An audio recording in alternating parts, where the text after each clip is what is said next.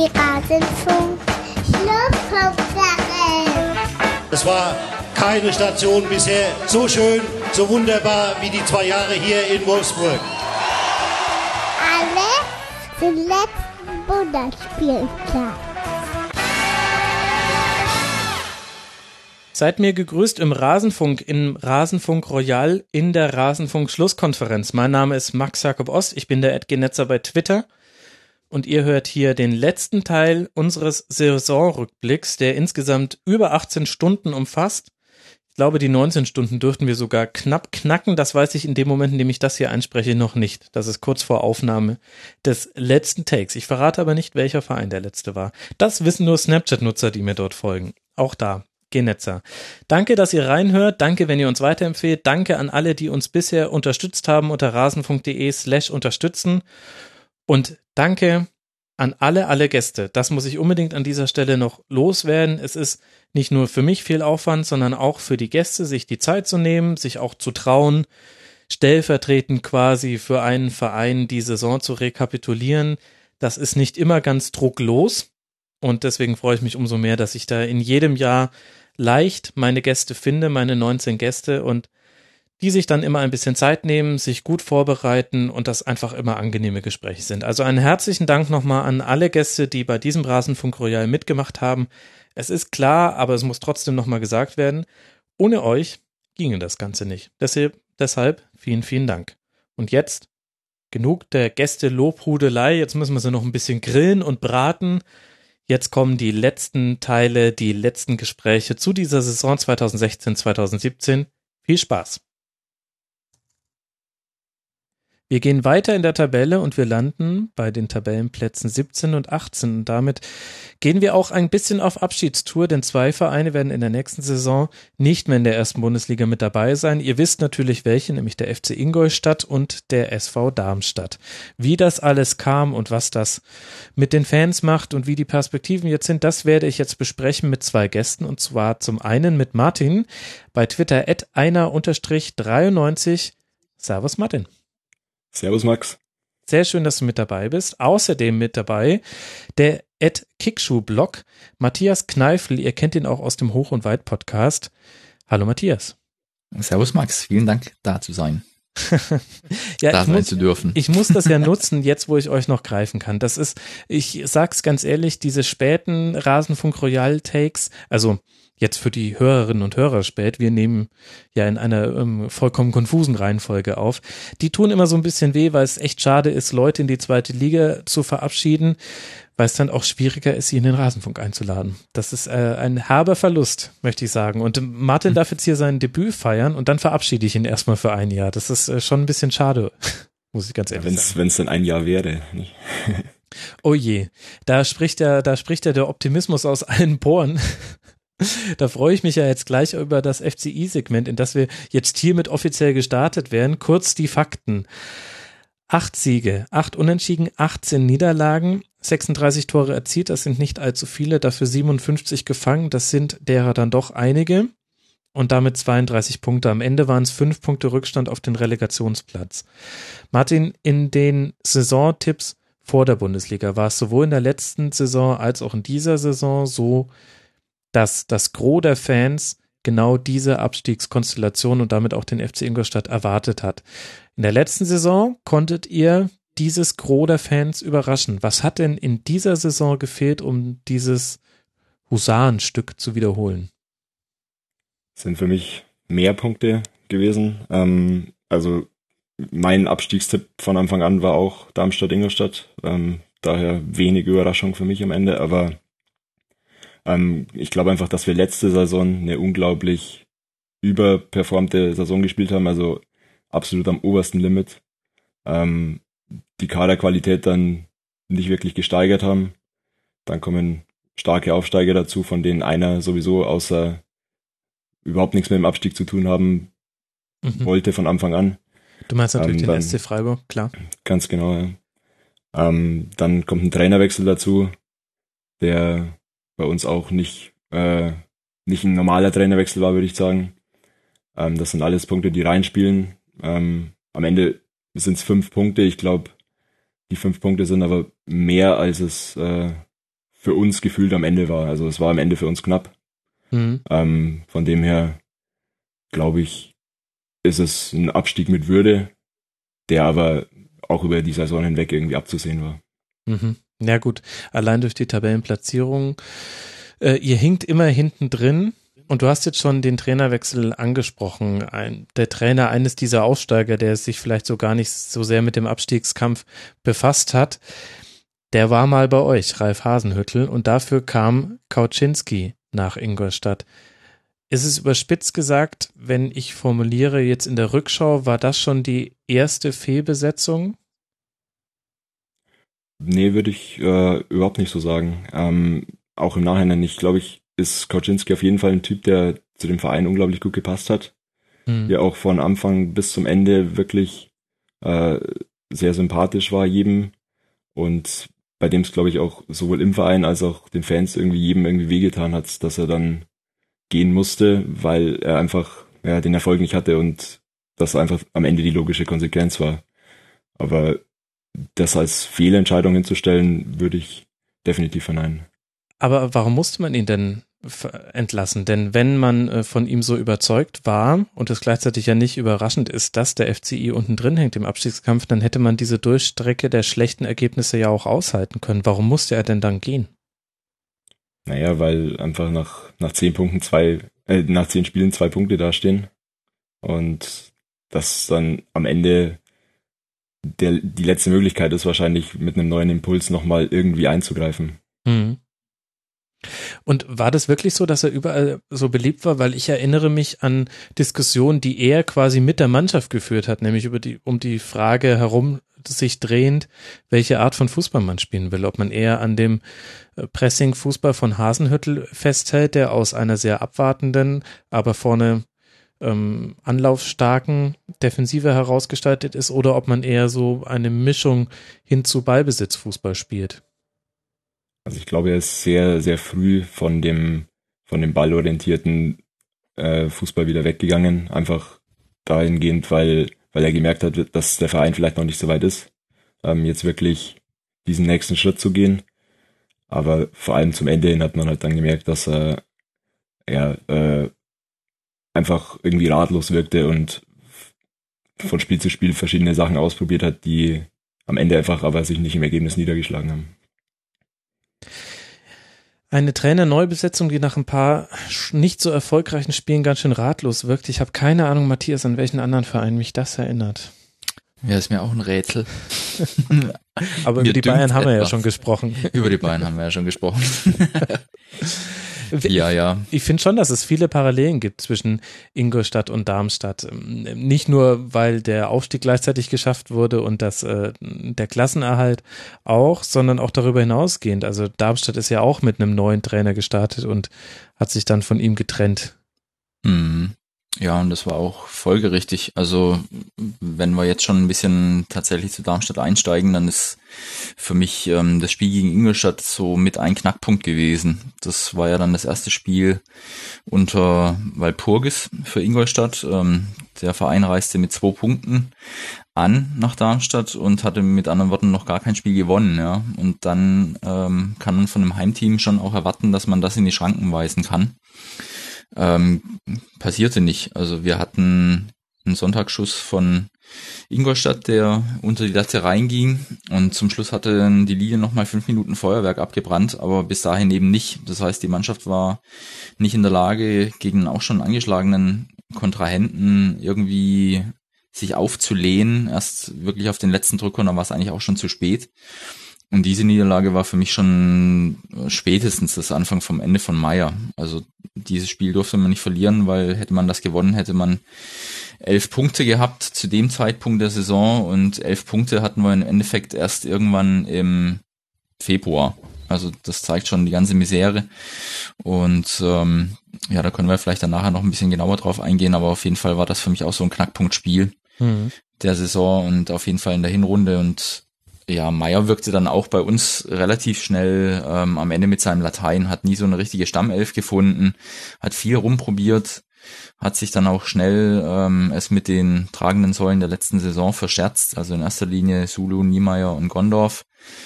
Und Gonov geht jetzt zum Beispiel nach Bremen. Da sieht man auch, dass er schon eine Menge Potenzial mitbringt und auch ähm, sich in jeder Liga bewiesen hat. Also er kam von Stuttgarter Kickers zu uns, als wir äh, uns dank eines Lizenzentzugs für Offenbach gerade noch in der dritten Liga gehalten hatten. Und er war in jeder Liga wirklich ähm, Stammspieler und hat sich in jeder Liga von neuem oder aufs Neue wieder bewiesen.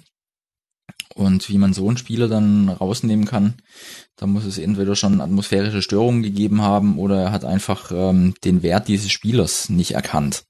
Mhm. Und ähm, ja, da lag so ein bisschen der Hase im Pfeffer. Diese, dieses Nicht-Verständnis, wahrscheinlich auch gegenseitiger Art äh, von Trainer und Leistungsträgern der vergangenen Jahre.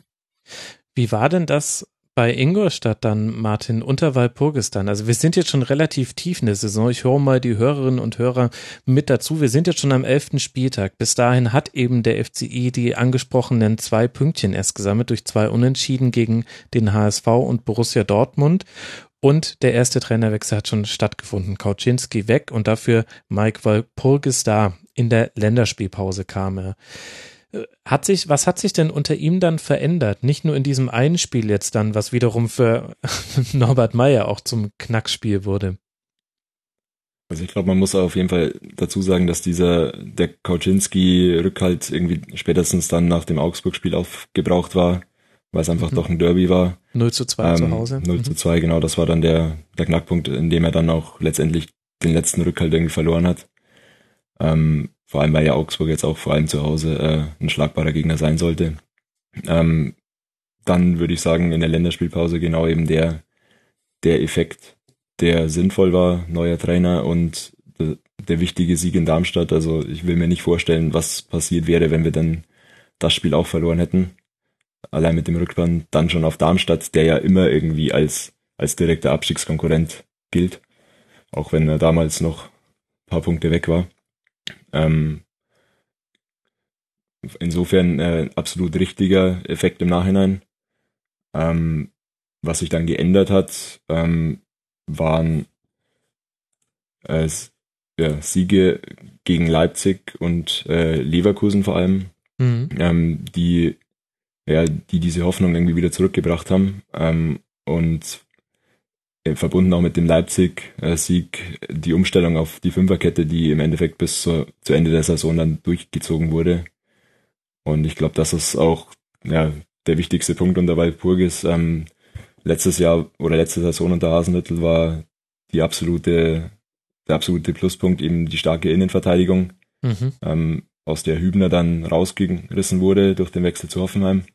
Und der hat ja dort ähm, eine wahnsinnig gute Saison gespielt. Also haben wir schon vor ein paar Stunden drüber gesprochen, aber zeigt ja nochmal, was für ein herausragender Spieler das ist.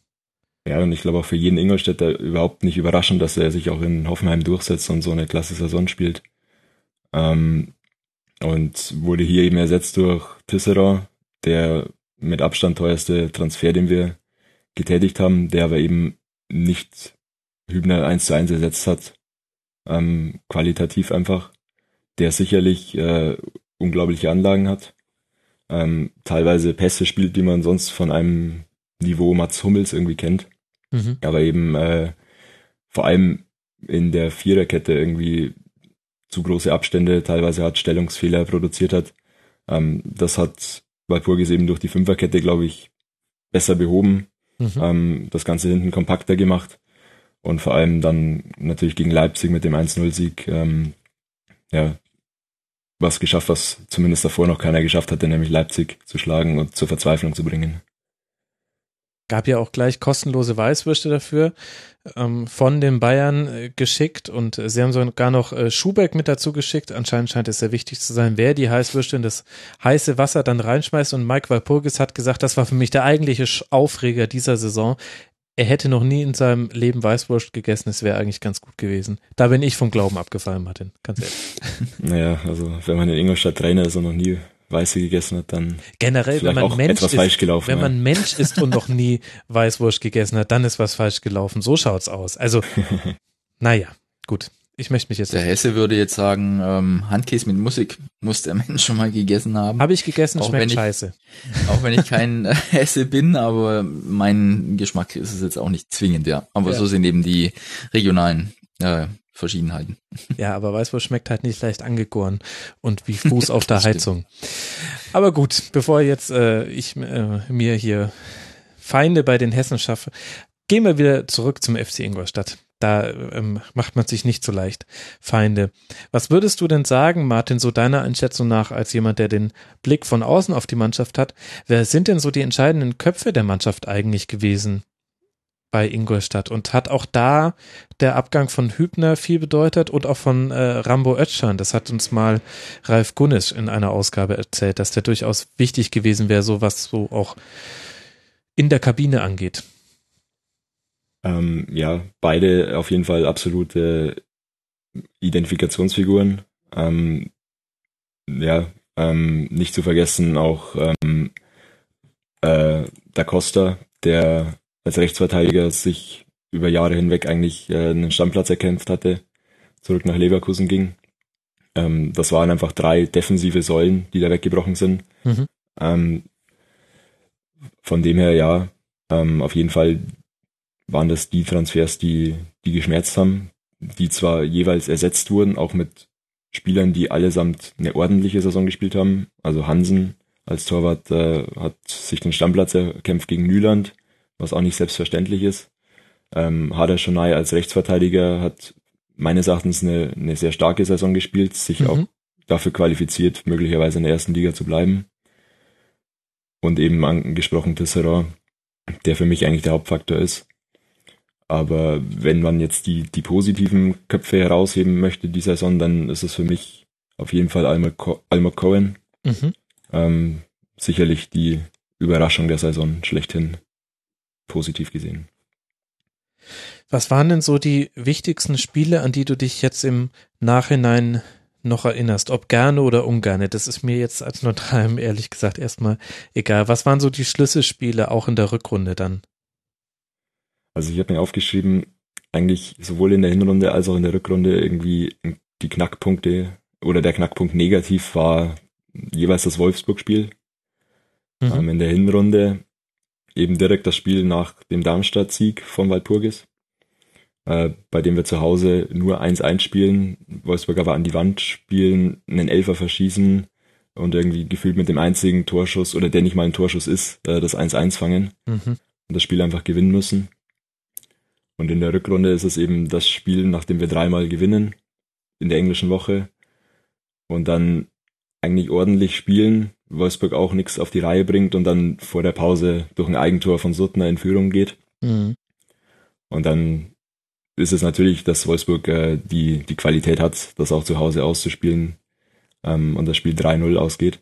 Ähm, mit, dem, mit dem Sieg, den wir vielleicht da gelandet hätten, wären wir ähm, wieder auf dem Relegationsplatz was gewesen. Mhm. Oder zumindest an der, an der Abstiegszone wieder dran. Ähm, das sind für mich die zwei Knackpunkte negativ. Ähm, positiv erinnere ich mich auf jeden Fall gern mal wieder an die Auftritte gegen Bayern und Dortmund. Mhm.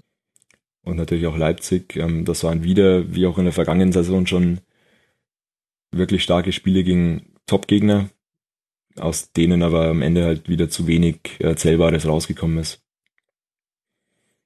Und dazu kommen natürlich noch die, die drei Siege in der englischen Woche mit Mainz, Augsburg und Darmstadt, die nochmal wirklich Feuer geweckt haben in der ganzen Stadt. Oh ja, da sind so einige ganz schön ins Schwitzen gekommen. Looking at you, Hamburger SV, an die hättet ihr heranrücken können mit dem möglichen Sieg bei Wolfsburg, den es dann eben nicht gab. Und dann trudelte die Saison so ein bisschen aus. Zu Hause noch ein 2 zu 4 gegen Werder, das ein typisches Werder, also typisch für die Rückrunde von Werder, Spiel abgeliefert hat. Und dann vier Unentschieden gegen Leipzig, Leverkusen, Freiburg und Schalke konnte dann nicht mehr gewonnen werden. Das offensichtlichste Manko, wenn man auf Ingolstadt guckt, jenseits von allen Trainerfragen und so weiter, ist der Sturm. 36 Tore nur erzielt und schon in der Vorsaison hatte man hier keinen hohen Wert. Ähm, nur diesmal stand eben die Abwehr nicht so gut. Gleichzeitig hat, gibt es nur drei Teams, die mehr Schüsse aufs gegnerische Tor abgegeben haben als der FCI. Das muss man sich wirklich auf der Zunge zergehen lassen.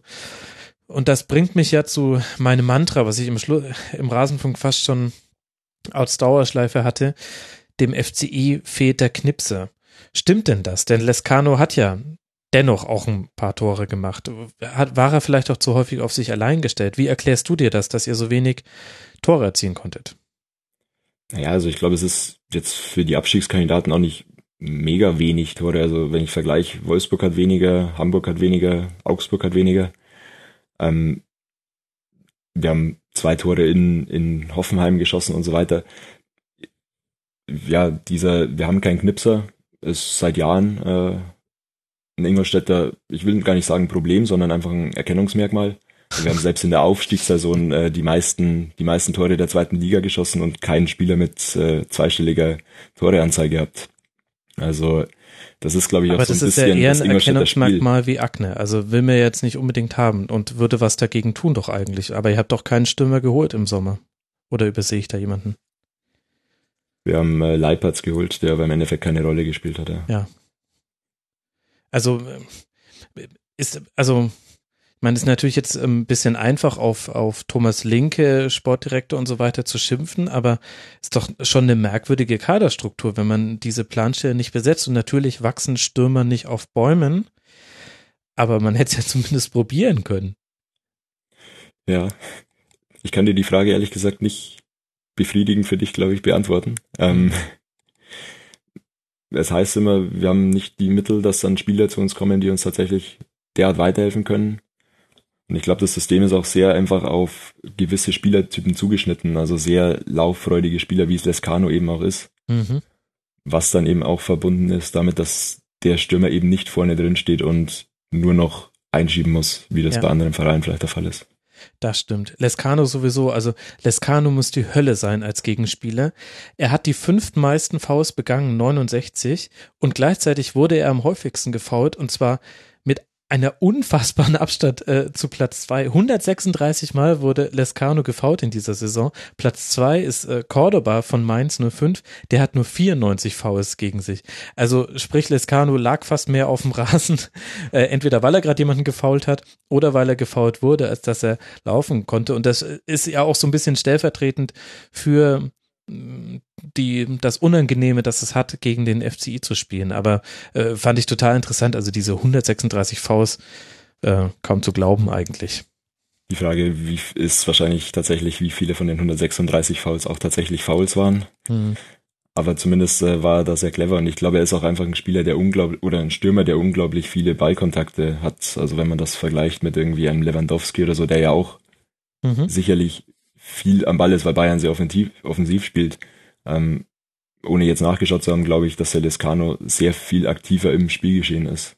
Mhm. Ja, definitiv. Was natürlich auch daran liegt, dass ähm, so wesentliches Merkmal eures Aufbauspiels war, langes Holz, wir, holen, wir packen den Driver aus und äh, dann gib ihm und äh, vorne ist Lescano dann äh, Ziel, das Ziel dieser langen Bälle. Ihr habt die geringste Passquote aller Bundesligisten. Ich will jetzt hier nicht komplette Statistikporn betreiben, aber ähm, es verdeutlicht einem nochmal im Nachhinein, warum es manchmal als neutraler Beobachter ehrlich gesagt etwas anstrengend war, Ingolstadt-Spiele sich anzugucken. Es wurde unter Mike Walpurgis wesentlich besser, aber es ist jetzt nicht das Offensivfeuerwerk, das man vielleicht von anderen Mannschaften geboten bekommt. Muss es ja aber auch nicht sein. Also jeder darf sich so seinen Weg suchen. Ja, ich stehe wieder ein bisschen im Konflikt mit dem, was du vorher gesagt hast, mit den sehr vielen Torschüssen. Aber ich glaube auch, dass diese Torschüsse halt dann von sehr geringer Qualität teilweise sind. Ähm, Ja. Das ist das Problem auch, ja, diese unglaublich vielen Pässe im letzten Drittel, die aber dann einfach zu ineffizient teilweise waren. Und ja, Ja, und halt sehr viel habt ihr über Flanken gespielt, also sowohl flach in den Rückraum des 16ers geschlagen, als auch hoch tatsächlich auf den Kopf. Und Flanken sind halt, mm, man muss statistisch gesehen viele Flanken schlagen, dass eine davon mal aufs Tor geht, aber man bekommt da eben viele Torschüsse bei raus. Kopfball, hinter dem kein Druck ist, äh, ein Ball, den man irgendwie in kurzen Pfosten drücken will und der geht einen Meter vorbei, das ist dann schon deutlich. Naja, wir brauchen uns jetzt nicht zu sehr an Statistiken aufhängen. Ich fand es nur, diese Statistiken, also die Foul-Statistik von Lescano und auch die Passquote, das fand ich schon interessant zu sehen. ja Was- zumal, zumal Lescano ja auch äh, jetzt nicht der, der wahre Kopfballspieler ist äh, mit seinen 1,78. Ja, das ist ja haargenau meine Meinung, habe ich mal in der Schlusskonferenz gesagt und wurde gleich hart dafür bei Twitter kritisiert von zugegeben nur einem Fan. Äh, und dann habe ich in Zukunft viel genauer drauf geachtet und habe aber, also im nächsten Spiel, was ich gesehen hatte, hat Lescano kein einziges Kopfball gewonnen. Aber lieber Twitter-Nutzer da draußen, ich habe leider gerade deinen, deinen Namen vergessen. Äh, ich habe aber nur wegen dir ganz genau nochmal aufs Kopfballspiel von Lescano geachtet. So ja, mit der Meinung, glaube ich, bist du echt nicht alleine. ja, glaube ich inzwischen jetzt auch wieder. Aber ich habe da mal kurz an mir gezweifelt. Was, was glaubst du, wird denn jetzt passieren? Äh, ist natürlich so ein bisschen Blick in die Glaskugel, aber ist auch etwas, was unsere Hörerinnen und Hörer interessiert. Da haben wir zwei, drei Fragen zu bekommen. Es kommen ja zwei Aufsteiger aus der zweiten Liga nach oben mit Stuttgart und Hannover, die von ihren finanziellen Möglichkeiten her nicht unbedingt in die zweite Liga gehört haben. Und dafür kommen jetzt mit Darmstadt und Ingolstadt zwei Vereine runter, die wesentlich andere finanzielle Mittel haben. Jetzt mal, um mal bei Ingolstadt anzufangen, was glaubst du denn, ist jetzt so die Perspektive? Muss es der direkte Wiederaufstieg sein oder sieht sich Ingolstadt vielleicht so wie der SC Freiburg sagt ja immer, man möchte einfach zu den Top 20, 25 Teams Deutschlands gehören. Da ist dann quasi schon die ersten Plätze der zweiten Liga mit eingepreist. Wie ist das bei euch? Also ähm, Linke hat äh, nach dem Abstieg gesagt, es wird keinen allzu großen Umbruch geben. Ähm, okay. Das hat sich jetzt in den letzten Tagen etwas anders angehört, nach den ganzen äh, Wechsel, die äh, seither bekannt geworden sind. Ähm, von dem her, ich glaube, abhängig von dem Relegationsergebnis ähm, wird die nächste oder die zweite Liga nächstes Jahr unglaublich ausgeglichen sein, bei der die Hälfte der oder die Hälfte der Liga um den Aufstieg spielen kann. Und bei dem es aber auch äh, Darmstadt und uns so gehen kann, dass wir unten reinrutschen irgendwie. Ähm, es ist, glaube ich, im ganzen Verein und vor allem auch im Umfeld äh, überhaupt kein Thema, dass der Aufstieg ein Muss ist. Es wäre natürlich cool, oben mitzuspielen und keiner würde Nein sagen, wenn wir direkt wieder aufsteigen. Aber ähm, wir haben in den Jahren, bevor wir aufgestiegen sind aus der zweiten Liga, ähm, jahrelang gegen den Abstieg gespielt und dann eine gute Saison gespielt es wäre auch mal okay, einfach oben mitzuspielen und dann Vierter, Fünfter zu werden. Matthias, wie ist da so die Perspektive bei Darmstadt? Ja, vom Aufstieg redet hier eigentlich äh, niemand, weil es einfach auch, glaube ich, an der Zeit ist, sich ein bisschen zu konsolidieren. Also wir kamen aus der dritten Liga wie Phoenix aus der Asche. Mhm. Ähm, Leipzig hat sich auf die Fahnen geschrieben, durch die zweite zu marschieren. Das haben wir dann für sie übernommen. Und dann waren wir jetzt zweimal in der ersten Liga und irgendwie, das ist jetzt natürlich ein Liga-Gehoppe so ein bisschen. Deshalb wäre es schon ganz gut, in der zweiten Liga auch anzukommen und sich hier erstmal ähm, einen Namen zu machen und Fuß zu fassen. Also wir haben jetzt auch gesehen im, im letzten Jahr oder in den letzten beiden Jahren, dass die Bundesliga doch schon ein ganz anderes ähm, Umfeld ist in jeglicher Hinsicht und dass wir da streng genommen herzlich wenig zu suchen haben mit den Mitteln, die wir einfach äh, bieten können. Und deshalb, ähm, Paderborn ist ein mahnendes Beispiel. Also wenn wir ähm, es ihnen nicht gleich tun, sondern jetzt erstmal in der zweiten Liga uns ähm, festsetzen, dann wäre im und ums Bölle jeder zufrieden, voll auf. Und ich glaube auch die Verantwortlichen. Und siehst du, so, so unterschiedlich unsere Vereine auch sind, dass so gleich ist eigentlich die Ausgangslage genau. in der Situation. Ja. Ja, wie gesagt, ich sehe ja echt viele Parallelen äh, zwischen euren Vereinen. Jetzt hast du schon angedeutet, ähm, Martin, das äh, darfst du gerne mal nochmal ausführen, weil ja nicht alle Hörerinnen und Hörer das vor Augen haben. Es wurde zwar gesagt, es gibt keinen Umbruch und gleichzeitig äh, kommt jetzt bei schon einigen wichtigen Leistungsträgern raus, die werden sehr wahrscheinlich in der nächsten Saison nicht mehr für Ingolstadt spielen, wo es schon sicher ist, das ist Pascal Groß. Wer steht denn da noch so auf der Liste der potenziellen Abgänge? Also schon seit, seit Monaten fix ist, dass Roger äh, zurück nach Brasilien geht. Mhm.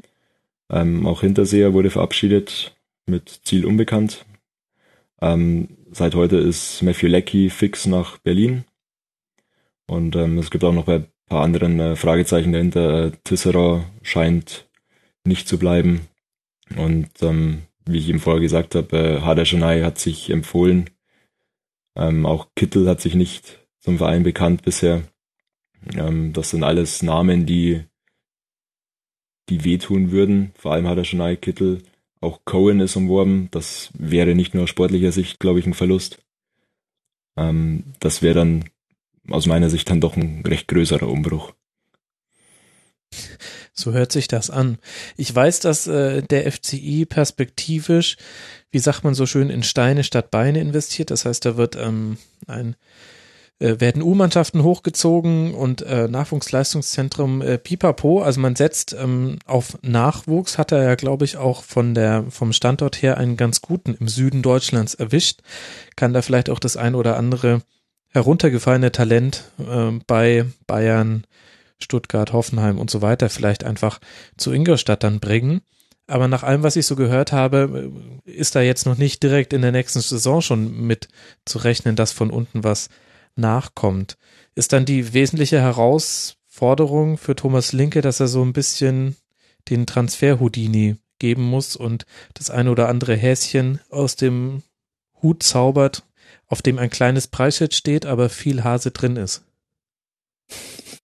Also meine Hoffnung ist tatsächlich auch, dass man verstärkt jetzt auf die Jugend setzt, ähm, dass man sich auch so mal leisten kann. Ähm, es, es dauert natürlich, ähm, der Verein ist unglaublich jung.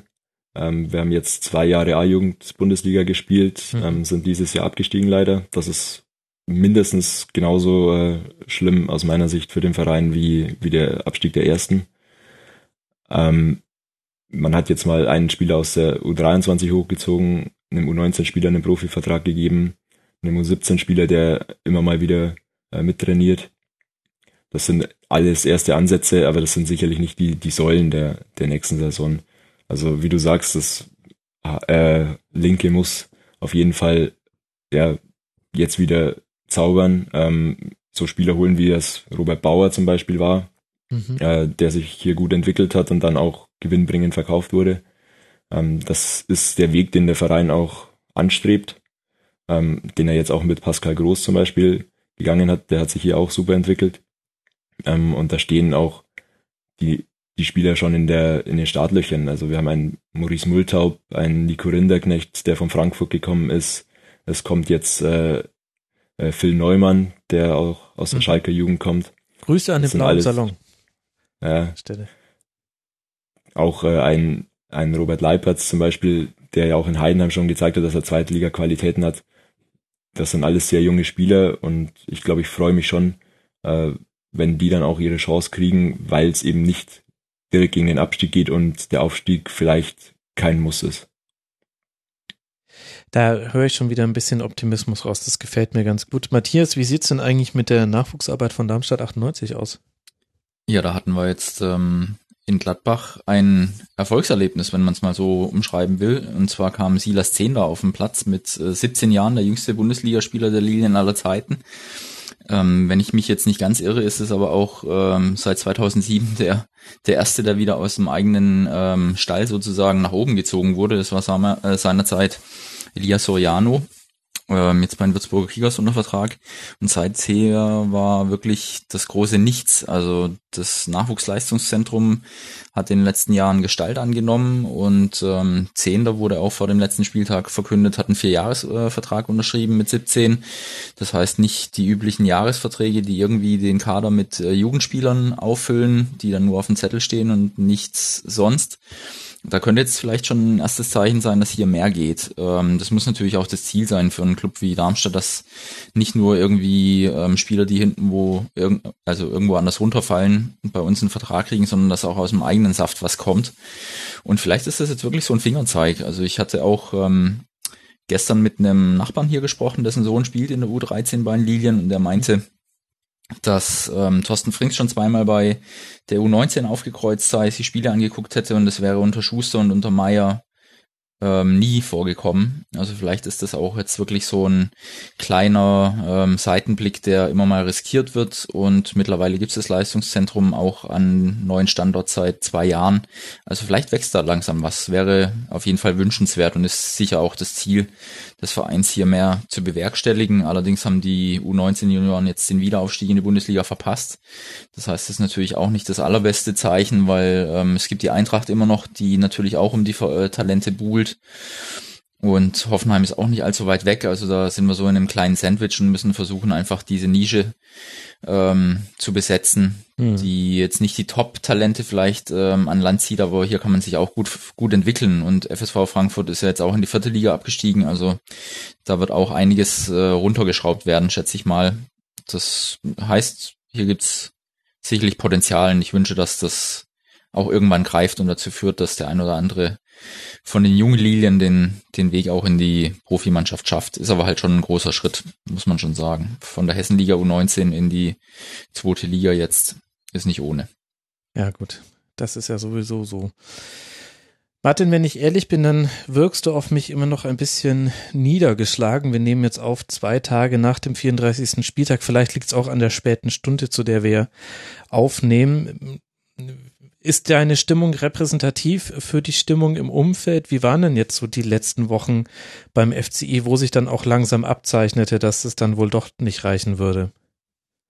Ach, ich bin immer so. Also, nee, ist überhaupt nicht repräsentativ, würde ich sagen. Ähm, der Abstieg in Freiburg war, war natürlich extrem bitter, ähm, vor allem, weil lange Zeit alles darauf hindeutete, dass der HSV verliert, mhm. ähm, dann der späte Tor macht dann sich natürlich das äh, Gerücht äh, die Runde macht, dass Schalke noch ein Tor erzielt hat, ähm, extremer Jubel ausbricht und dann doch noch irgendwann die Nachricht durchkommt, dass es äh, aberkannt wurde, das Tor mhm. nach der Ecke. Ähm, an dieser Stelle aber auch nochmal Danke an das Freiburger Publikum, falls da jemand zuhört. Ähm, ich glaube, es gibt deutlich äh, better, äh, schlimmere Orte, ähm, um abzusteigen. Ähm, da war sehr viel positive Reaktion auch und sehr wenig Häme.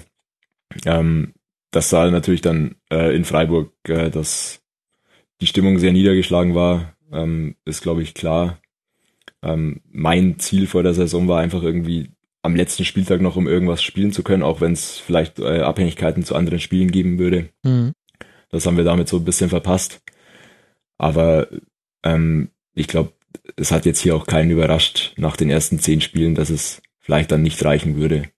Ähm, vor allem auch jetzt äh, der 34. Spieltag war mega positiv, würde ich sagen. Mhm. Ähm, wir hatten, ich glaube, ich kenne keinen Verein, der nach einem 1 zu 1 und einem Abstieg äh, eine Humber macht und am Ende Freibier verteilt. Mhm. Ähm, ja, so ist Ingolstadt eben und das zeigt doch ganz gut, äh, dass die Bundesliga hier eben auch keine Selbstverständlichkeit ist, sondern ja, der Demut irgendwie ein bisschen beibehalten wurde und die Mannschaft gewürdigt wird. Das waren zwei super Jahre, mhm. äh, drei Derby-Siege und eigentlich nie wirklich abgeschossen worden, äh, außer mal gegen Hannover 4-0 zu verlieren. Ähm, das ist einfach das Positive, was, glaube ich, jeder aus der Saison oder aus den zwei Jahren mitnimmt. Ähm, man hat Ingolstadt irgendwie auf die Fußballlandkarte gebracht. Und so der allgemeine Tenor ist, dass die erste Liga jetzt mal ganz nett war. Mhm. Ja, was Sandhausen ja eigentlich auch ganz schön ist. das ist, äh, das ist sehr schön, dass Sandhausen mal endlich als äh, Positivbeispiel auch genannt wird. Du hast ja vorhin schon mal erwähnt, Ingolstadt ist ein sehr junger Verein. Das 04 steht nicht für 1804 oder 1904. Was hatten denn jetzt diese zwei Jahre Bundesliga mit dem Standort, Fußballstandort Ingolstadt gemacht? Wie war denn das äh, vorher? Gab es da viele in der Stadt, die dann eher zu einem der anderen Vereine, die ja alle in unmittelbarer Nähe liegen, gehalten haben? Und hat das jetzt zugenommen, dass man sich mehr zum FCI bekennt? Oder ist es eigentlich so wie immer? Es gibt halt welche, die sind für einen anderen Verein, schlägt ihr Herz, aber halt schon mehrheitlich in der Stadt FCI-Fans. Also ich glaube, der Stadt hat äh, sehr, sehr gut getan. Ähm, das Stadion war weitgehend immer ausverkauft, was jetzt bei einem 15.000er Stadion natürlich auch nicht äh, die größte Anforderung ist. Aber ähm, einfach diese grundsätzliche Präsenz in der Stadt hat auf jeden Fall zugenommen. Ähm, das war sicherlich bis zum Aufstieg eins unserer Probleme, was aber ja auch selbstverständlich ist, ähm, dass nicht irgendwie mit 20er oder mit 30er, die einfach seit Jahren irgendwie Bayern, 60er, Nürnberger Fans sind, ähm, jetzt plötzlich zu einem Zweitligisten gehen. Ähm, das ist auch immer noch so, aber es kommen jetzt einfach die, die Jungen nach, die mit dem Verein groß geworden sind, die diese Erfolge auch äh, mitgenommen haben. Und das entwickelt sich ja alles extrem positiv aus meiner Sicht. Mhm.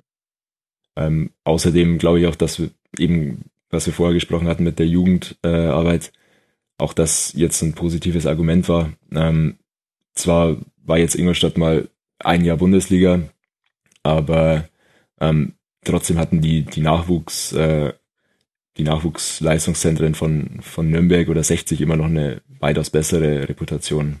Mhm. Ähm, ich glaube, dass das jetzt auch mehr und mehr in unsere Richtung wird mhm. gehen können.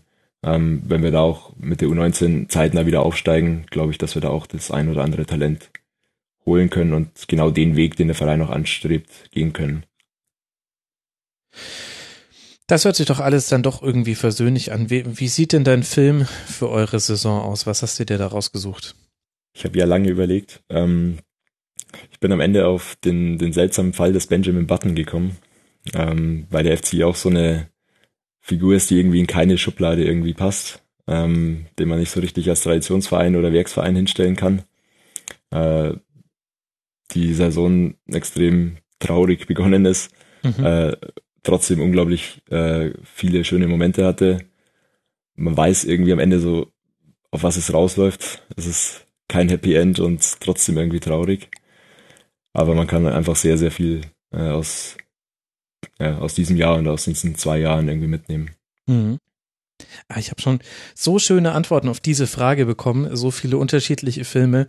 Auch da habe ich jetzt gleich wieder einige Bilder vor Augen. Ein Thomas Linke, der immer jünger wird. War das erste, was ich vor Augen hatte.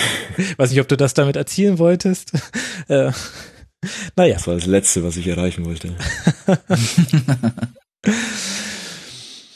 Und äh, damit haben wir, glaube ich, auch schon ganz gut umrissen, mit welchem Gefühl es jetzt auch in die zweite Liga geht. Und da kann ich mal die Frage an Matthias weiterreichen. In wie vielen Dingen erkennst du dich denn jetzt wieder? Ein paar Mal haben wir es ja schon thematisiert. Ja, in tatsächlich sehr vielen Dingen. Also auch, ähm, dass der Anhang dem Verein oder der Mannschaft nie übel genommen hat, dass sie so eine enorme Durststrecke in diesem Jahr hatten, dass von Anfang an irgendwie nichts wirklich äh, ineinander griff und auch jetzt in Gladbach war es ähm, vorgestern herausragend. Also wir standen in der Kurve und als, also dieses zwei, äh, dieses eins zu eins, ich weiß nicht, ob ihr es vor Augen habt, ähm, Scholler köpft äh, im 16er. ja. Der Ball wäre wahrscheinlich an die Auslinie gegangen und zwar an die Seitenauslinie äh, köpft dabei Shiplock an, der gar nicht wusste, wie ihm geschieht und plötzlich war der Ball drin. Also dieses Slapstick-Tor fasst eigentlich schon unsere Stürmermisere so komplett zusammen. Ähm, irgendwann konnte nur noch so ein Tor fallen. Mhm.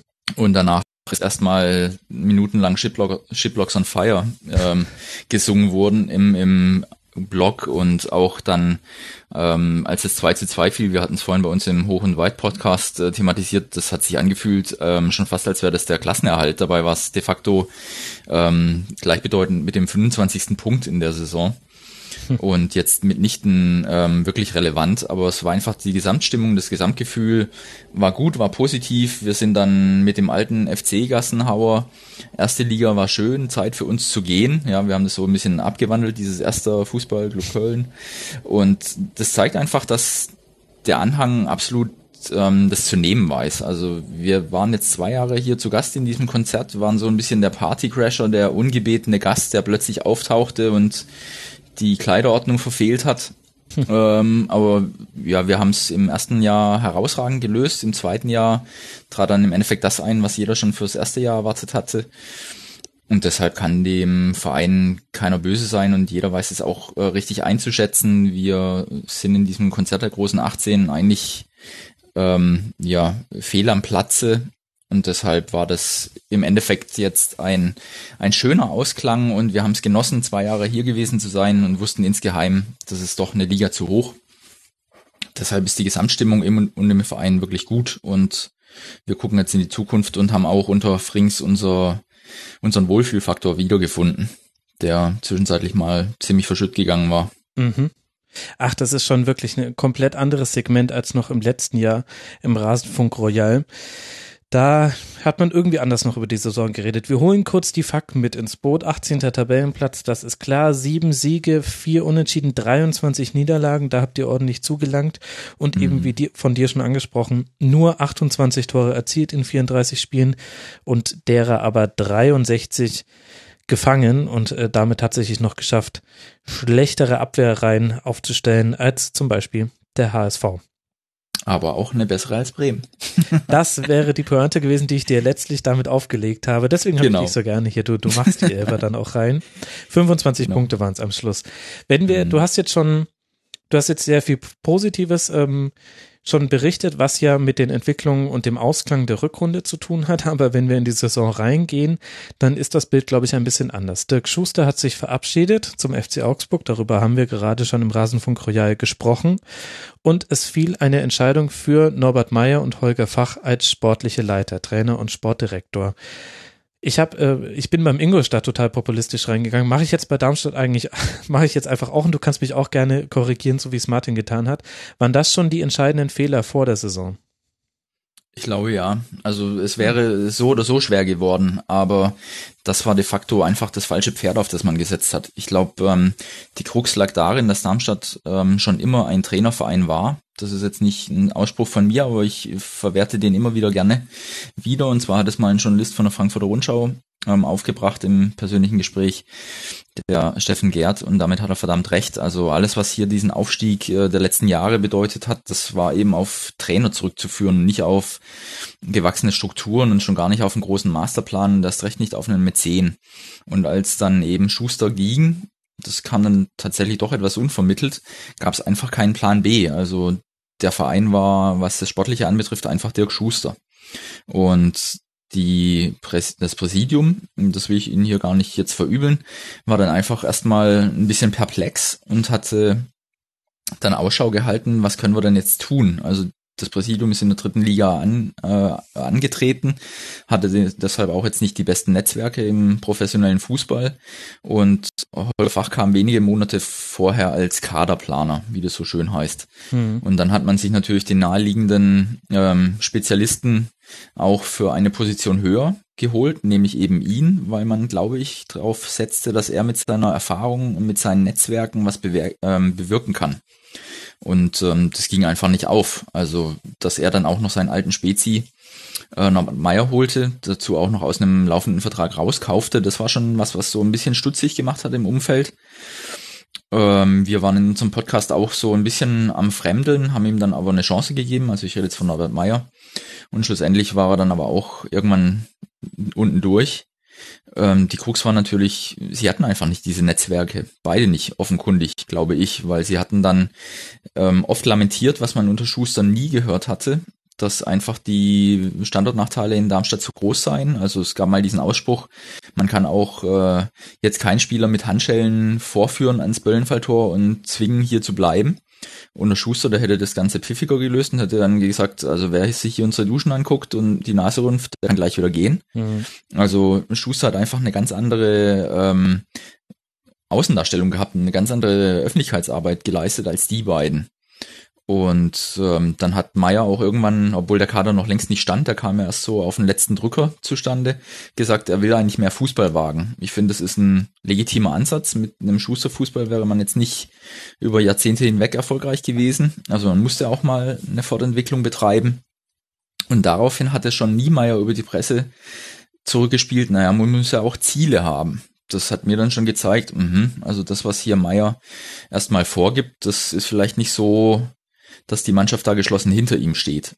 Und schlussendlich ging es einfach in die Hose. Ähm, wir hatten am Anfang einen relativ schmeichelhaften Sieg gegen die Eintracht, der zwar gut für das Fangemüt war, aber reichlich glücklich in der Nachspielzeit mit einer unglückten Flanke von Sandro Sirigu. Und äh, dann hat sich die Mannschaft eigentlich nie wirklich gefunden. Also sie, wie ich vorhin schon andeutete, die, die Leistungsträger wurden irgendwann rasiert, also die alten Leistungsträger. Ähm, Sulu war zwar als Kapitän jetzt nicht wirklich ähm, aus dem Kader zu verbannen, aber Niemeyer und Gondor fanden sich dann irgendwann nicht mehr im Kader und das war einfach fahrlässig, weil es die Mentalität ausgemacht hat. Die hatten die Lilien-DNA in sich, die war in so einer Situation, wo der Kader richtig, richtig auf links äh, gekämmt wurde, wichtig. Also es gab so viele neue Spieler, 14 an der Zahl, elf Feldspieler, drei Torleute. Und wenn du dann kein Korsett hast, auf das du baust und die die Politik des Trainers mitträgt, dann wird es irgendwann schwer. Ja, dann war kein Vertrauen zueinander da. die Lilien gaben nicht mehr den Gegnern Rätsel auf wie im letzten Jahr, sondern waren sich selbst ein Rätsel. Und dann gab es eben solche Klatschen wie auch diese 6 0 in äh, Dortmund oder man spielte in Schalke und Leverkusen ansatzweise mit, aber hat ja auch nicht so richtig ähm, nach außen signalisiert, zumindest mir nicht auf, auf der Tribüne oder auch mal vom Fernseher, dass hier was geht. Also mhm. das war reichlich verfahren. Und ähm, für mich auch schon, wenn ich kurz auf die, die Spiele zukomme, ähm, die jetzt die Knackpunkte darstellten. Ingolstadt hatte ich vorhin schon erwähnt, kam mit zwei Punkten ans Böllenfalltor, wurden nicht äh, geschlagen, sondern gegen die hat man sogar verloren und genauso gegen HSV. Ja. Der kam Anfang Oktober, äh, Anfang Dezember mit vier Punkten, hat er auch noch nicht gewonnen und entführt wieder alle drei Punkte. Also wenn man gegen die Teams, die wirklich bis dahin die Punktelieferanten waren, es nicht versteht, zu Hause zu punkten, was ja unter Meier sogar einigermaßen irgendwann mal funktioniert hat, dann wird's halt echt ähm, Ende Gelände. Und damit war sein Schicksal auch besiegelt. Das war auch so ein bisschen der emotionale Tiefpunkt, wenn ich mich erinnere. Da gab es auch deutliche Unmutsbekundungen im Stadion und ich glaube vor allem die Art und Weise der Niederlage hat da ist da viel sehr negativ aufgestoßen. Dann war Norbert Meyer weg. Es kam Ramon Berntroth als Interimstrainer und schlussendlich dann Thorsten Frings. Für, mhm. Von dem wir alle ja nicht genau sagen konnten, was würde das für ein Trainer sein, denn mm, außer intime Kenner der Trainingsarbeit bei Werder Bremen konnte eigentlich niemand so genau vorhersagen, was ist das eigentlich für ein Typ? Ist das jetzt eher der Taktikfuchs oder ist es eher so der Emotional Leader oder kann er einfach auch alles? Was würdest du ihm denn jetzt für ein Zeugnis ausstellen nach dieser Rückrunde, die wir unter Frings gesehen haben? Also er hat es auf jeden Fall verstanden, eine Aufbruchstimmung zu erzeugen, die Punkte oder die Ergebnisse stimmten lange Zeit auch nicht. Ich habe nochmal jetzt in Vorbereitung auf die Aufnahme nachgeschaut. Wir hatten tatsächlich von Ende Oktober bis Anfang April in 20 Partien nur sieben Punkte geholt, 17 verloren. Das ist eigentlich schon mhm. Aussage genug, warum, warum hier runterging. Also nach dem Wolfsburg-Spiel, was in der Hinrunde noch so ein absolutes Highlight war, da dachte man, jetzt könnte irgendwas gehen danach lief de facto gar nichts mehr. So ein bisschen beflügelt oder negativ beflügelt durch das Pokal aus in Waldorf gegen den Viertligist, was auch schon viele im Lilien-Universum als Knackpunkt darstellen. Und, und Frings hat es einfach verstanden, hier wieder ein bisschen Leben in die Bude zu bringen. Also jetzt nicht als Schaumschläger oder ähnliches, der wusste, hatte ich schon so den Eindruck, genau was ihn hier erwartet. Er hat sich sicherlich doch ein bisschen mehr als die schlussendlich 25 Punkte vorgestellt hat dann auch am Kader nochmal Korrekturen vorgenommen. Also vier der Spieler, die Fach und Meier holten, waren zur Winterpause schon wieder Geschichte. Und als dann unser äh, Punkten begann, sprich wir haben uns ja lange gegen den de facto Abstieg äh, geweigert und äh, mit Händen und Füßen gestemmt. Wir haben dann mhm. gewonnen gegen Schalke in Hamburg und gegen Freiburg. Und in diesen Spielen und auch danach hatte er eine Stammelf gefunden. Und zu dieser Stammelf gehörte original kein einziger Meier- und Fachspieler, nur Michael Esser im Tor. Das zeigt ja auch, die elf Neuzugänge, die auf dem Feld agieren sollten, die waren einfach Fehlgriffe in, in manchen Teilen. Emanuel Höhn will ich da jetzt vielleicht ein bisschen rausnehmen, der sicherlich irgendwann noch in der zweiten Liga eine Rolle spielen wird, aber es waren de facto keine Leistungsträger, die unter ihnen kamen und Frings hat dann Leute geholt wie Steinhöfer, wie Kamabuaka, wie Sam und allen voran Altin Top und auf die hat er gesetzt. Da kam dann irgendwann doch ein Steinchen aufs andere. Und deshalb sind wir am Böllenfalltor jetzt, glaube ich, auch ganz zuversichtlich, dass die zweite Liga nicht ähm, eine Fortsetzung von irgendwelchen Niederlagenserien gibt, sondern dass wir da tatsächlich Fuß fassen können. Mhm. Wir haben eine Hörerfrage bekommen vom Hörer Cortex, der auf die Trainersituation nochmal eingeht. Er schlüsselt auf, Norbert Meyer wird am 5. Dezember entlassen. Dann übernimmt eben Ramon Berntroth, haben wir schon gesagt. Dirk Schuster wird am 14.12., neun Tage später, in Augsburg entlassen und am 27.12., das sind jetzt dann 13 Tage, wird Thorsten Frings als neuer Trainer vorgestellt. Seine Frage, Zitat, meiner Wahrnehmung nach war Schuster, obwohl es zeitlich so perfekt gepasst hat, als neuer Trainer absolut kein Thema in den Medien. War das in Darmstadt und Umgebung anders oder kann mir einer erklären, warum das so war? Hm, das war natürlich schon ein Thema. Also viele Fans haben da auch erstmal frohlockt, oh, mhm. da könnte ja jetzt wieder ähm, ein Puzzleteil zum anderen kommen. Ähm, ich glaube, es war dann aber auch wirklich kein Thema. Also man hatte ja auch schon davor Gespräche geführt mit einigen Trainern. Stanislavski in erster Linie war ja dann irgendwann mal ein ganz heißer Kandidat, wurde es dann doch nicht. Und ich glaube, das ähm, Tischtuch zwischen Präsidium und Schuster war auch ein bisschen zerschnitten, weil der Wechsel dann doch nicht so harmonisch verlief. Also Schuster hat da ziemlich vehement zu verstehen gegeben, dass er nach Augsburg wechseln möchte und hatte aber nach dem ähm, Hertha-Spiel noch gesagt, dass er unseren Klassenerhalt bedeutete, dass er sich gut vorstellen könne, ähm, auch die nächste Saison jetzt in Angriff zu nehmen. Und da gab es dann auch äh, über die Medien so ein bisschen Nachtreten von beiden Seiten. Mhm. Deshalb glaube ich, war er nicht wirklich eine Option. Und ich glaube auch, dass der Verein erkannt hat, dass ähm, vielleicht irgendwann doch der nächste Schritt gemacht werden muss. Der führt jetzt zwar in die zweite Liga, aber ich glaube, dass unter Frings einfach jetzt doch Ansätze da sind, die schon mal einen anderen Fußball bedeuten und vielleicht auch einfach andere Ideen, andere Connections, Netzwerke, sonst was. Und nicht zu vergessen auch Björn Müller als Co-Trainer, den wir ja aus dem DFB-Universum losgeeist haben, der hat sicherlich auch eine wichtige Rolle. Mhm. Und kann da auch so ein bisschen beflügelnd wirken auf ähm, das, was sich irgendwann mal nachhaltig auf dem Platz tun wird. Das ist so meine Sichtweise zu der Personalie. Vielleicht könnte ich aber noch was zum Ramon Berntroth sagen. Natürlich, gerne. Und zwar ähm, beim ersten Auswärtsspiel oder bei seinem ersten Spiel, das war just in, in Freiburg, mhm. war ich auch. Ähm, schönes Stadion, das bedauere ich ein bisschen, dass das da weggeht, aber ich glaube, für einen Bundesligisten ist dann irgendwie auch ähm, das ausgereizt. Die brauchen dann doch was Neues, aber das war, also jeder Lilien-Fan, der da im Stadion war, der hat gedacht, was ist denn da auf dem Platz für eine Mannschaft plötzlich? Also die hat an sich selbst geglaubt. Ein Niemeyer wurde in die Innenverteidigung versetzt von der Ersatzbank und war dann tatsächlich so ein emotional Leadership Lock hat wie ausgewechselt gespielt. Mhm. Die Mannschaft war wirklich nicht wiederzuerkennen und das war wirklich so ein Ruck, der auch äh, der Schulterschluss wieder zwischen Fans und Verein war da und ähm, deshalb umso tragischer, dass da kein Punkt raus resultierte, weil ein Elfmeter kurz vor Schluss zum 0 zu 1 führte, obwohl mhm. genug Chancen eigentlich da waren, auch was mitzunehmen. Und am nächsten ähm, Spieltag haben wir dann zu Hause gegen die Bayern verloren und das war wirklich ein ganz, ganz schlechtes Spiel der Bayern.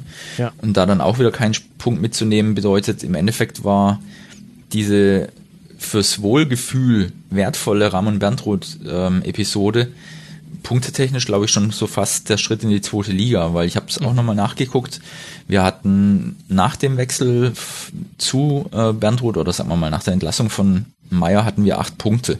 Hinter uns noch ähm, Hamburg und Ingolstadt und Wolfsburg und Werder waren noch in Schlagdistanz.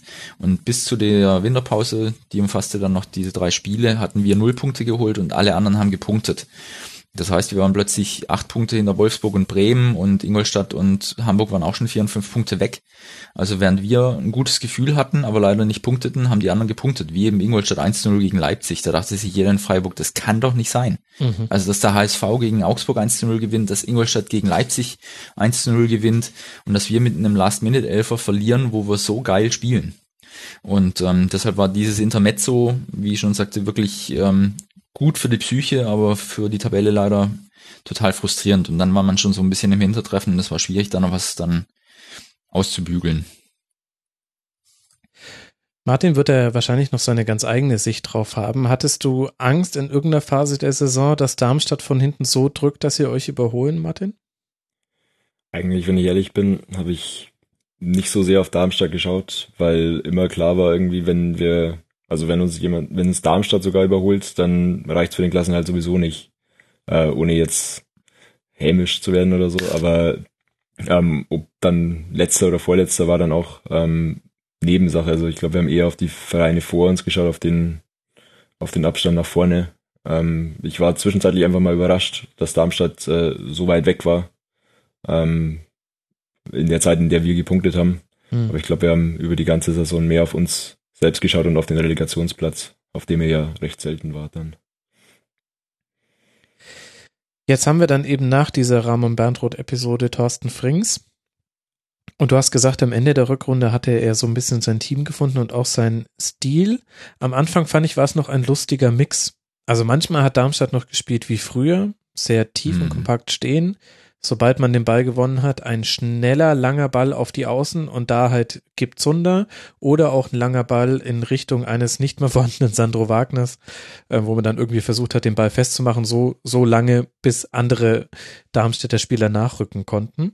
Aber teilweise war es auch fast ein Ballbesitzähnliches Spiel. Also während es ja noch der große Gag der letzten Saison war, zu zählen, wie wenig Ballbesitz Darmstadt 98 hatte, war das jetzt äh, unter Frings, hat sich das dann doch gedreht. Was glaubst du denn, ist seine Idee von Fußball, die er bei Darmstadt spielen lassen möchte, jetzt nach dieser Rückrunde? Also jetzt hat er ja genügend Testreihen gehabt. Mhm. Was glaubst du, wie will, wie will er gerne Fußball spielen lassen? Ich glaube schon, dass er einen spielerischen Ansatz wählt. Er hatte natürlich jetzt mit äh, Hamid Altintop echt auch einen sehr, sehr genialen Spielgestalter auf dem Feld. Also Spielgestalter bei einem Team, das 25 Punkte holt, mag sich ein bisschen komisch anhören, aber es ist so. Also wir haben unter Frings wirklich, ähm, als Altintop dann auch so angekommen waren, das war eigentlich das Spiel gegen Dortmund, was man vielleicht auch nochmal sich in Erinnerung rufen sollte. Das war das beste Spiel von einer Darmstädter Mannschaft, das ich seit ganz, ganz, ganz langem gesehen habe und auf diesem Niveau ohnehin noch nie. Also wir hatten Dortmund wirklich total im Griff und total verdient 2 zu 1 gewonnen und Altintop war omnipräsent und hat hinten die Bälle abgefangen, hat vorne angekurbelt und hat gezeigt, dass ähm, die Diskussion über sein Alter reichlich ähm, gestrig ist. Das war wirklich super. Und er lässt sich dann eben auch immer wieder beim Spielaufbau zwischen die Innenverteidiger fallen, sodass die Außenverteidiger nach vorne schieben und wir hinten kurzzeitig mit einer Dreierkette spielen. Und deshalb ähm, denkt sich wahrscheinlich Frings auch, wenn wir den Ball haben, dann können wir schon mal mehr gestalten, als wenn er nach vorne geht und dann ist er im Zweifel entweder weg oder wir ziehen immerhin noch einen Foul, was ja auch so eine Schuster-Attitüde war. Ähm, wenn der Ball vorne ist, dann kann man auch mal einen Foul ziehen. Das verstand Wagner, das versteht auch äh, Jerome Gondorf wie kein Zweiter. Und dann hat man eben auch die Möglichkeit, über Standards zum Erfolg zu kommen. Und Frings hat einfach einen anderen Ansatz. Ich glaube, dass da auch Björn Müller mitwirkt und als Co-Trainer seine Ideen einbringt. Und wenn du eben einen Spieler hast wie ein Vrancic, wie ein Gondorf und wie ein Altimtop, die den Ball durchaus auch verarbeiten können, dann ist es schon nicht schlecht. Jetzt wäre es natürlich wünschenswert, dass Altintop bleibt. Mhm. Ähm, ob es sich wirklich antut, in die zweite Liga zu gehen mit den Lilien, ist, glaube ich, wirklich äh, total offen.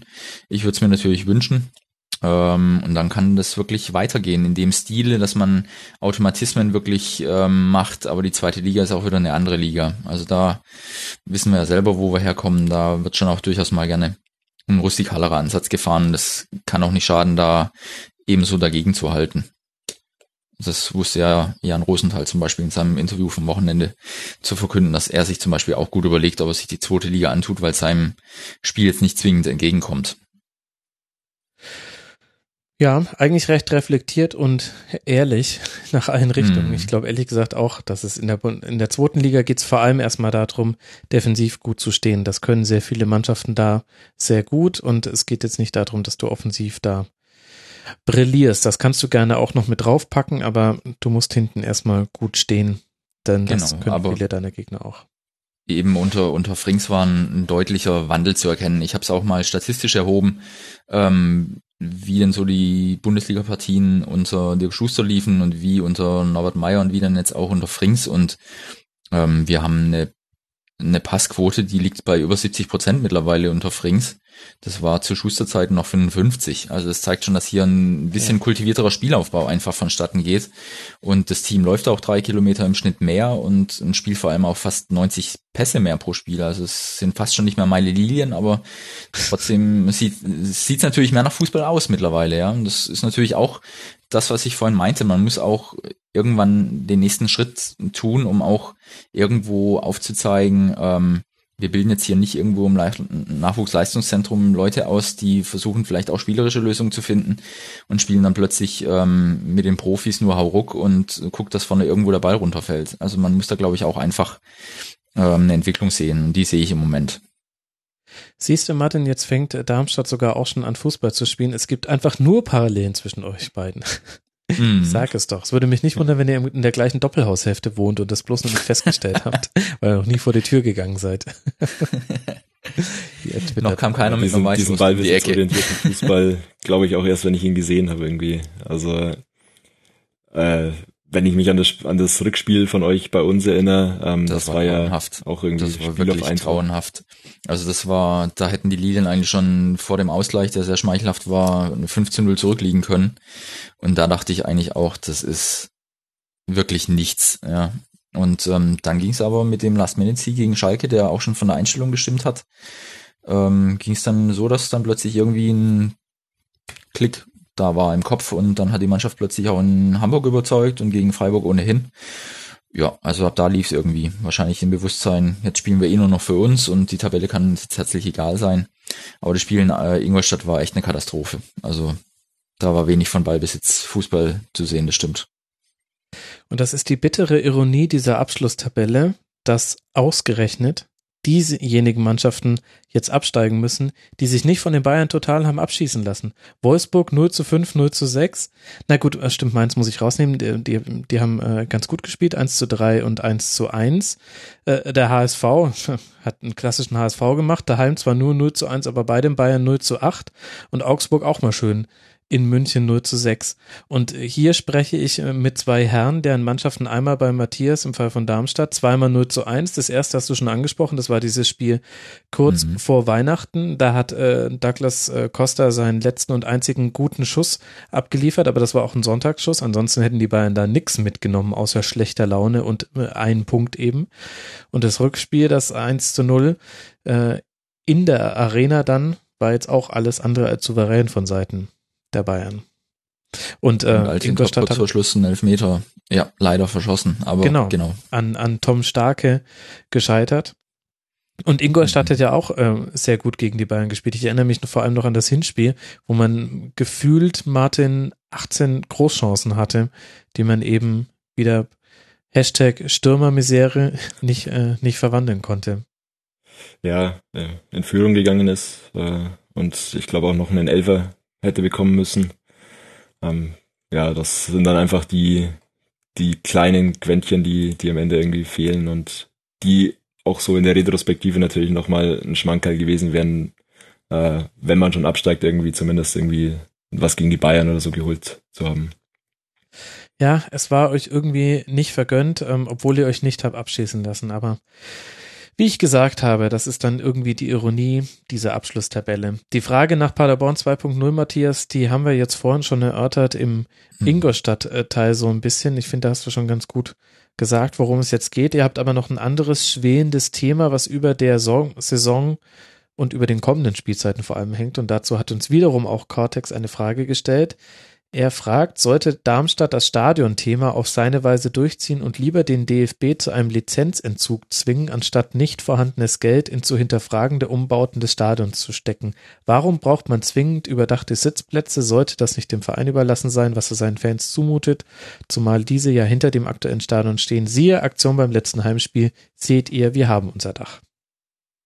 Genau, also ich stehe auch schon seit Jahr und Tag auf der Gegengerade und lasse mir ähm, regelmäßig die Gesichtshälfte bräunen oder eben mich vollregnen. Also mir ist es tatsächlich auch herzlich egal, ob da ein Dach über mir ist oder nicht. Ähm, jetzt ist es leider so, dass die DFL in dem Fall ähm, ja die Vereinsvertreter wann war das? Ich glaube, im letzten Jahr hatte unser Präsident gesagt, ähm, mit dem Sachverhalt äh, vertraut gemacht hat und außer Darmstadt hat niemand dagegen gestimmt. Also das heißt, wir sind hier natürlich auch im Hintertreffen, weil jeder andere schon ein Dach hat. Und die Frage ist jetzt wirklich, warum braucht es denn ein Dach? Also da fühlt man sich schon ein bisschen gegängelt. Und diese Aktion, die jetzt angesprochen wurde, ähm, auf der Gegengerade vor dem Hertha-Spiel, haben die Fans ähm, Schirme auf, also Regenschirme aufgespannt und dann eben so das Motto ausgerufen, seht ihr DFL, so haben wir uns das gedacht mit ah, dem schön. Ja, da, genau, und das zeigt so ein bisschen die, die Selbstironie der Darmstädter auch. Und ähm, aber ich glaube, der Verein ist da jetzt einfach in einer Situation, die so ein bisschen zwiegespalten ist. Zum einen will er natürlich selber auch ein ähm, profitaugliches Stadion. Das ist das Böllenfalltor in der jetzigen Form nicht. Und es verschlingt auch immer wieder Unsummen an Sachen, die einfach gemietet werden müssen, von Notstromaggregaten bis hin zu Toiletten und auch die Hintertortribünen sind ja nur drei Jahre geliehen. Ach so. Also das heißt, mh, Ah. Dieses ganze Konstrukt verschlingt jetzt schon im laufenden Betrieb viel Geld, ohne dass man was jetzt wirklich als Lösung parat hätte. Und deshalb ist der Verein da so semi-traurig, dass die DFL da jetzt so ein bisschen die Pistole auf die Brust setzt. Und jetzt muss die Stadt einfach Farbe bekennen. Ähm, wenn wir jetzt das Gespräch vor drei Jahren geführt hätten, dann wäre das Gespräch schon am selben Standpunkt gewesen, nämlich wir müssen ein neues Stadion kriegen oder zumindest ein generalsaniertes Stadion. Ähm, Haben es aber nicht. Und die Stadt hat sich da, glaube ich, ein bisschen verschätzt, weil sie meinte, würde ich jetzt einfach mal unterstellen, auch ein bisschen auf Zeit zu spielen. Also der Höhenflug, der wird sich schon mal wieder erübrigen. Und wenn wir wieder dritte Liga spielen, dann ist es vielleicht auch nicht mehr notwendig.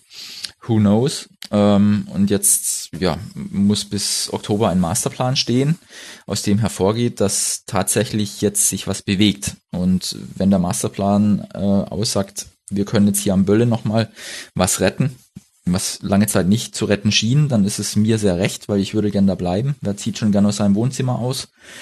Und mh, mm, es gibt jetzt so eine Lärmschutzrichtlinie, die ähm, besagt, dass im Wohngebiet mittlerweile mehr Dezibel an Lautstärke ähm, stattfinden dürfen. Und es würde dann wohl bedeuten, dass die Lilien vielleicht doch am alten Standort das Stadion so umbauen, dass es wiederum Profifußball erlaubt. Aber ich bin selber sehr gespannt und befürchte, dass da vielleicht noch nicht der Weisheit letzter Schluss im Rathaus mittlerweile hm. gefallen ist.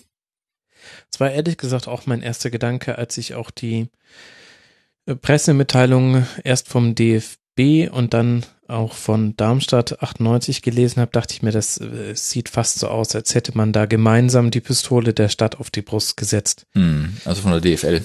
Äh, DFL, ja, ja. Muss es genau, gewesen sein, genau. genau. Hm, ja. Mhm.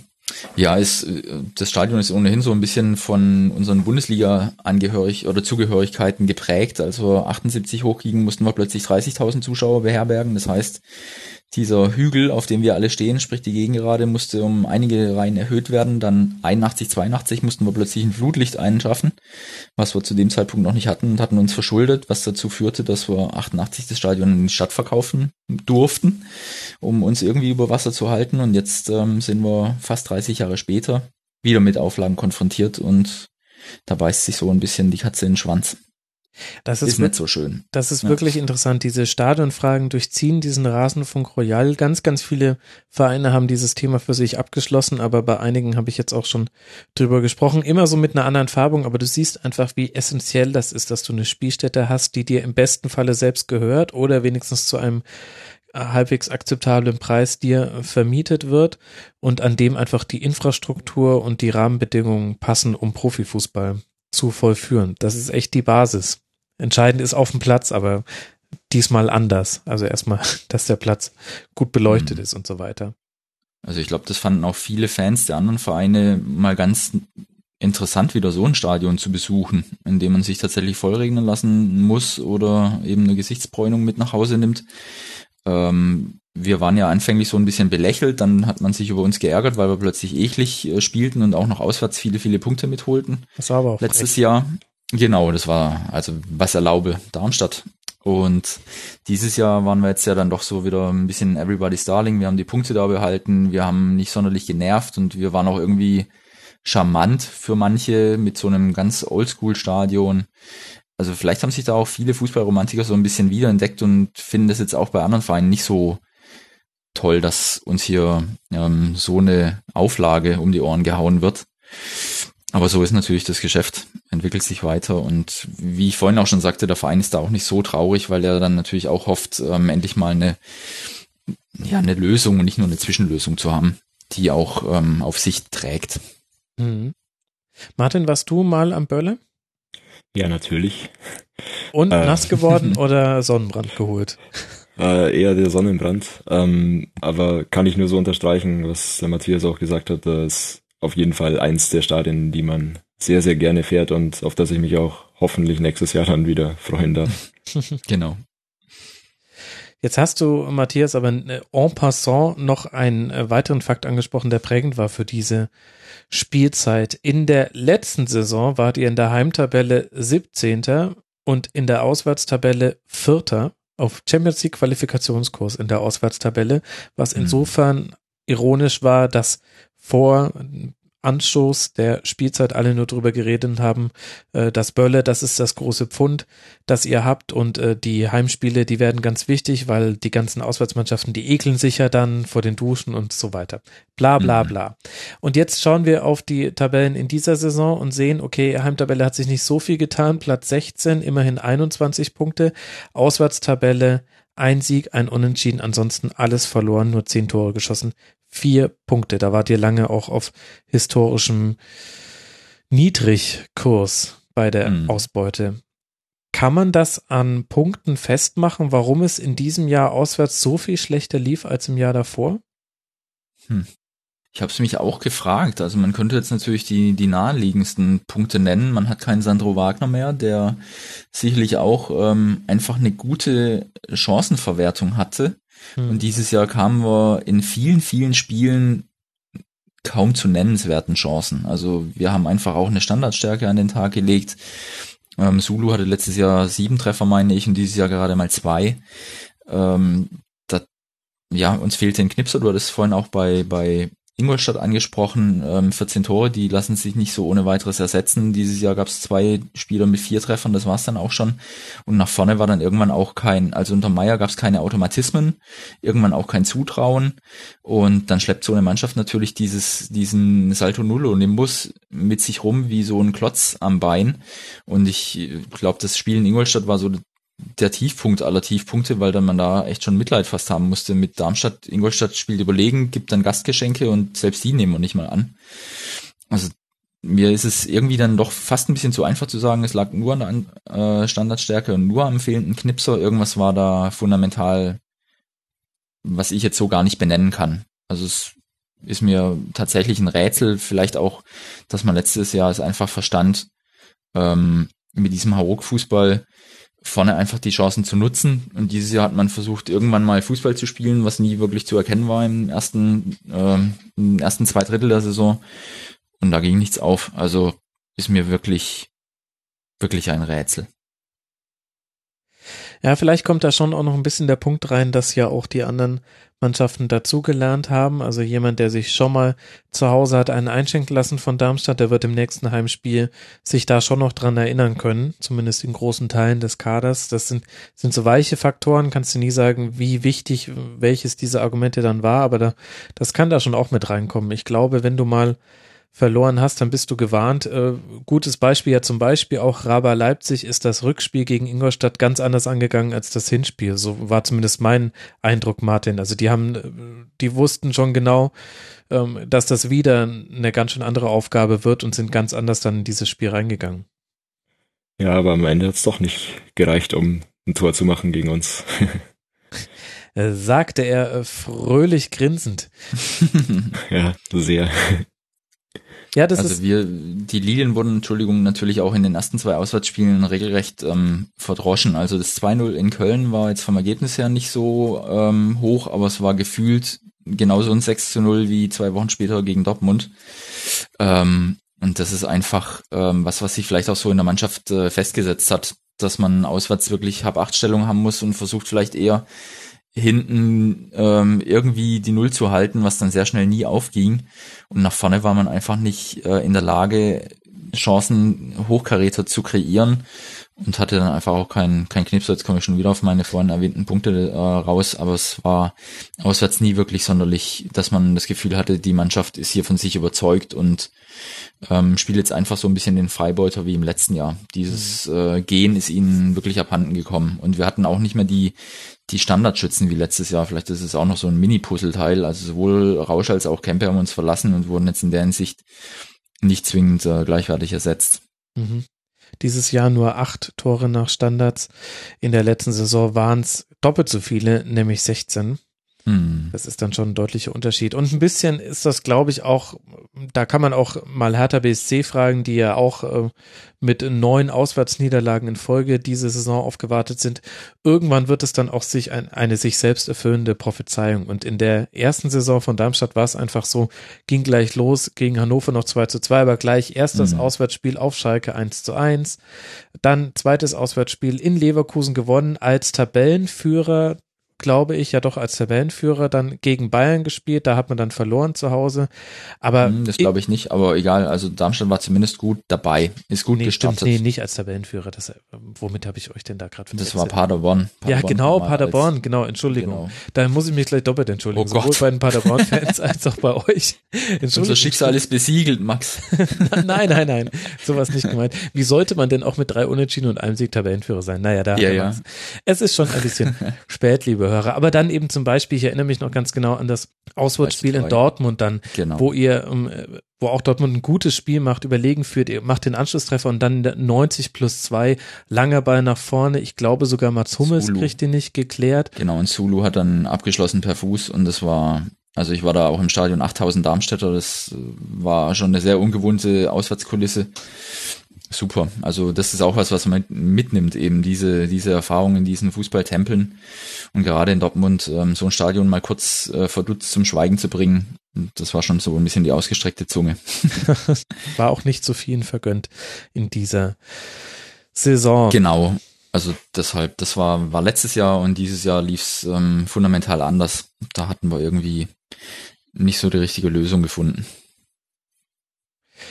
Nach der Stimmung im Umfeld brauche ich dich ja wahrscheinlich auch nicht fragen. Die war ja fast schon beneidenswert gut. Ich habe äh, im Hertha-Segment haben wir da vor einigen Stunden schon, liebe Hörerinnen und Hörer, drüber gesprochen, wie grotesk das eigentlich ist, dass äh, manche Mannschaften um zehnten Tabellenplatz spielen am letzten Spieltag und äh, das Stadion wird nicht mal mehr voll und andere kämpfen um den Klassenerhalt und werden danach gefeiert und auf Händen getragen wie der HSV.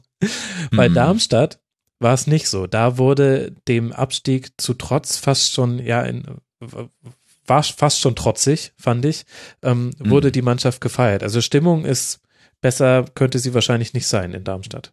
Nee, wirklich nicht. Also dieses Shiplocks on Fire resultierte ja dann auch noch in seinem allerersten Treffer seit, was waren das, zwei Jahren gegen, gegen Freiburg. Und ich glaube, dieses Shiplocks on Fire ist auch so ein bisschen die Selbstironie ähm, der Fans, ähm, dass man eben weiß, Shiplock ist ein Torjäger, der nicht trifft. Und wir haben ein Team, das dann schon sehr über sich hinauswachsen muss, um, um konkurrenzfähig zu sein. Und dann kam eben eins zum anderen und man hat gesagt, okay, jetzt machen wir einfach das Beste aus der Situation, dem Verein und dem Team kann man nicht wirklich böse sein, weil die hat uns in den letzten Jahren genug ähm, Endorphinschübe hm. ver verschafft und deshalb, wir wissen das einfach zu nehmen. Für uns war Bundesliga Partytime. Also jetzt, ohne jetzt äh, besoffen durch die Bundesliga zu ziehen, sondern einfach es zu genießen, ja. Und ähm, letztes Jahr zum Beispiel waren wir in der Endabrechnung besser als Frankfurt, besser als Hoffenheim. Leipzig war noch in der zweiten Liga. So eine Saison wird es nie wieder geben, dass wir vor diesen drei Teams einkommen werden.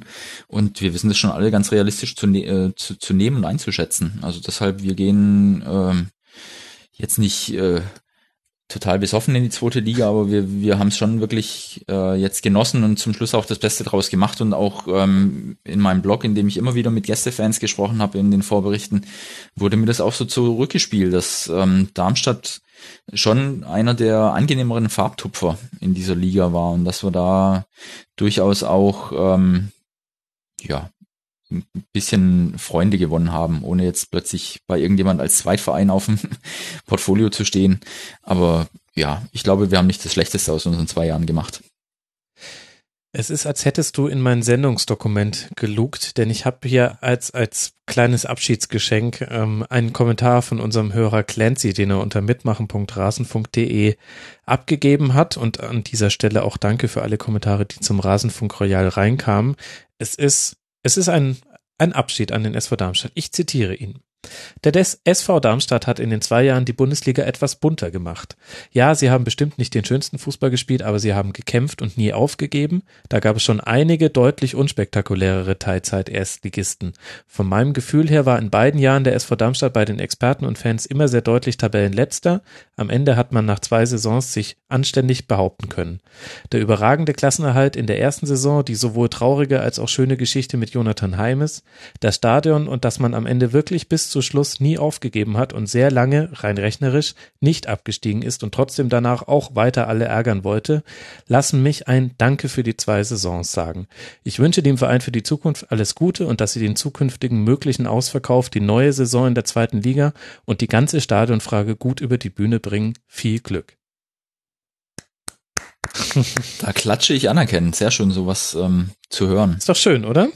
Ja, absolut. Also da, da können wir uns glücklich schätzen, dass wir auch so ein, so ein Image jetzt hinterlassen haben, weil ich wage zu behaupten, dass bei vielen Bundesliga-Fans ähm, Darmstadt 98 vor vier Jahren noch überhaupt keinen Klang hatte und mittlerweile mhm. kann man sich mit dem Verein jetzt nicht identifizieren, aber es ist einem ein Begriff.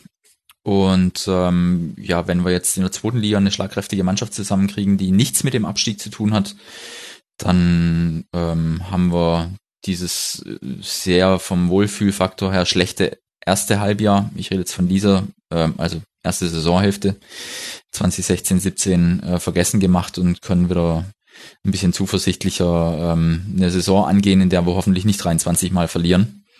dann hätten wir definitiv was falsch gemacht. Mhm. So, Und wir haben mit sieben, Entschuldigung, mit sieben Siegen auch nur zwei weniger geholt als letztes Jahr, absurderweise. Aber wir haben einfach ähm, irgendwo Punkte liegen lassen. Ja, zu wenige Unentschieden, nur vier Unentschieden. Die einzige Mannschaft, die ähnlich äh, wenige Unentschieden hat, ist Hertha BSC. Die sind auf Tabellenplatz Mhm. 6 gelandet. So unterschiedlich kann das sein. Eine Frage habe ich noch an dich, Matthias. Hm. Du hast vorhin schon gesagt, euer Motto war Partytime, deswegen würde ich fast sagen, der Film zur Saison muss ja dann Wayne's Word sein. Partytime exzellent. Aber äh, vielleicht hast du da noch nicht so weit gedacht. Was hattest du dir Nee, denn nee, nee. ursprünglich überlegt? Also ich hatte jetzt einen Titel, der dich wahrscheinlich staunen machen lässt. Ähm, no Country for Old Man. Und Okay. zwar gemünzt auf Norbert May und Holger Fach. Also die kamen ja Ah. als alte Fahnsmänner ans, ans Bölle. Und äh, wenn man die erfolgreichen Trainer der letzten Jahre sich in Erinnerung ruft, dann war es zum einen Kostja, Kosta Runjajic, der uns aus der vierten in die dritte Liga führte als blutjunger Trainer. Dann kam Dirk Schuster an seiner zweiten Trainerstation zu uns, hat hier auch ähm, Euphorie ausgelöst und einen wahren Rausch hervorgerufen. Und ich glaube, Frings hat jetzt das Potenzial, zumindest ähnliches zu tun. Er wurde am Samstag in Gladbach mit Sprechchören abgefeiert und sein Trainerteam auch. Also er hat es dann gleich mit vor die Kurve geholt und es zeigt, dass hier einfach ein Teamgeist herrscht, der ähm, ganz gut tut und Frings fühlt sich, glaube ich, auch in Darmstadt wohl, weil hier ist kein Medienfokus, hier kann er in Ruhe arbeiten. Und das war eben bei Fach und ähm, Meier irgendwie der falsche Ansatz. Also ich hatte auch mal mit dem verdienten vormaligen Präsidenten Hans Kessler gesprochen, der meinte, Darmstadt muss eigentlich so sein, dass er ähm, Trainern ein Sprungbrett bietet. Und das war vor zwei, drei Jahren, als ich mit ihm mich darüber unterhalten hatte. Und ähm, ich glaube, in das Schema passt ähm, Frings wieder und Meier eben gar nicht. Und deshalb wäre es bei mir No Country for Old Men. Sehr schön. Und damit haben wir den Vereinsteil geschafft im Rasenfunk Royal. Und mir bleibt nichts anderes, als euch beiden zu danken und euch wirklich äh, alles Gute für die zweite Liga zu wünschen. Ich persönlich würde mir ja einen schnellen Aufstieg wünschen. Eigentlich würde ich mir sogar eine Erweiterung der ersten Liga auf 24 Vereine wünschen. Dann hätte ich nämlich noch mehr sympathische und kompetente Gäste im Rasenfunk. Das ist schon immer ein herber Verlust, wenn da gute Vereine runtergehen. Ich danke sehr. Zum einen Martin at einer unterstrich 93 bei Twitter. Martin, vielen Dank, dass du dir Zeit genommen hast, hier im Rasenfunk über den FCI zu sprechen. Es war mir eine Ehre. Ich hoffe, wir hören uns bald wieder und zwar, weil wir über Erstliga-Content sprechen. Und außerdem vielen Dank an Matthias Kneifel at Kickschuh-Blog bei Twitter. Er spricht auch bei Hoch und Weit, dem sehr, sehr, sehr empfehlenswerten Darmstadt Podcast. Solltet ihr unbedingt reinhören, mache ich auch regelmäßig und habe es noch nie bereut. Vielen Dank, Matthias. Ich danke dir, Max, und darf dich auch von den anderen grüßen, von denen du ja auch schon den einen oder anderen zu Gast hattest. Ja, Dankeschön. Grüße mal zurück. Ich wünsche euch eine gute nächste Saison und jetzt erstmal aber einen schönen Abend. Macht's gut, ihr zwei. Ciao. Danke, dir auch. Servus. Ciao. Es ist eins der Lieblingssegmente von ganz vielen Hörerinnen und Hörern. Seit einiger Zeit reden wir im Rasenfunk Royal nicht nur über die 18 Bundesliga-Vereine, sondern auch über die Saison der Schiedsrichter. Warum können wir das überhaupt tun? Weil es Alex Feuerherd gibt. Einen der kompetentesten und rhetorisch gewandtesten Menschen, den ich kenne in diesem Bereich. Und deswegen bietet es sich nahezu an, die Bilanz der Schiedsrichtersaison zu ziehen, und zwar mit ihm. Alex Feuerherd von Colinas Abend, dem einzigen Schiedsrichter-Podcast Deutschlands. Schon sehr lange keine Folge mehr erschienen. Darüber wird auch zu sprechen sein jetzt gleich. Bei Twitter heißt er Lisas Welt. Hallo Alex. Einen wunderschönen guten Tag, lieber Max, und vielen Dank für die Vorschusslorbeeren. Ja, wie immer gerechtfertigt. Jeder, der dich schon mal im Rasenfunk gehört hat, auch im Tribünengespräch zu Rasenballsport Leipzig, ist sich dessen bewusst. Alex, ich muss mit dir gleich ins Gebet gehen. Warum gab es so lange keine Folge mehr von Colinas Abend? Weil es manchmal wichtigere Dinge gibt als Fußball, auch wenn man das gar nicht glauben mag. Aber der Kollege Klaas Rehse steckt gerade im Examen und das bedarf dann auch der vollen Konzentration und der vollen Fokussierung auf diese große Aufgabe und das hat dazu geführt, dass wir leider schon ganz lange keinen Podcast mehr aufnehmen konnten. Das soll sich aber in Bälde wieder ändern. Wir haben das jetzt mal ganz allgemein so angekündigt, wir werden im Sommer zurückkommen. Genauer Termin steht noch nicht fest, weil ich im Juni auch erstmal zweieinhalb Wochen komplett weg bin Hm. im Urlaub und danach werden wir uns dann dran setzen, ich sage mal mutmaßlich im Laufe des Confed Cups, so heißt das Ding doch, was da jetzt irgendwann im Ja. Juni kommt, ne? Da werden wir dann sicherlich einen großen Rückblick machen. Da müssen wir uns noch überlegen, wie wir das konkret gestalten, denn wir können natürlich nicht alle strittigen Szenen besprechen, aber uns wird schon was einfallen. Das wird wahrscheinlich auch eine Mammutfolge werden Hm. für unsere Verhältnisse. Also könnte schon so die Dimension eines Tribünengesprächs bekommen. Wissen wir aber Sehr noch nicht genau. Jedenfalls, ich denke mal so Ende Juni, Anfang Juli werden wir dann wieder mit einer Folge da sein. Endlich. Wir haben es ja auch beide selbst sehr vermisst. Wir haben so oft drüber gesprochen am Telefon und auch, auch persönlich und gesagt, hm, das äh, fehlt uns doch beiden sehr. Es ist ja immer schön, darüber zu schreiben und zu twittern über die Schiedsrichterei. Ist alles ganz prima, aber es ersetzt, und wem erzähle ich das? Natürlich keinen Podcast. Aber Oh ja, das Gefühl kenne ich. Mir haben fast die Rasenfunk Royal-Aufnahmen in den letzten Tagen gefehlt. Ich musste arbeits- und äh, privat bedingt eine kurze Pause einlegen. Du bist jetzt der Erste. Wir nehmen auf, dass für alle, die sich vielleicht wundern, egal was im Relegationsrückspiel zwischen Wolfsburg und Braunschweig passieren wird, es wird nicht Teil dieser Sendung hier sein, denn wir nehmen am Tag desselbigen Spiels auf und wissen noch nicht, was passiert sein kann. Und ich finde deine öffentliche Klarstellung sehr wichtig, dass du geschrieben hast, Colinas Erben kehrt im Sommer zurück, denn unser Hörer Sternburg hat unter mitmachen.de, mitmachen.rasenfunk.de, mitmachen.de haben wir nicht gekriegt, hat er geschrieben, Zitat, ich hatte das bisher so verstanden, dass es in der Schlusskonferenz ab der nächsten Saison eine feste zehnte Rubrik gibt, dabei haben wir gar keine Rubriken, egal, in der Alex nach Abhandlung der neun Spiele zugeschaltet wird, um sich über die dieswöchentliche Leistung der Schiedsrichter auszulassen. Im Gegenzug berichtet Colinas Erben so ungefähr vierteljährlich über die übergeordneten Entwicklungen im Schiedsrichterbereich und wie es Klaas Reses Katze geht. Sicher, die einzige Quelle hierfür sind die selten zuverlässigen Stimmen in meinem Kopf, aber das liegt so auf der Hand, das muss doch stimmen. Nein, lieber Steinbuck. super. Nein und nochmal nein. Ähm, gut, hätten wir das geklärt. Wir freuen uns alle auf die nächsten Folgen von Colinas Erben.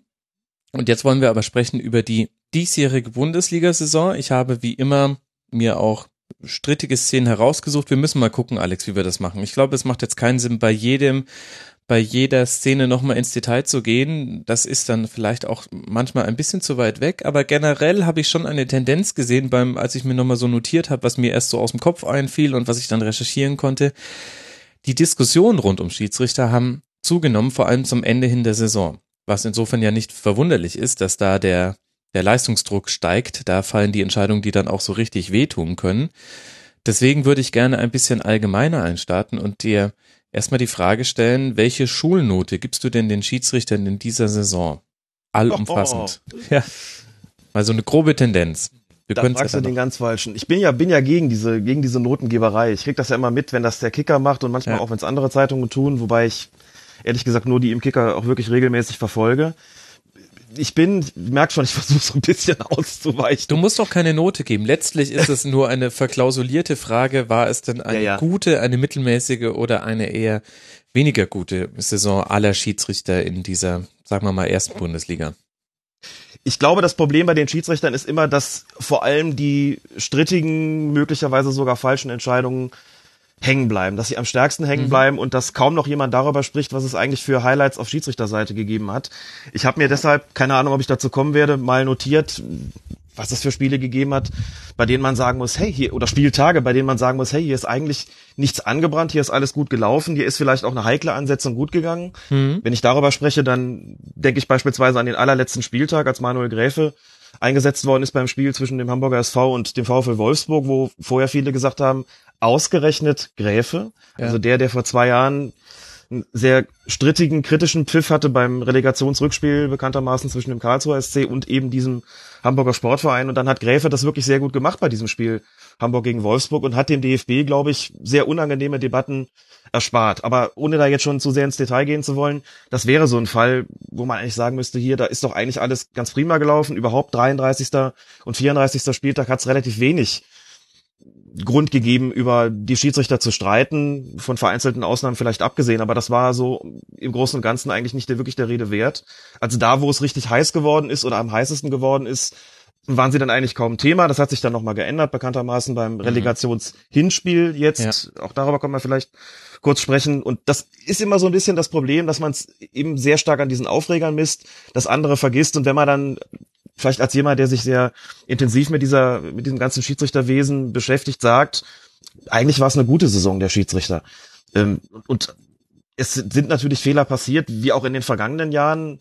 Ich glaube, der DFB hat errechnet, dass sind insgesamt weniger spielentscheidende Fehler gemacht worden. Das lässt sich für die Öffentlichkeit, glaube ich, immer relativ schwer nachvollziehen, weil man dazu ja eine Liste sehen müsste Ja. und auch den Vergleich haben müsste mit den Vorjahren. Das funktioniert dann so äh, nicht ohne weiteres. Aber für mich hat schon noch echte Highlights gegeben bei den Schiedsrichtern, echte positive Entwicklungen, auch von einzelnen Schiedsrichtern, die nochmal einen großen Sprung nach vorne gemacht haben, Mhm. ähm, wo man sagen muss, okay, da hat sich doch eigentlich auch was in die, in die, in, in eine positive Richtung entwickelt. Dass es gleichzeitig auch wieder Spiele gegeben hat, wo man sagt, puh, da ist was schiefgelaufen. Klar, so ist das. Die gibt's Da ja muss man immer. natürlich, Die haben wir ja da muss man, die gibt's immer. Ja, aber bei den Spielern auch. Das sollte man vielleicht auch als Vergleichsmaßstab nehmen. Und man muss vielleicht auch dazu sagen, und das ist mir tatsächlich auch ganz wichtig, ich glaube, dass die, dieses Gefühl, was ja immer so existiert, die Schiedsrichter sind schlechter geworden, haben mehr Fehler gemacht, mehr spielentscheidende Fehler gemacht, viel damit äh, zu tun hat, dass es eben, dass die technischen Möglichkeiten wirklich immer besser werden, Mhm. dass ihnen mehr Fehler nachgewiesen werden können und dass es teilweise medial auch sehr stark aufgeblasen wird. Also dass, dass wirklich manche Entscheidungen zu einem, zu spielentscheidenden Fehlern irgendwie hochgejazzt werden, wo man eigentlich sagen muss, so gravierend, wie es jetzt gemacht worden ist, war es dann vielleicht gar nicht. Vor allen Dingen, wenn man es daran misst, was konnte der Schiedsrichter auf dem Platz eigentlich sehen.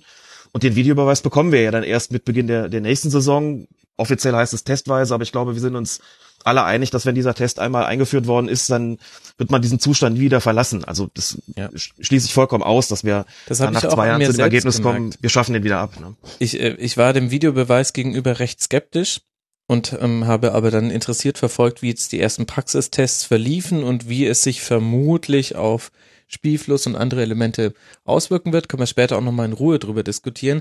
Aber mir ging es dann irgendwann sogar so, dass ich am Ende der Saison mir gedacht habe, boah, hoffentlich kommt jetzt einfach der Videobeweis. Es war mir dann tatsächlich vereinzelt zu viel und da weiß ich auch nicht, ob ich einem Hype der Medien auferlegen bin oder ob es wirklich so war. Es gibt, es gab einfach so viele Szenen, wo dann auch schon die Kommentatoren jeweils gesagt haben, in der nächsten Saison wird sich das klarer lösen lassen. Nicht immer liegen sie damit richtig, meiner Meinung nach. Wir haben den Graubereich wird es nämlich auch mit Videobeweis noch geben. Das wird viele schockieren. Und nicht mal Handspiel wird eindeutig aufzuklären sein, liebe Leute da draußen. Aber so einige Fehlentscheidungen, die wirklich auch gravierend und schwerwiegend waren, hätten verhindert werden können. Eine Frage habe ich, aber ich möchte jetzt noch gar nicht über Videobeweis diskutieren. Ich finde das sehr gut, wenn du sagst, du hast dir auch positive Dinge herausgeschrieben. Ich habe das auch versucht. Mir ist es aber ehrlich gesagt schwerer gefallen, mich an gute Spiele zu erinnern, als eben an die Fehler. Denn eine, eine gute Leistung besteht meistens daran, dass man sich nicht mehr an das Wirken des Schiedsrichters erinnern kann in einem Spiel. Die einzige Instanz, die eine solche Positivliste verwalten könnte und sie ja auch hat, wäre der DFB. Warum gibt es das nicht, wie zum Beispiel in der NBA, dass wegen mir auch mit einigem Nachlauf zum Spieltag, das muss ja nicht mal gleich eine Woche danach sein, wo die Aufregung auch so groß ist, veröffentlicht wird, ähm, welche, welche Situationen im Nachhinein als Fehlentscheidung gesehen werden oder vielleicht auch wegen mir nicht situationsbezogen, sondern generell, wir haben jetzt in den letzten fünf Spieltagen nach unserer Zählung hatten wir so und so viele gravierende Fehlentscheidungen, die spielentscheidend waren, aber in so und so viel Prozent aller Entscheidungen lagen wir richtig. Dass man da so quasi eine, eine berufene Instanz hat, die diese, auch diese Positivgeschichten erzählen kann.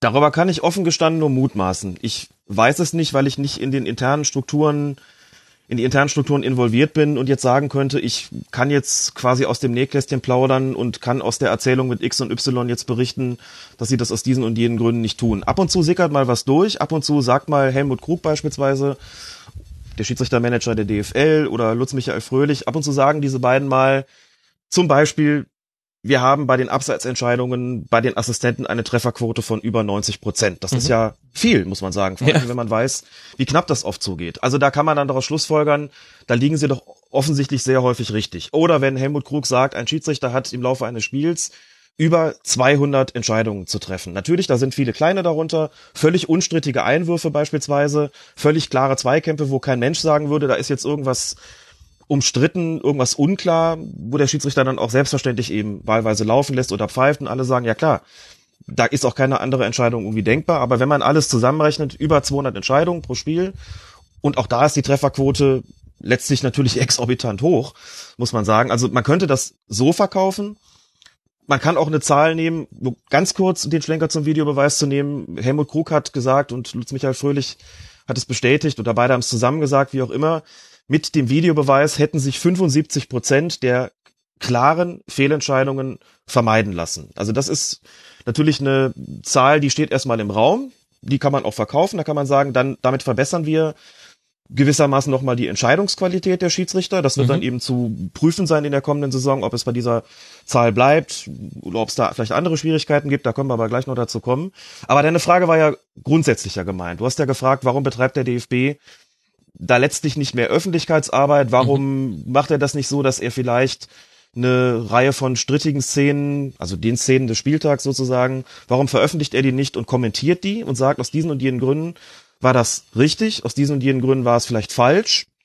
Und wenn man schon über die Gründe spricht, dann muss man eben auch sagen, was ist da konkret schiefgelaufen, ohne uns da jetzt ähm, überhöhen zu wollen. Das wäre ja so ein bisschen, ist ja so ein bisschen das, was wir versuchen klar zu machen. Hier guck mal, wo der gestanden hat. Der hat nur eine Perspektive, der hat nur eine Geschwindigkeit, der hat keine Zeitlupe. Deswegen kommt eine Entscheidung, auch eine falsche, halt aus diesen und jenen Gründen mal zustande. Und das wirkt ja auch bei vielen Leuten, die sagen, aha, jetzt haben wir das zumindest verstanden dass der nicht irgendwie völlig unfähig ist oder eine Sehschwäche hat, sondern der hat vielleicht gar keine andere Chance auf dem Platz.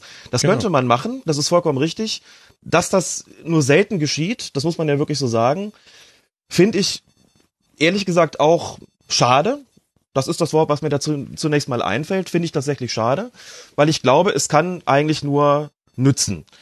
Ich habe die Vermutung, dass dann doch noch so ein bisschen die sagen wir mal, lange Jahre, um nicht zu sagen Jahrzehnte gewohnten Strukturen immer noch sehr verfestigt sind, dass sehr wenig Öffentlichkeitsarbeit betrieben wird in Bezug auf die Schiedsrichter. Das ist natürlich alles schon sehr, sehr, sehr viel mehr, als wir das beispielsweise in den 80er oder 90er Jahren hatten. Ähm, mhm. Da war es ja wirklich komplett anders. Das ist ja eigentlich gar nicht drüber gesprochen worden. Inzwischen sieht die Sache durchaus anders aus. Wird viel auch zum Videobeweis jetzt beispielsweise erklärt. Findet man auch Zeitungsberichte, äußern sich auch mal Funktionäre, aber sowas Regelmäßiges ist nicht dabei. Und im Grunde genommen ist es eigentlich gar nicht mehr nötig. Wir sind längst angelangt an dem Punkt, wo man sagen muss, Öffentlichkeitsarbeit gehört einfach dazu. Und es kann den Schiedsrichtern eigentlich nicht mehr schaden. Das kann eigentlich auch nicht mehr ihre Autorität auf dem Platz angreifen. Das ist lange Jahre das Argument gewesen. Man spricht nicht darüber, weil sie das in ihrer Autorität angreift, weil sie das in mhm. ihrer Autorität einschränkt, weil das ihre, an ihrer Akzeptanz auf dem Platz kratzt. Und ich glaube, das ist schon längst nicht mehr so. Aber manche Prozesse dauern dann halt vielleicht ein bisschen länger und das mag auch den Grund haben, dass vielleicht der eine oder andere Schiedsrichter auch ein bisschen geknickt ist, wenn er dann irgendwie in der Öffentlichkeit hört, jetzt bin ich wieder dran mit einer Entscheidung, warum nicht der X hm. oder warum nicht der Y, das weiß ich nicht, aber das wäre zumindest eine Erklärung, die aber natürlich kein, kein Grund sein könnte, es nicht zu machen, denn da müsste man dann schon auch offen und professionell damit umgehen und auch sagen, das ist jetzt elementarer Bestandteil, dem haben sich alle zu stellen. Schiedsrichter sind Profis. Schiedsrichter sind Profis, das muss man ganz klar so sagen, auch wenn sie sicherlich alle noch einen sogenannten ordentlichen Beruf haben. Hm. Der Schiedsrichterberuf ist ja kein unordentlicher, nicht wahr? Und in England, wo es Profischiedsrichter gibt, die sich auch ganz offen so nennen, muss man sagen, da passieren wahrscheinlich sogar mehr gravierende Fehler als in der Bundesliga. Deswegen möchte ich hiermit auch deutlich festhalten, wir haben in Deutschland eigentlich längst den Profischiedsrichter. Mhm. Der, diese arbeiten professionell, da lässt sich vielleicht immer noch das eine oder andere verbessern. Und das lässt sich auch offensiv so nennen, aber sie kriegen halt nicht mehr nur 72 Mark, wie das früher der Fall gewesen ist. Also da sehe ich auch ganz offen ne, ein Feld, auf dem sich der DFB verbessern sollte, auf dem er mehr tun kann. Und ich habe so ein bisschen die Hoffnung, dass mit dem Videobeweis vielleicht auch das einhergeht. Denn da wird gerade am Anfang sehr viel zu erklären sein und vielleicht ja. zieht das dann irgendwas so im Schlepptau mit sich. Auch eine geänderte Öffentlichkeitsarbeit. Mal schauen. Zeit wird's. Okay, wir werden, glaube ich, noch viel auch über diese Dinge ähm, im Laufe der Sendung noch sprechen. Ich finde es interessant, auch was du zu den Profi-Schiedsrichtern gesagt hast, dass es die jetzt de facto gibt. Da haben wir im letzten Rasenfunk Royal im Sommer auch schon eine Diskussion zugeführt. Kann man auch da nochmal nachhören, liebe Hörer. Das sind ja tatsächlich relativ zeitlose Segmente in der Schlusskonferenz. Jetzt lass uns mal so ein bisschen durch die Bundesliga durchgehen. Wir haben in der äh, Winterpause, so heißt es, haben wir schon miteinander gesprochen. Das heißt, wir haben viele Szenen aus der Hinrunde schon besprochen. Es gibt aber zwei, die ich jetzt dennoch auch nochmal hier im Rasenfunk Royal im Sommer herausheben möchte. Und zwar eine, weil dazu nochmal konkret eine Frage kam und die andere, weil sie für mich für etwas Grundsätzlicheres steht. Und zwar am 13. Spieltag spielt Raba Leipzig gegen den FC Schalke 04. Wir beide wissen, was jetzt kommen wird, nämlich die Schwalbe von Timo Werner, die dann den Strafstoß verursachte, den er selbst zum 1 zu 0 verwandelte. Dazu haben wir eine Frage bekommen vom Hörer Sky Niklas 04. Ich glaube, wir können leichter ahnen, warum ihn das Thema immer noch beschäftigt, so viele Monate später. Aber er hat noch mal einen ganz interessanten Punkt aufgemacht, den wir, glaube ich, in der Winterpause nicht so detailliert besprochen haben. Er schreibt, ich muss leider das Thema, Thema Timo Werner aufmachen. Für mich ist es bis heute eine himmelschreiende Ungerechtigkeit, dass Werner sich nach seiner Schwalbe gegen Schalke weiter feiern lassen darf und nicht nachträglich bestraft wurde. Welche Bedingungen müssen denn laut DFB-Statuten erfüllt sein, damit Ermittlungen aufgenommen werden? Warum galt bei der Beurteilung des Zweikampfes, der die Schwalbe zur Folge hatte, nicht die Unschuldsvermutung für Fährmann? Der Fall Werner ist daher meiner Meinung nach die krasseste Fehlentscheidung der Saison und Herr Danker, nein, das lese ich nicht mehr vor, da hat er, ähm, nee, da ist es ihm entglitten, lese ich nicht mehr vor. Aber die Frage ähm, bis zu dem letzten Ausflug in Richtung Herrn Dackert, das sparst du dir bitte, lieber Niklas, braucht man nicht, ist die Frage aber berechtigt. Sag mal, was muss denn erfüllt sein, damit der DFB nachträglich Ermittlungen aufnehmen kann? Ich hole mal ganz kurz ein bisschen weiter aus und bringe mal England ins Spiel. Mhm. In England gilt, wenn ich das richtig im Kopf abgespeichert habe, ab der kommenden Saison die Regelung, dass bei glasklaren Schwalben, die ungeahndet bleiben, Mhm. der Spieler nachträglich gesperrt werden kann, wenn die entsprechende Schiedsrichterkommission, die entsprechende Schiedsrichtervereinigung zu dem Ergebnis kommt, dass das so eine dreiste Schwalbe war, dass das nicht ungeahndet bleiben kann. Jetzt muss man dazu sagen, in England wird der Videobeweis noch nicht in der kommenden Saison eingeführt, sondern im Gespräch ist, wenn ich das richtig verstanden habe, in der Folgesaison. Also das wäre dann 18, 19, nicht wahr? Genau, 18, 19. Denn dazu muss man auch sagen, solche glasklaren Schwalben wie von Timo Werner, da wird sich in der kommenden Saison in der Bundesliga natürlich was ändern. Wenn so eine Szene geprüft wird, und sie würde ja geprüft, weil es ja einen Strafstoß gegeben hat und dieser Strafstoß mhm.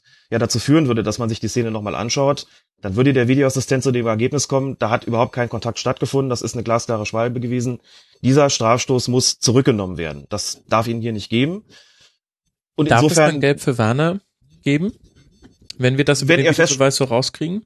So, wenn ich das richtig verstanden habe, müsste es dann da, genau. Also grundsätzlich ist es so, wenn eine falsche Entscheidung ähm, zurückgenommen wird, ist die Spielfortsetzung eigentlich ein Schiedsrichterball. Jetzt so, kann man okay. natürlich argumentieren, das ist immer so, wenn der Schiedsrichter irrtümlich gepfiffen hat. Mhm.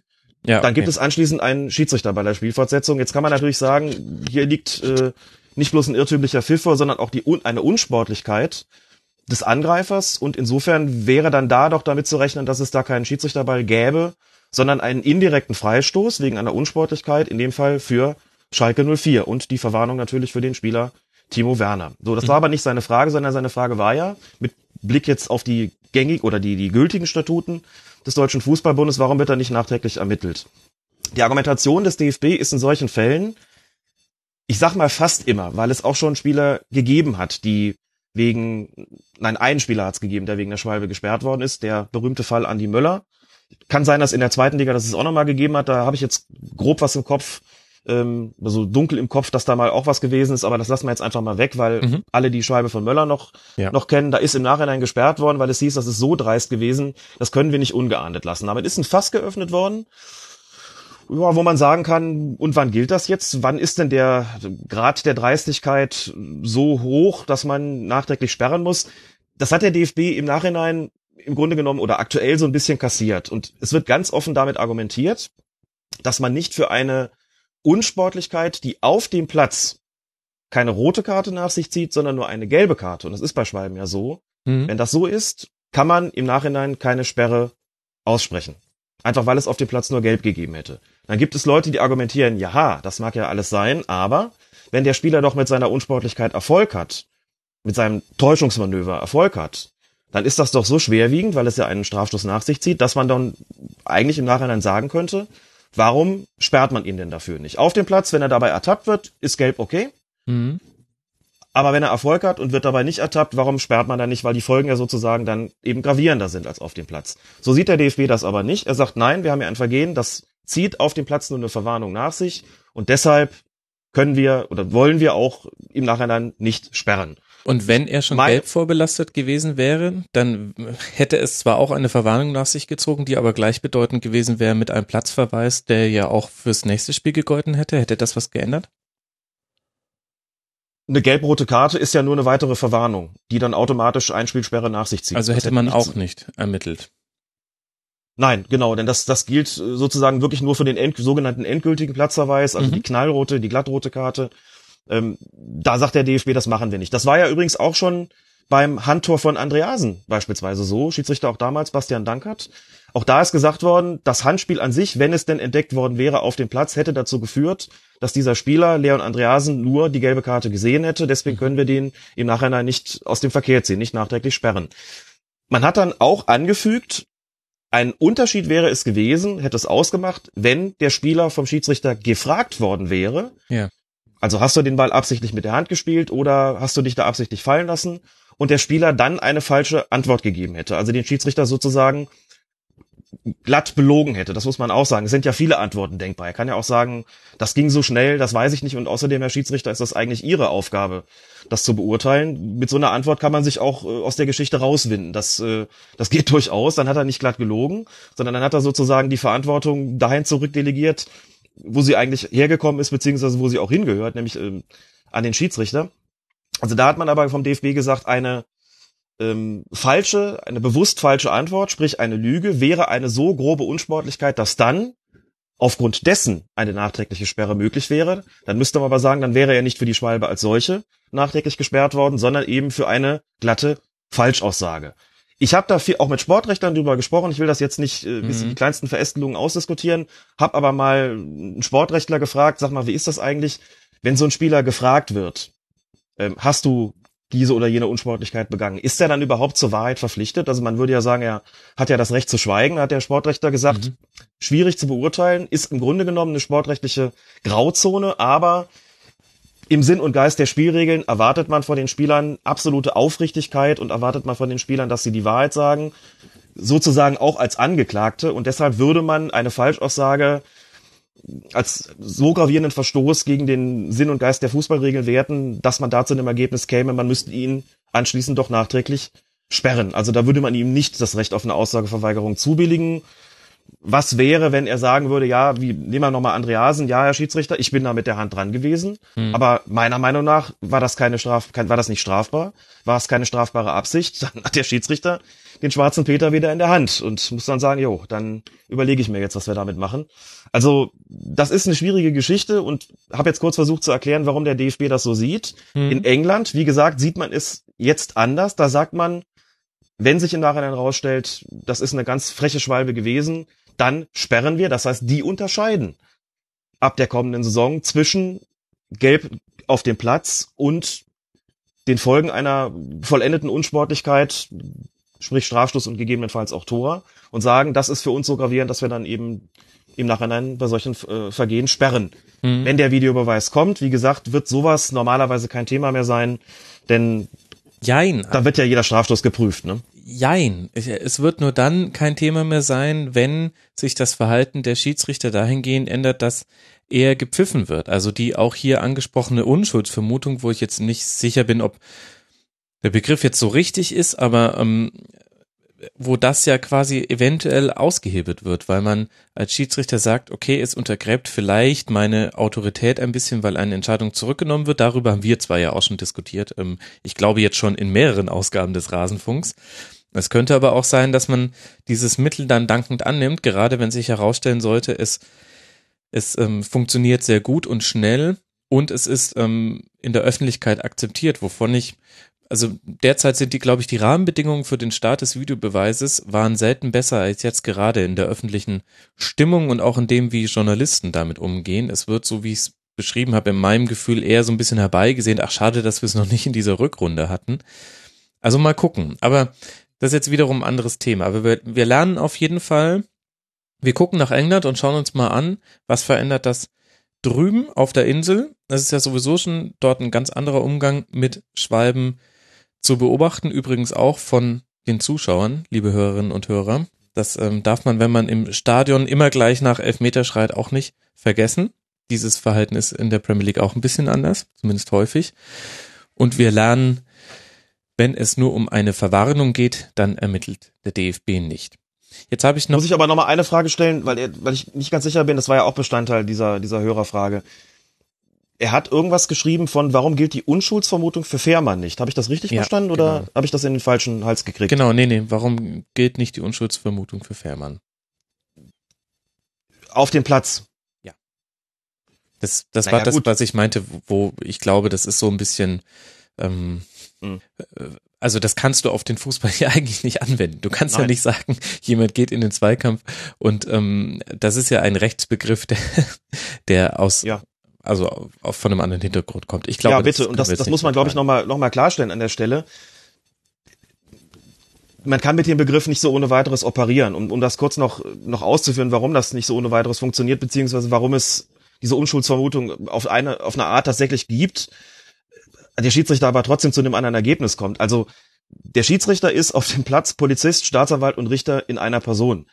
Und Das er guckt auf diesen, Genau. er guckt auf diesen Zweikampf und kommt dann zu einem Ergebnis. Und natürlich mag er die Unschuldsvermutung haben, aber wenn er wahrnimmt, aus seiner Sicht, dass es da einen, einen strafwürdigen Kontakt gegeben hat, dann kann es natürlich sein, dass er, und das ist ja auch so gewesen in dieser Situation, dass er sich da vertan hat, dass er etwas wahrgenommen hat, was so nicht stattgefunden hat, aber in, für ihn, aus seiner Perspektive sah es eben aus wie ein Foulspiel und damit hat er automatisch klar gesagt, Ralf Fehrmann ist des Foulspiels schuldig. Das hat er als Polizist festgestellt. Der Staatsanwalt erhebt dann die Anklage und sagt halt, okay, hier müssen wir einen Strafstoß geben und möglicherweise verwarnen. Und der Schiedsrichter, also der Richter, hat dann sogleich das Urteil voll- vollzogen. Also die sind einfach auf der Grundlage ihrer Wahrnehmung, nicht die, sondern, sondern er, Bastian Danker, der Schiedsrichter, ist auf der Grundlage seiner Wahrnehmung dann zu einem Urteil gekommen und hat natürlich alles einfließen lassen, was in dieser Szene stattgefunden hat. Er hat sich da getäuscht, ganz klar, aber er hat damit nicht irgendeine Unschuldsvermutung ausgehebelt. Das äh, kann man so sicherlich nicht sagen. Ja, also ich finde, der Begriff ist auf ganz, ganz vielen Ebenen schief. Es geht ja, man kann ja auch unschuldig schuldig sein und Unschuldsvermutung kommt ja daher, um den Bürger vor dem langen Arm des äh, Gesetzes zu schützen. Es muss, es muss dir nachgewiesen werden, dass du etwas verbrochen hast und nicht umgedreht, weil nicht jeder einzelne Bürger dieselben Mittel hätte, seine Unschuld immer zu beweisen. Aber jetzt wird sehr rechtstheoretisch. Ich denke, wir haben das Thema nachträgliche Beurteilung, in dem Fall von Schwalben, ganz gut behandelt. Ich habe noch ein Zitat vom 15. Spieltag. Da hat Aki Watzke nach dem 2 zu 2 in Hoffenheim gesagt, wir erinnern uns ganz dunkel, es gab einen Platzverweis für Marco Reus. Er hat, glaube ich, Amiri im Laufduell gehalten und die Gelbrote dafür kassiert. Es gab außerdem einen Schubser von Wagner vor einem der Hoffenheimer Treffer.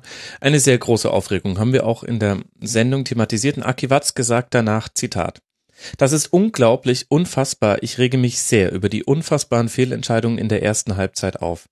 Benjamin Brandt habe in äh, Zitat Watzke wieder eklatante Fehler begangen, wie er sie wieder Zitat selten gesehen habe. Und dann wieder Zitat Watzke, ich hoffe, dass wir den Schiedsrichter lange nicht mehr bekommen. Zitat Ende. Ich möchte jetzt nicht wieder über dieses Hoffenheim-Spiel sprechen, denn auch das haben wir schon im letzten Rasenfunk Royal abgehandelt.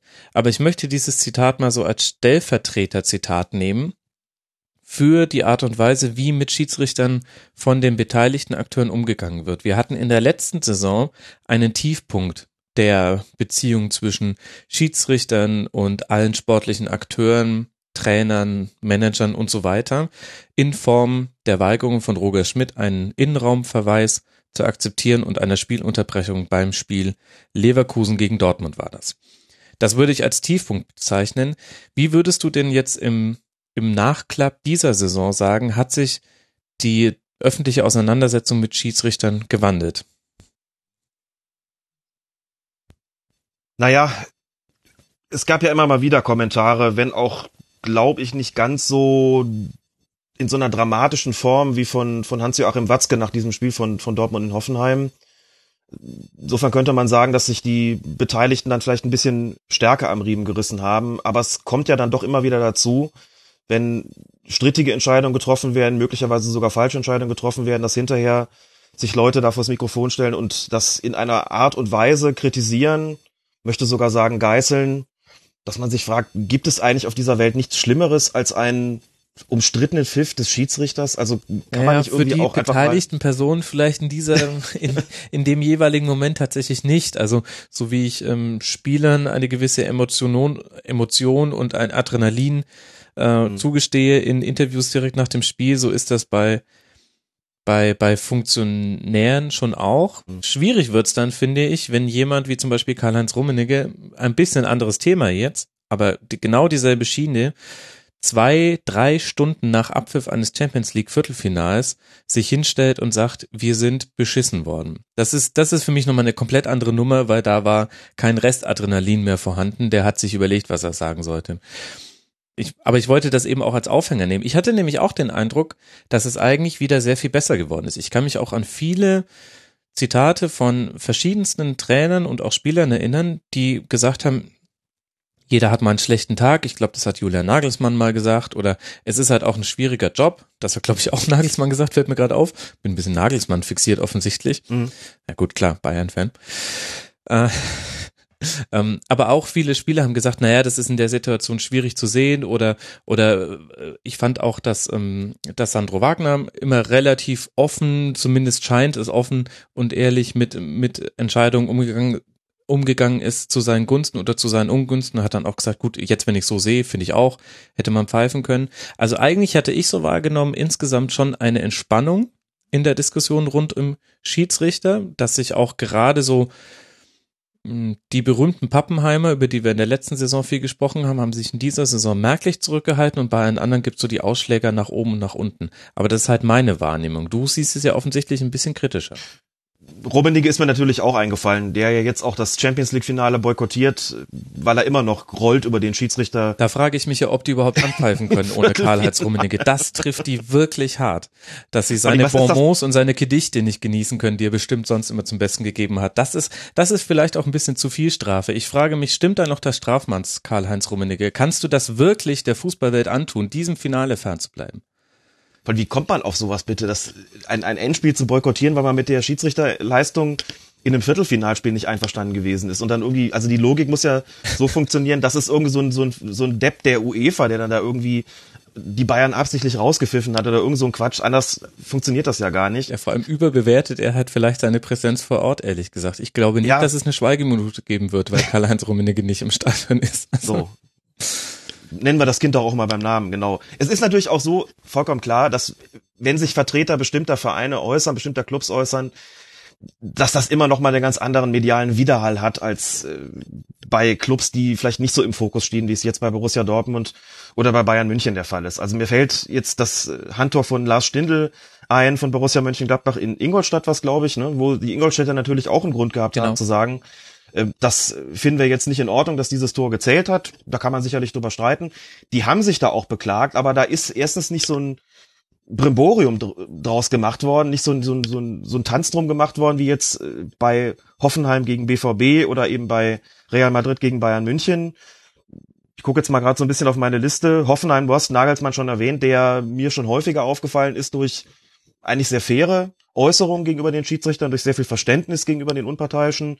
Am 32. Spieltag hat Felix Brüch das Spiel von Mhm. Hoffenheim in Dortmund gepfiffen, hatte da nicht gerade seinen besten Tag, muss man sagen. Und das ging eindeutig zu Lasten der TSG 1899 Hoffenheim. Auch da, muss man sagen, ist hinterher Maß gehalten worden. Ähm, wenn man das dann so über die gesamte Spielzeit mal sich anguckt oder vielleicht auch einfach mal den, den Zeitraum nur ähm, auf die Rückrunde bezieht, muss man sagen, da hat es wahrscheinlich weniger gegeben als in der Hinrunde. Insofern gebe ich dir da recht.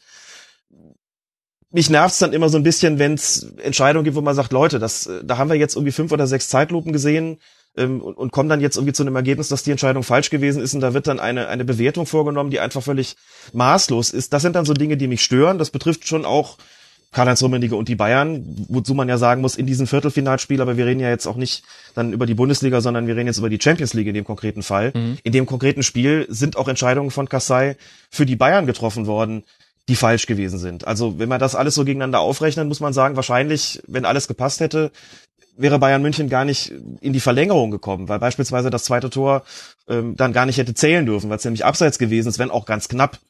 Ähm, Arthur Vidal, Arturo Vidal hätte früher vom Platz fliegen müssen. Der ist ja spät vom Platz geflogen mit Gelb-Rot und dann in der Situation, wo man sagen musste, das war situativ nicht in Ordnung. Dafür hat er, ich glaube, eine halbe Stunde vorher sehr viel Glück gehabt, dass er da nicht schon den Platzverweis kassiert hat, der eigentlich angemessen gewesen wäre. Also, wenn man da wirklich anfängt mitzurechnen, muss man sagen, liebe Bayern, der hat an dem Tag nicht nur Fehlentscheidungen gegen euch getroffen, sondern auch welche für euch und zwar zu einem Zeitpunkt des Spiels, wo es euch noch äh, bekommen hat. Ne? Deswegen vielleicht einfach mal ein bisschen zurückfahren, aber das ist halt auch nicht so die Stärke von, von Menschen wie Rummenigge, das ist mhm. auch nicht die Stärke von Menschen wie Watzke. Das ist dann vielleicht überhaupt nicht die Stärke von, von Funktionären großer Clubs, die sehr im Rampenlicht stehen und natürlich auch unter Druck stehen, Niederlagen oder das Ausscheiden ihrer Clubs äh, dann irgendwie erklären zu müssen. Da ist man dann eben sehr schnell beim Schiedsrichter und der ist dann auch wirklich eine arme Sau in dem konkreten Fall, denn der ist dann das schwächste Glied in der Kette. Und selbst wenn es kritisiert wird, wie gegenüber Watzke und Rummenigge und Tuchel kann man auch erwähnen, hat sich auch, äh, war auch nicht seine, seine klügste Äußerung, die er da getätigt hat nach dem Spiel Hoffenheim gegen Dortmund.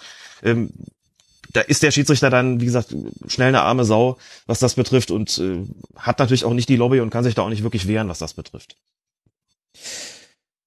Ja, ähm, gebe ich dir in allem recht, aber wie gesagt, so meinem, meinem Grundgefühl her ist es ähm, besser geworden in diesem Jahr, vor allem wenn man sich dran erinnert, in welcher Schärfe über Schiedsrichterfehlentscheidungen in der letzten Saison noch gesprochen wurde, auch vom Beteiligten, ähm, ist insgesamt hat sich schon ein bisschen verändert.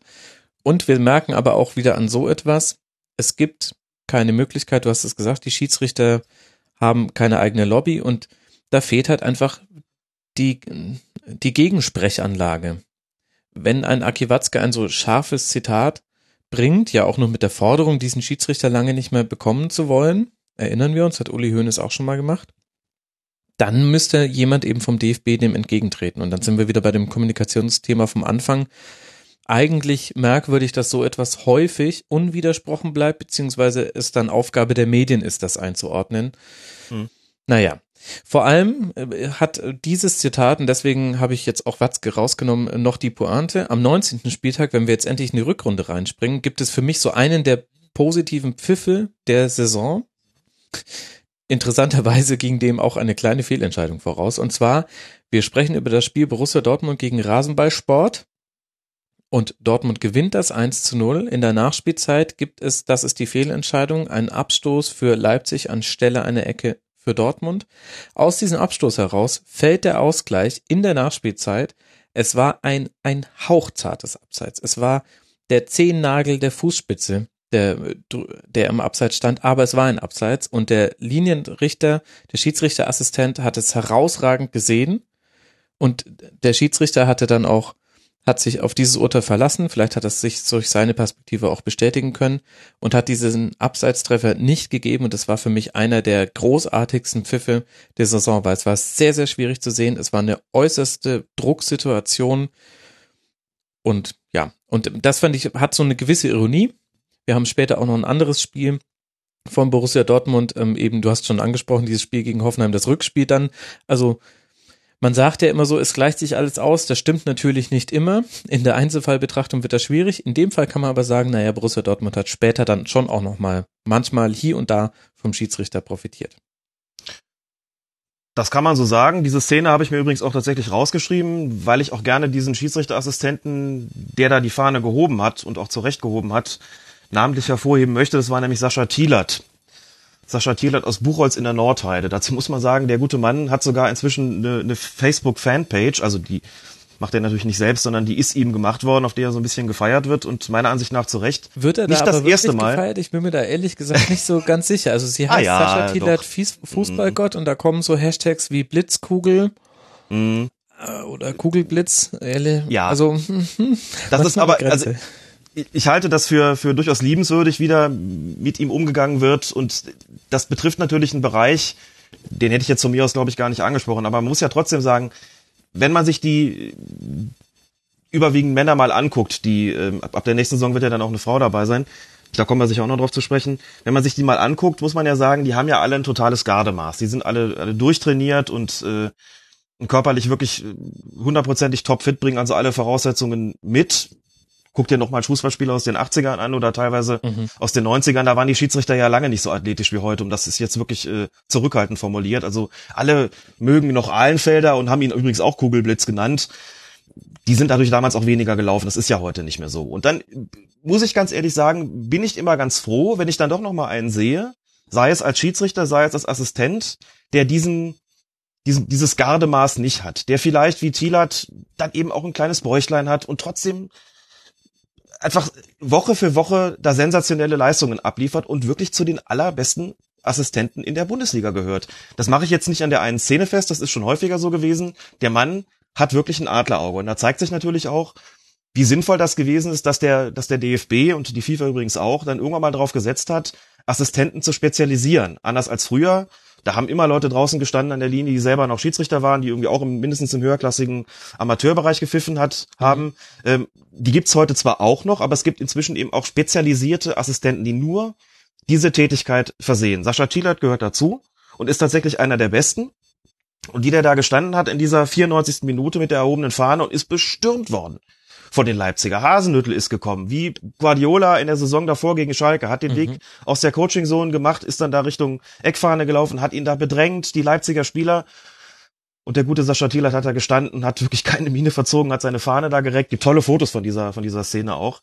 Und hat seinem Chef mitgeteilt, ich habe einen Abseits gesehen. Jetzt muss man dazu sagen, das ist auch wichtig, man braucht in einer solchen Situation als Schiedsrichterassistent auch Glück. Du hast gerade den Schiedsrichter angesprochen, Tobias Stieler, Stieler war das, die können solche Abseitssituationen aus dem Spiel heraus nicht wirklich beurteilen, muss man sagen. Denn du stehst als Schiedsrichter in aller Regel gerade nicht so, dass du auf der Höhe des vorletzten Verteidigers bist und selber mhm. die Situation einschätzen kannst. Du bist als Schiedsrichter dafür da, zu gucken, hat der Spieler, der da möglicherweise im Abseits sich befand, ins Spiel eingegriffen oder hat er den Gegner strafbar beeinflusst? Das kannst du beurteilen, als Schiedsrichter. Was du in aller Regel nicht sehen kannst, ist, ob der überhaupt sich im Abseits befunden hat.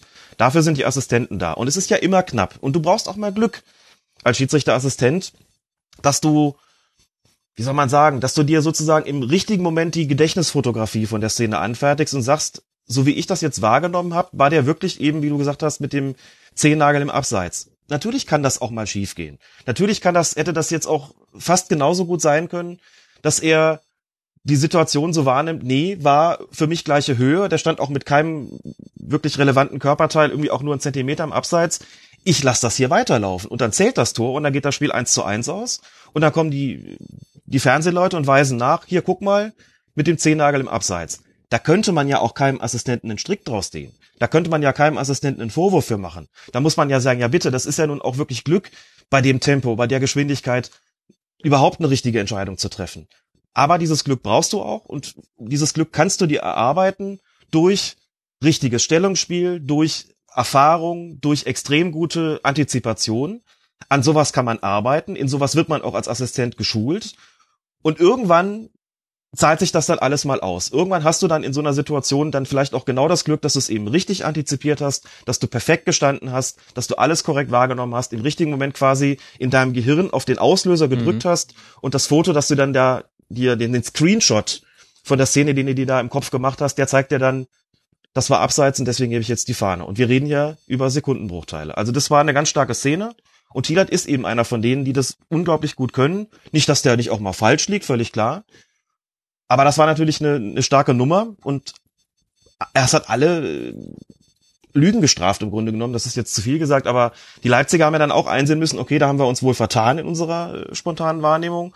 Der Schiedsrichterassistent hatte recht. Und den Schiedsrichter der Partie, Tobias Stieler würde ich dann bei der Gelegenheit auch gerne erwähnen. Das ist nämlich einer von denen, die in den vergangenen Jahren eine sagenhafte Entwicklung gemacht haben. Mhm. An Tobias Stieler erinnern sich viele noch mh, mm, dahingehend, dass sie sagen, das ist einer von denen gewesen, die so ein bisschen mit dem Kopf durch die Wand wollten, die viele Karten gezeigt haben, die wenig mit den Spielern kommuniziert haben, die sehr streng gewesen sind, die wie soll man sagen, also auch oft kleinlich gepfiffen haben, die so ein bisschen überfordert wirken von manchen Spielen, Stieler ist in den letzten beiden Jahren ein komplett anderer Schiedsrichter geworden. Große Empathie gegenüber den Spielern, was inzwischen auffällig ist, wie sehr er gerade wenn es zu, zu Rudelbildung kommt, auch wirklich reingeht, wirklich die Spieler auch anfasst, die Spieler rauszieht. Mhm. Dazu brauchst du Akzeptanz als Schiedsrichter, um sowas überhaupt machen zu können und eben nicht Gefahr zu laufen, da selber eine abzukrie abzukriegen. Und Sport 1 hat ein, ein sehr schönes Filmchen hergestellt von, Filmchen ist hier bitte nicht äh, pejorativ zu verstehen, ein schönes Filmchen gedreht von, ich glaube, sieben Minuten, über Tobias Stieler, in dem er sehr viel darüber erzählt, was er so verändert hat in den vergangenen Jahren, wie sehr er sich mit Psychologie beschäftigt hat, wie sehr er sich damit auseinandergesetzt hat, was muss ich eigentlich ändern an mir, um ein besserer Schiedsrichter zu werden, um mir einen besseren Zugang zu den Spielern auch zu verschaffen, um mit meiner Akzeptanz zu erhöhen, mit Auswirkung dann auf meine Spielleitung. Das hat er getan, das hat er geschafft und inzwischen ist das einer, der auch die ganz, ganz heiklen Spiele eben bekommt, wie beispielsweise Borussia Dortmund gegen Rasenballsport Leipzig, wie viele Spieler mit Bayern, Spiele mit Bayern-Beteiligung, Bayern Dortmund hat er jetzt ein paar Mal gehabt und der die wirklich in aller Regel inzwischen souverän runterpfeift mit großer Akzeptanz. Mhm. für mich so einer, der, wie gesagt, in den vergangenen beiden Jahren vielleicht den aller, allergrößten Sprung von allen Schiedsrichtern gemacht hat, wirklich in die Spitzenklasse der Fußball-Bundesliga und ich bin mir auch sicher, auch international wird da noch äh, die ein oder andere Kategorie für ihn drin sein. Er ist ja bereits FIFA-Schiedsrichter, aber das dürfte einer sein, den man vielleicht sogar irgendwann mal in der äh, Kategorie Elite Referees sieht, auch in seinem ganzen öffentlichen Auftreten völlig anders äh, geworden. Und diese Kombination Stieler und Thielert hat sich gerade auch in dem Spiel als Glücksfall erwiesen, dass der vorher den Abstoß äh, gegeben hat, statt einen Eckstoß zu geben, das ist halt immer mal drin und bitte aber einen zu Unrecht gegebener Abstoß statt einem Eckstoß, da kann man immer argumentieren und daraus entsteht dann diese Situation, ja, das stimmt, aber zwischen einem Abstoß und so einer Tor äh, Erzielung vergehen auch etliche Sekunden und, und viele Spielzüge und insofern möchte ich da eigentlich nicht drüber sprechen, dass der vorher einen Abstoß, Abstoß irgendwie falsch entschieden. Und das, die äh, Abstoßsache, und das hat mir so ein bisschen Berichterstattung darüber gefehlt. Das war auf der dem Schiedsrichterassistenten gegenüberliegenden Seite und Stieler war im Laufen und konnte das nur von hinten sehen. Das heißt, es war von der Position her fast unmöglich, das zu sehen. Da musst du dann wahrscheinlich halt auch nach Gefühl oder, also Ja. es kann nicht alles gesehen werden. Das ähm, wird manchmal generell jetzt nicht nur in, dies, in dieser Szene zu selten beachtet. Es gibt halt immer eine Schiedsrichterassistenten nahe und eine Schiedsrichterassistenten ferne Seite. Es gibt dann eine Seite, an der der vierte Offizielle steht und es gibt eben die Diagonale, die in der Regel der Schiedsrichter dann eben selbst abdeckt. Es ist eben nicht so, dass wir 15 Schiedsrichterassistenten rund ums Spielfeld positioniert hätten. Das heißt, die Perspektive, ähm, aus der ein Schiedsrichter das Spiel sieht, ist halt immer noch mit das Wichtigste. Und da achte ich seit Colinas Abend sehr verstärkt drauf. Was konnte der eigentlich sehen? Stand dir da nicht vielleicht jemand im Weg? Und dann wundert man sich manchmal, warum das nicht einfach auch in der Berichterstattung angesprochen wird. Gut. Wir müssen über das Thema Nachspielzeit sprechen. Alex, das gab's in dieser Saison häufiger und natürlich, wie könnte es anders sein, vor allem bei Spielen des FC Bayern München. Das Klischee sagt, es wird so lange gespielt, bis die Bayern ihr Ergebnis eingefahren haben, was noch möglich ist. Am plakativsten geschah das am 21. Spieltag beim Auswärtsspiel bei Hertha BSC. Es gab fünf Minuten Nachspielzeit.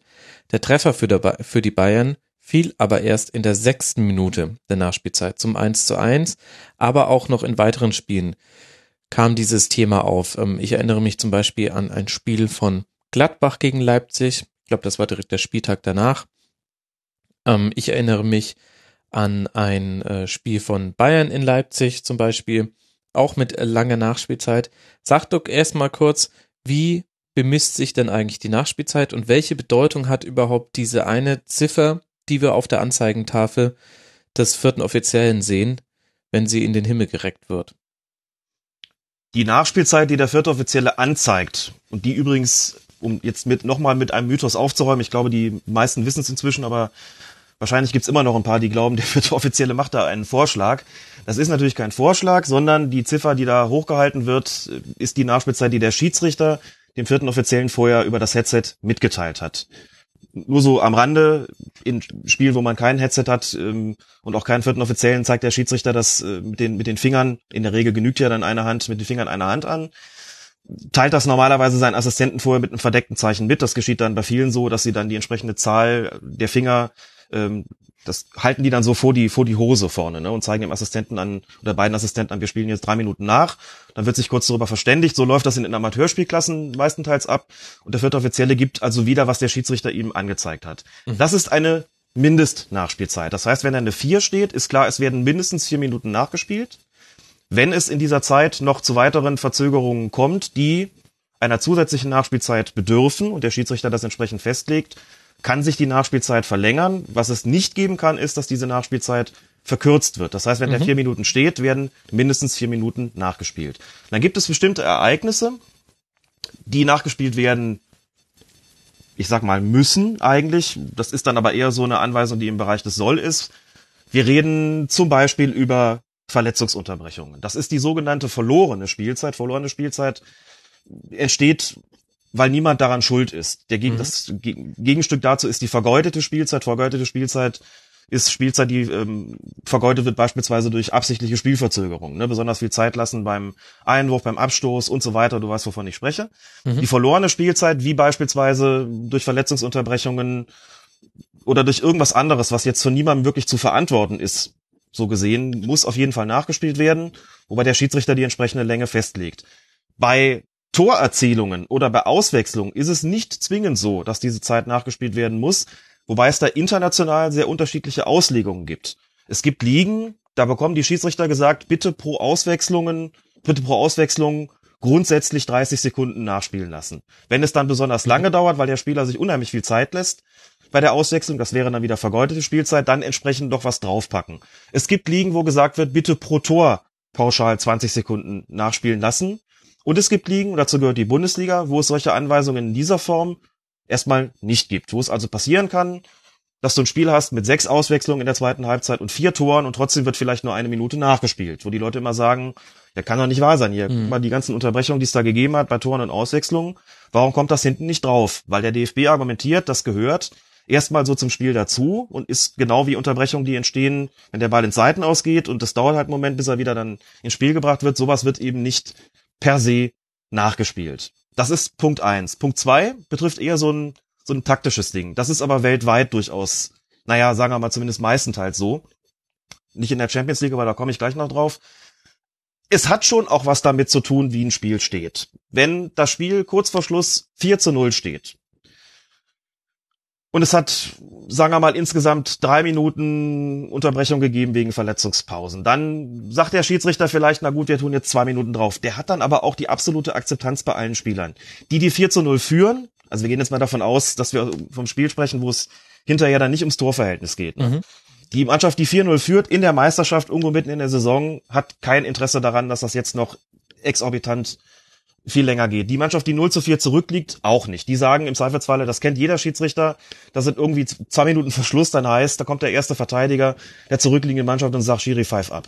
Da guckst du auf die Uhr und sagst, zwei Minuten haben wir noch regulär, dann mach bitte dann Schluss. Also bei klaren Spielständen wirst du es in aller Regel, zumindest in der Bundesliga und überhaupt im ganzen DFB-Bereich, selten erleben, dass echt nochmal die komplette Spielzeit, die wirklich verloren Mhm. gegangen ist oder vergeudet worden ist, draufgepackt wird. Bei engen Spielständen ist die Erwartungshaltung, da kommt jetzt wirklich was drauf, nochmal eine ganz andere. Und so sieht auch tatsächlich die Praxis aus. In der Champions League, da komme ich jetzt drauf, ist es durchaus anders. Da gibt es zum Beispiel diese Anweisung für Dinge wie Auswechslung auch entsprechend 30 Sekunden nachspielen zu lassen. Da kann das 7 zu 0 stehen, kurz vor Schluss. Und trotzdem gibt's da Spiele, da hast du vier oder fünf Minuten Nachspielzeit, wo jeder sagt, um Gottes Willen, ist doch lang entschieden, muss doch jetzt alles nicht sein. Da kommt das drauf. So unterschiedlich kann die Praxis sein in verschiedenen Ligen, in verschiedenen Ländern vor allen Dingen, je nachdem, was der Verband seinen Schiedsrichtern so als, als Richtschnur mit auf den Weg gibt. Und deswegen hast du es in der Bundesliga bei klaren Spielständen oft so, dass es heißt, komm, ist jetzt eh durch, zwei Minuten drauf und Feierabend und bei engen Spielständen, wo du auch oft mehr Verzögerungen hast im Spiel, ne, wo dann wirklich auch äh, die Mannschaft, die vielleicht eher mit dem knappen Ergebnis zufrieden ist, sich Zeit lässt, hast du vielleicht auch tatsächlich mehr Anlass, konkret nachspielen zu lassen, weil da was Mhm. vergeudet worden ist, als in Spielen, die einfach klar und entschieden sind. Und um auf den, das Beispiel zu kommen, Bayern gegen Hertha oder Hertha gegen Bayern am 21. Spieltag. Also da gab's, nagel mich jetzt nicht auf die Minute fest, aber es war relativ früh im Spiel, sagen wir mal irgendwas zwischen der 60. und 70.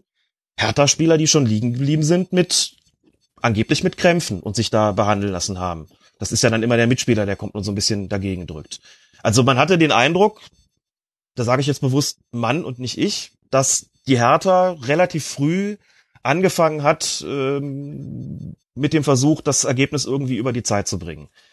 Jetzt kann man darüber diskutieren, vier Minuten, fünf Minuten, Patrick Ittrich, der Schiedsrichter, hat gesagt, das passt mir nicht und hier ist schon echt viel vergeudet worden, das packen wir jetzt hinterher drauf. Und dann hast du den, quasi den letzten Angriff der Bayern, wo der Ball dann irgendwie nach außen gespielt wird Hm. und du als Schiedsrichter sagst, ich pfeife jetzt nicht mitten in den Angriff rein. Das macht man normalerweise einfach nicht. Das lässt man dann noch laufen, selbst wenn diese Nachspielzeit abgelaufen ist. Und da kommt es da, glaube ich, zu einem Foulspiel und auch so ein Freistoß in relativer Tornähe.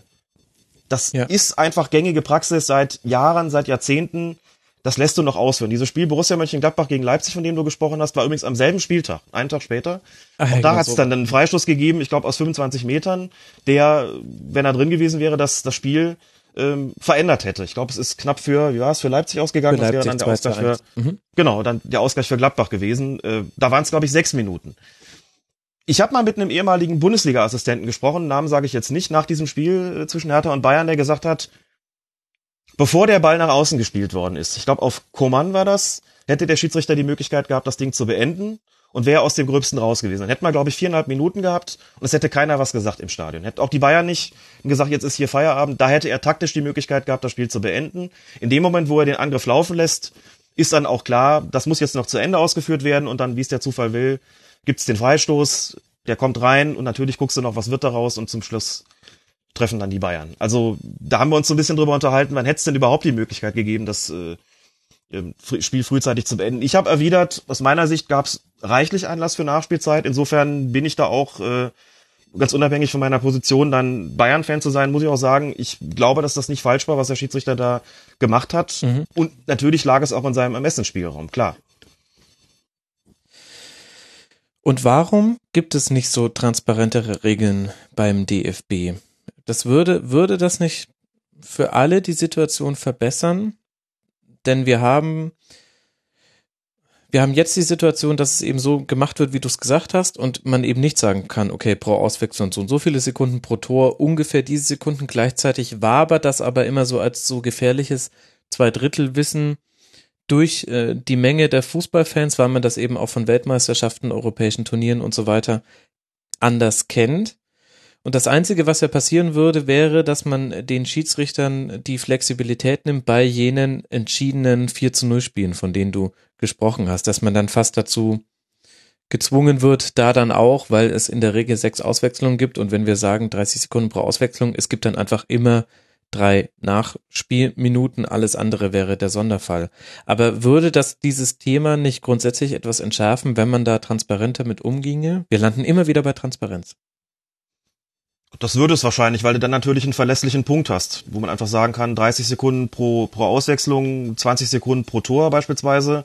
Sprich, bei sechs Auswechslungen und äh, sagen wir mal drei Toren hast du dann eine Nachspielzeit von vier Minuten. Die kommen grundsätzlich drauf. Auch wenn das Spiel entschieden ist, das machen wir immer so und damit ist das ganze Ding durch. Das kann man machen und spart sich mit Sicherheit viele Diskussionen. Nimmt den Schiedsrichtern tatsächlich den Spielraum, wie du schon gesagt hast, der bis jetzt immer etwas gewesen ist, wo man gesagt hat, dass den sollen sie eigentlich haben. Dann gibt es natürlich auch noch diesen Spruch, den versteht außerhalb von Schiedsrichterkreisen äh, so niemand, beziehungsweise es gibt dann immer, immer, das verstehe ich sogar, gibt immer so ein bisschen Aufruhr, wenn man das dann mal weitergibt. Der Schiedsrichter, in, in Schiedsrichterkreisen gibt es so diesen Satz, die Nachspielzeit ist der Tod des Unparteiischen. Die Nachspielzeit ist der Tod des Schiedsrichters, weil garantiert immer noch irgendwas passiert in dieser Zeit, was den Spielcharakter total verändert, was den Schiedsrichter vom Platz gehen lässt und bis eben war er noch super und wenn er jetzt runterkommt, ist er der schlechteste, den sie in der ganzen Saison hatten. Deswegen ist da kein Schiedsrichter sonderlich scharf drauf, äh, die Nachspielzeit allzu üppig zu bemessen. Man muss gleichwohl sagen, und ich bin ja auch in der Position des Schiedsrichterbeobachters und äh, auf der einen Seite kenne ich das als, als, als Referee selber, wie es ist auf dem Platz und gleichzeitig bin ich als Beobachter draußen, muss dann schon auch den, den Kollegen, die da pfeifen, sagen, Leute, wir haben ja schon auch klare Anweisungen. Und wenn hier wirklich einfach äh, drei, vier Minuten verloren gegangen sind durch Verletzungsunterbrechungen, äh, dann könnt ihr bei einem Spielstand von, gerade bei einem knappen Spielstand nicht hingehen und nach einer Minute Schluss machen. Das geht einfach nicht. Auch nicht mit dem Verweis darauf, dass die Nachspielzeit der Tote Schiedsrichters ist und man gemerkt hat, so zum Spielende, dass es nochmal hektisch geworden ist. Denn dann hast du trotzdem Ärger nach dem Spielende, denn dann kommt ja die unterlegene Mannschaft oder vielleicht die, die jetzt unentschieden gespielt hat, aber am, am Drücker war und sagt, Chiri, zwei Minuten, das kann nicht sein.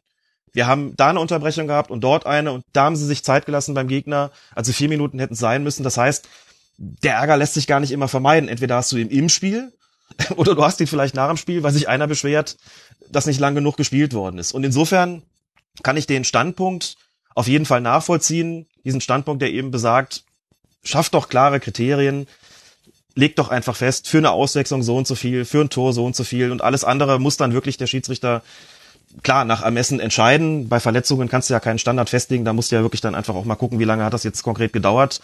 Ähm, und das ist zumindest bei, bei Spielen, die knapp stehen, für jeden nachvollziehbar. Und ich glaube, ich sag mal so, wenn das Spiel 4 zu 0 steht und der, Du Gibt's dann hast auch keine vielleicht dann- Pfiffe im Stadion, wenn es Da gibt's dann auch keine Pfiffe im Stadion, wenn du dann sechs Auswechslungen hast und, und äh, drei Tore, die, nämlich die zum 2 zu 0, 3 zu 0 und 4 zu 0, müssten also vier Minuten sein und noch zweieinhalb ist vielleicht Schluss. Ich glaube, dann sagt auch keiner was. Also das kann man dann ja immer noch bei solchen Spielen flexibel handhaben und in allen anderen Fällen hätte man die Diskussion nicht. Vor allem, Ich- Alex, Ja, wir leben in einer Zeit der Fußballübersättigung und ähm, vielleicht fällt es mir auch in dieser Saison besonders auf, weil es bis auf einen Spieltag zu jedem Spieltag einen Rasenfunk gab, aber es gibt auch sehr viele Spiele, die zäh sind, wie, also ganz schlimm. Und die Nachspielzeit ist eine magische Zeit. Das ist die, ich verstehe total, es ist auch die hektischste Zeit, denn da, das ist Ja. die Zuspitzung des Fußballspiels. Jeder weiß, es gibt jetzt nur noch wenige Aktionen, das heißt, es wird alles auf das Wesentliche reduziert. Es gibt nicht mehr das hinten rumspielen, außer bei erfahrenen Mannschaften wie den Bayern. Die bauen auch da dann noch meistens planvoll auf, sondern Mhm. der Fußball wird verkürzt auf seine wesentlichen Elemente. Bring den Ball zum gegnerischen Tor und dann bring ihn irgendwie wo da unter. Und ich weiß, dass das natürlich eine hektische und schwierige Phase für Schiedsrichter ist. Für Zuschauer ist es aber mitunter die einzig richtig genießbare Phase eines Fußballspiels. Das heißt, wenn man äh, sagt, die Nachspielzeit ist der Tod des Schiedsrichters und deswegen will man die möglichst gering halten, dann sage ich, Schiedsrichter machen den Fußball kaputt. Gegen den modernen Fußball, Alex. Mehr Nachspielzeit. der ist ja gar nicht modern. Das ist ja eine Regelung, die es seit Jahrzehnten schon gibt. Okay, den Spruch, den, den Spruch, den kenne ich auch schon total lange und es ist halt, also nach meinem Eindruck, das kann ich jetzt nicht empirisch nachweisen, nach meinem Eindruck äh, noch nicht so lange so, dass es wirklich ein massives Thema überhaupt ist, die Nachspielzeit. Ich meine, seit wir Colinas Erben machen, sowohl im Podcast als auch jetzt auf, auf Twitter oder bei den ganzen Artikeln, bekomme ich natürlich auch deutlich mehr Input von Leuten, die jetzt keine Schiedsrichter sind und war Mhm. lange, lange Zeit immer total überrascht davon, was für ein, für ein Wahnsinnsthema diese Nachspielzeit ist. Warum das so ist, die Gründe hast du gerade genannt. Ich habe nur lange dafür gebraucht. Ich sag's auch ganz offen und, und, und ehrlich. Aus meiner Position als Schiedsrichter heraus habe ich immer gedacht, meine Güte, da geht's jetzt um eine Minute oder zwei. Daran kann es doch nicht hängen. Dass das natürlich genau die Zeit ist, wie du sagst, wo es besonders intensiv zugeht auf dem Platz, die für viele Zuschauer, wo es nochmal kulminiert, wo sich der Spannungsbogen nochmal, noch, wo er nochmal richtig gespannt wird, wo das sozusagen spitz auf Knopf steht, gerade bei, bei engen Spielen. Das habe ich inzwischen verstanden.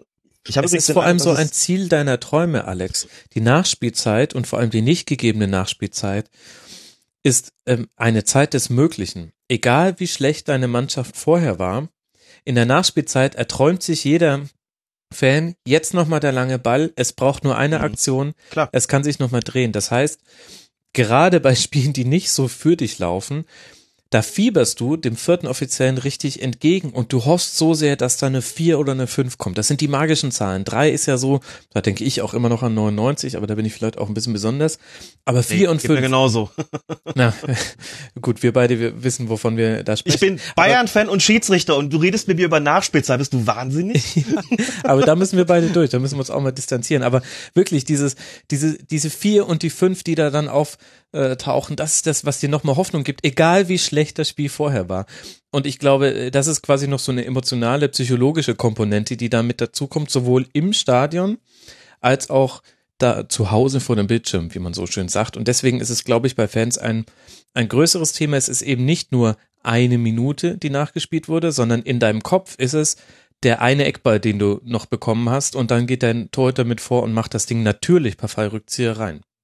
Klar, so ist das. Wobei ich manchmal denke, dass es vielleicht sogar ein Unterschied ist zwischen Leuten, die ein Spiel vom Fernseher gucken und denen, die das Spiel im Stadion verfolgen. Ja, Denn- bestimmt, weil am Fernseher hast du mit Zeitlupen ja ständig diese Wartezeit überbrückt, die, die du im Stadion nochmal ganz anders wahrnimmst. Also wenn eben jemand sich. Ähm, Darauf will ich gar nicht hinaus. So. Im Fernsehen hast du vor allen Dingen, da wird die Nachspielzeit, die läuft rechts oben immer mit, im Stadion nicht. Ach so, ja, das, Stadion ist überall, also bitte stimmt. korrigiert zu werden, Nee, die Stadien, in die ich gehe, in denen ich Bundesliga jemals geguckt habe, da habe ich noch nie nee, gesehen, nee, läuft nicht mit. dass da 90, 90, 22 stand oder 94 oder plus 4 oder was auch immer. Da wird die Nachspielzeit angezeigt und durchgesagt. Und die Uhr im Stadion stoppt bei 90.00. Ja. Das heißt, wenn du nicht, nicht gerade auf deine Stoppuhr drückst in dem Moment, hast du bestenfalls ein Gefühl dazu, was auch sonst, wie lange da gerade nachgespielt, nachgespielt wird. Und das kannst du gar nicht ermessen. Und insofern geht man, glaube ich, damit nochmal anders um. Und wenn du ähm, vor dem Fernseher sitzt, dann siehst du das ganze Jahr, aha, und jetzt haben wir noch, jetzt kannst du genau gucken, jetzt bleiben noch zwei von den angezeigten oder noch anderthalb mhm. oder noch 30 Sekunden. Und jetzt muss aber mal der Angriff kommen und vielleicht der Eckstoß und dann kommt der Fallrückzieher des Torwarts im gegnerischen Strafraum. Das kannst du dann schon quasi vorausahnen, geistig. Das kannst du im Stadion nicht. Da ist überhaupt nicht klar, wann der da unten jetzt überhaupt mal abpfeift. Vielleicht wird's da auch anders wahrgenommen. Ähm, auf diese unterschiedliche Wahrnehmung, Fernseher, äh, Stadion, kann man vielleicht auch nochmal beim Videobeweis zu sprechen kommen. Aber Max, ganz, ganz klar, ähm, ich habe zum einen zwar die Schiedsrichterperspektive, zum anderen muss man auch sagen, die Schiedsrichter sind ja nicht für sich selbst da. Die Schiedsrichter sind ja für die Spieler da, die for the good dafür, of dass the das Fußballspiel game. for the good of the game. Nein, wirklich ernsthaft. ja. Jetzt mal ja, ja. klar, ich muss da auch schmunzeln eigentlich, aber da muss man schon auch klar sagen, da kann natürlich das Gefühl der Schiedsrichter jetzt mit dem mit der Nachspielzeit, die sein sein Tod ist, weil das jetzt kulminiert und er irgendwie natürlich so ein bisschen fürchtet, bis jetzt habe ich es super im Griff gehabt und gleich passiert garantiert noch irgendein blödes Handspiel im Strafraum und ich muss dann in der 93. noch entscheiden, gehe ich da jetzt auf den Punkt oder nicht. Ähm, es kann natürlich nicht sein, ähm, dass das ausschlaggebend ist, sondern da muss den Ausschlag geben, was ist wirklich passiert, wie viel Grund gibt es für die Nachspielzeit und da darf natürlich nicht äh, nicht keine Rolle spielen, wie der Schiedsrichter sich dabei fühlt. Dass ich hier die quasi die Schiedsrichterlobby vertrete, ist dann so das eine, aber mir ist natürlich auch vollkommen klar, äh, das kann nicht das entscheidende Argument sein. Da also ja, ja. Ich, ich versuche es nur zu erklären, warum die Schiedsrichter das nicht gerne haben. Ich sage nicht, dass man das akzeptieren muss. Ich versuche es nur zu erklären, damit auch diese Perspektive nochmal bekannt gemacht worden ist. Aber ansonsten völlig d'accord, Max, keine Frage. Gut, Alex. Dann bin ich gespannt, wie wir durch das nächste größere Thema kommen. Es, es wird sich, glaube ich, für immer durch den Fußball durchziehen. Ich sehe da keine Lösung für das Handspiel und vor allem das Handspiel im Strafraum.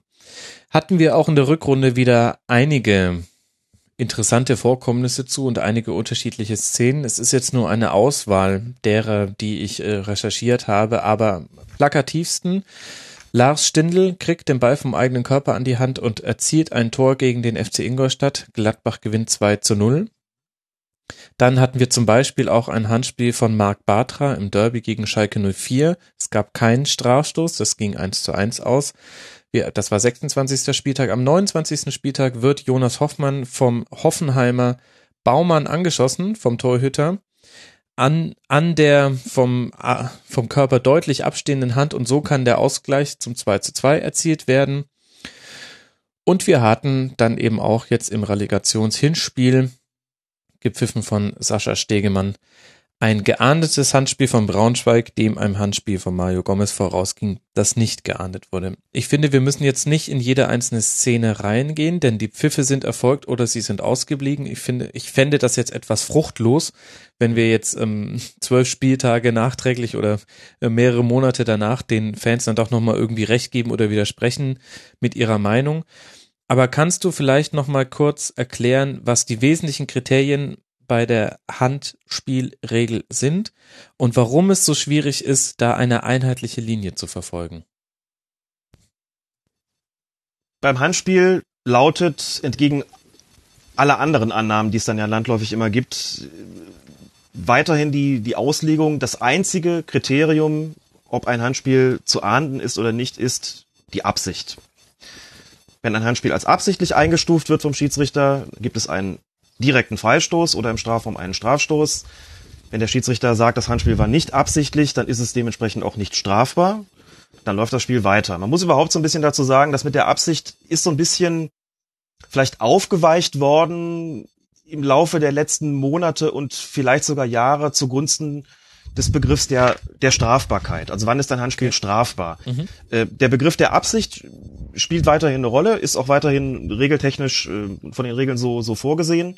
Und um dann nochmal den, den Schlenker zu machen, ist quasi mit, äh, stell mir gerade vor, wir gucken die Feuerzangenbowle, stellen wir uns mal ganz dumm und stellen uns die Frage, was ist denn Absicht? Mhm ich bekomme das immer wieder mit, dass Leute sagen, warum ist denn jetzt plötzlich Absicht wieder ein Kriterium? Hieß es nicht mal Vergrößerung der Körperfläche?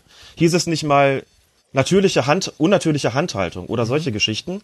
Da muss man den Leuten immer wieder erklären, das sind Anhaltspunkte beziehungsweise Kriterien bei der Beurteilung der Frage, was ist, in Klammern strafbare, Absicht. Denn wenn ich jemanden, wenn ich beurteilen will, ob jemand irgendetwas absichtlich tut, ganz grundsätzlich, muss ich ja im Grunde genommen in seinen Kopf reinschauen können. Ja. Das kann ich aber nicht. Also brauche ich Anhaltspunkte, brauche ich Kriterien, die mir sagen, wann liegt denn, deswegen sage ich auch immer regeltechnisch Absicht vor. Regeltechnisch bedeutet diese Krücke, nehme ich dann immer her, um deutlich zu machen, das sind jetzt die Kriterien, die da drin stehen.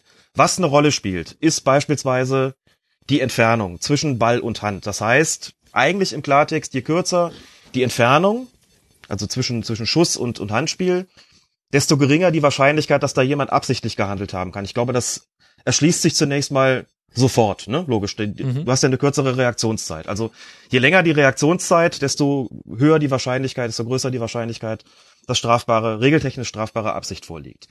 Der zweite Punkt ist die Position des Armes und die oder der Hand und die entsprechende Haltung.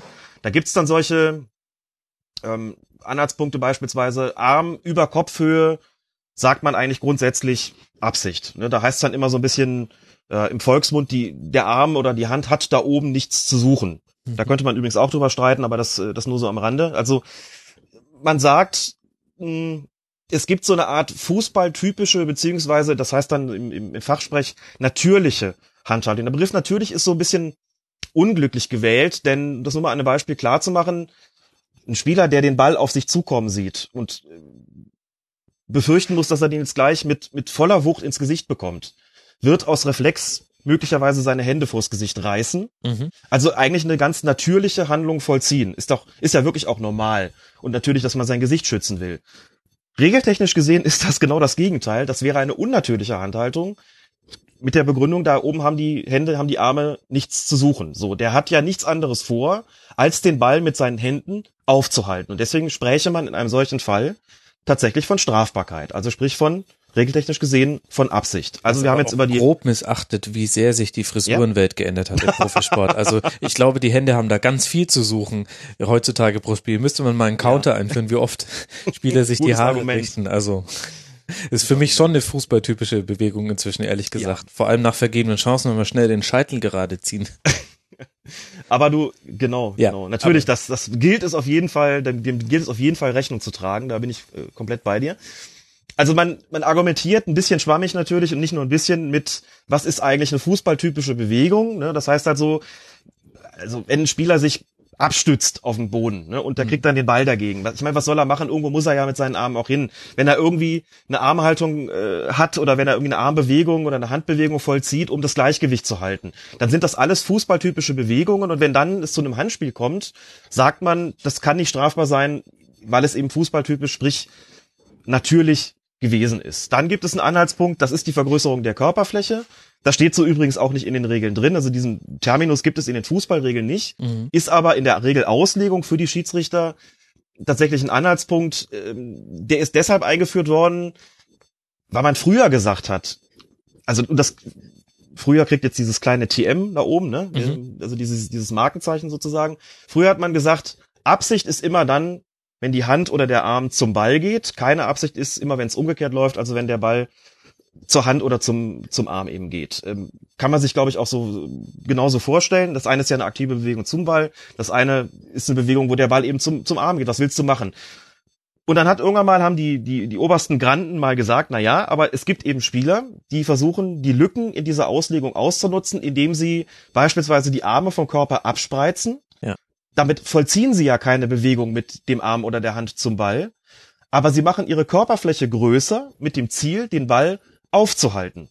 Das ist in der Tat so, dass es das so in den 70er, 80er Jahren nicht in dieser Mannigfaltigkeit gegeben hat. Und deswegen hat man gesagt, das wollen wir auch mit aufnehmen in den Kriterienkatalog für Absicht. Und deshalb ist die sogenannte unsportliche Vergrößerung der Körperfläche zu einem Kriterium für Strafbarkeit, sprich für regeltechnische Absicht geworden. Jetzt habe ich ein paar Beispiele genannt. Man könnte immer noch äh, sicherlich eine ganze Menge andere nennen. Ähm, beispielsweise auch, ob der Spieler sich bemüht, das ist inzwischen auch tatsächlich ein Kriterium, das Handspiel zu vermeiden.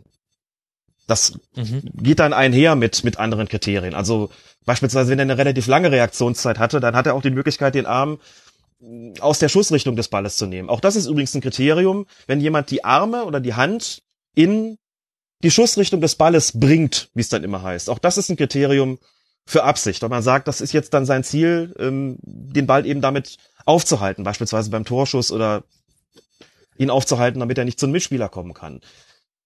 Keine Absicht im regeltechnischen Sinne liegt vor, wenn der Spieler sich aus der Schussrichtung wegdreht. Ne? Wenn er also den Ball Mhm. kommen sieht und unternimmt eine Drehung weg aus der Schussrichtung, dann sagt man, na ja, er versucht ja dann offensichtlich den Kontakt zu vermeiden. Und wenn es dann trotzdem zu einem Kontakt mit dem Ball kommt, zwischen Ball und Hand kommt, sagt man eigentlich, das kann nicht strafbar sein, weil er ja alles unternommen hat, jeden Versuch unternommen hat, damit es nicht zu diesem Kontakt kommt. Das heißt, mehr kann er nicht tun, dann unterstellen wir ihm eben auch keine Absichten, wobei es dann wiederum Spieler geben mag, die in der Drehung, ihre Drehung vom Ball weg noch genau so vollziehen, dass sie trotzdem noch die Chance haben, den Ball mit der Hand aufzuhalten. Das sind dann diese Grenzfälle, wo man sagt, puh, schwierig zu entscheiden. Was machen wir jetzt eigentlich damit? So, also jetzt habe ich so ein paar Kriterien Mhm. genannt und jetzt muss man sich immer klar machen. Ich rede jetzt, glaube ich, seit ungefähr zehn Minuten über den Quatsch. Auf dem Feld hast du einen Sekundenbruchteil, um diesen gesamten Kriterienkatalog als Schiedsrichter in vor deinem geistigen Auge sozusagen abzuarbeiten. So, wo hinterher alle nochmal das, dann irgendwie den, den Rasenfunk royal hören und das rausholen oder vielleicht äh, so, so, ein- so einen Zettel rausholen und gucken, aha, jetzt machen wir nochmal die einzelnen Häkchen hinter Ja, den ganzen Checkliste, ja, genau. Natürlich, die Checkliste arbeiten wir jetzt ab und kommen dann zu dem Ergebnis, es spricht 4 zu 3 für Absicht. Ja, das, wie sieht der Schiedsrichter das auf dem Feld? Kann man so nicht sagen. Also wir haben ein Problem, das äh, sieht, glaube ich, auch jeder, nicht nur jeder Fußballfan so, sondern grundsätzlich auch jeder Schiedsrichter, dass wir eine Reihe von Kriterien haben, die einander teilweise sogar ausschließen können. Ne, wo man sagt, wir haben jetzt hier vier Kriterien pro Absicht, drei Kriterien, die erfüllt sind gegen Absicht. Was machen wir jetzt damit? Treffen wir jetzt äh, eine 4 zu 3 Entscheidung und sagen, oh, ist da doch mehr für Absicht? Kann es natürlich irgendwie auch nicht sein. So, äh, es ist eben stark verengt worden. Also es sind mehr Kriterien dazugekommen, deswegen ist es häufiger auch heute so, dass äh, ein Handspiel dann wirklich als strafbar eingestuft wird, wie jetzt eben Mhm. beispielsweise auch in dem Relegationshinspiel, wo man ja klar sagen muss, naja, natürlich war das ein Handspiel. Wir müssen jetzt halt drüber reden, war es strafbar? Ja oder nein? Und mit den Kriterien, die vorgegeben worden sind, da finden wir schon einige, wo man sagen kann, es sprechen auch Punkte dafür, Mhm. dass hier ein Stra auf Strafstoß entschieden worden ist. Das ist eben die Krux. Das Problem ist, wer damit nicht zufrieden ist, äh, macht sich natürlich Gedanken, wie kann man das denn verändern? So, und wenn man Schwarz-Weiß-Entscheidungen treffen will, bleibt ja eigentlich nur eine Wahl. Jedes Handspiel, egal ob in irgendeiner Form intendiert oder nicht, wird künftig, wird künftig geahndet. So, dann hast du natürlich die Situation, jeder sagt das und jeder hat damit- hat damit auch recht, naja, dann gehen demnächst die Stürmer hin und schießen den Verteidigern den Ball absichtlich an, äh, also ganz, ganz gezielt vielmehr Ja. an den Arm oder die Hand. Oder niemand will das doch, dass die Verteidiger mit den Händen auf den Rücken rumlaufen. Aber genau das müssten sie dann und genau das würden sie dann auch tun. Also scheidet doch die Option, wir werten einfach jedes Handspiel als, äh, als strafbar, egal wie es entstanden ist, das scheidet doch im Grunde genommen aus. Also brauchst du andere Kriterien? Die Frage ist, kann man da eigentlich zu zufriedenstellenden kommen? Das Beispiel Stindl nochmal aufzugreifen, da gibt's durchaus Bestrebungen auf internationaler Ebene und beim DFB überlegt man das wohl auch, dahin zu gehen, dass man sagt, wenn ein Tor mit der Hand erzielt worden ist, dann darf das nicht zählen, weil das einfach zu sehr dem Sinn und Geist der Regeln widerspricht. Und selbst wenn es irgendwie erkennbar völlig unabsichtlich passiert ist, wollen wir trotzdem nicht, dass solche Tore zählen. Was dann Mhm. zur Folge hätte, selbst wenn einer da wirklich völlig aus kürzester Distanz völlig unglücklich angeschossen wird und hat den Arm komplett am Körper anliegen und der geht von da dann irgendwie ins Tor, selbst so ein Tor dürfte dann nicht zählen. Bei Stindl war es ja so ein komisches Mittelding irgendwie, ne? Der hat ja irgendwie einen Kopfball erwartet, dann kam der Ball tiefer, dann geht er da irgendwie mit dem Arm hin. Und ich glaube, er wollte das wirklich nicht. Also er hat es wirklich Ja, der Ball im kam vor allem- nicht beabsichtigt. Der Ne? Ball kam vor allem vom eigenen Körper. Er sprang ihm von der Brust an die Hand. Das ist eine ähnliche Situation wie auch bei Marc Bartra dann im, Mhm. im Derby auf Schalke. Da ging es vom, vom Fuß an die Hand und Genau. das war so die Regelerkenntnis, die ich mitgenommen habe aus dieser Rückrunde. Ich wusste vorher nicht, dass man sagt, wenn der Ball vorher ein anderes Körperteil berührt, dann muss man eigentlich immer davon ausgehen, dass es keine Absicht war. Ähm, Mhm. Das habe ich jetzt quasi gelernt.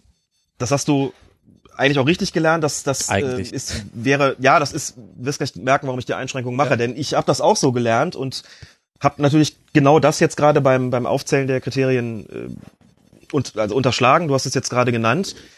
Genau das habe ich beispielsweise angewendet auf das auf den den Fall Stindl, Mhm. Gladbach in Ingolstadt und habe gesagt, deshalb aus meiner Sicht korrektes Tor.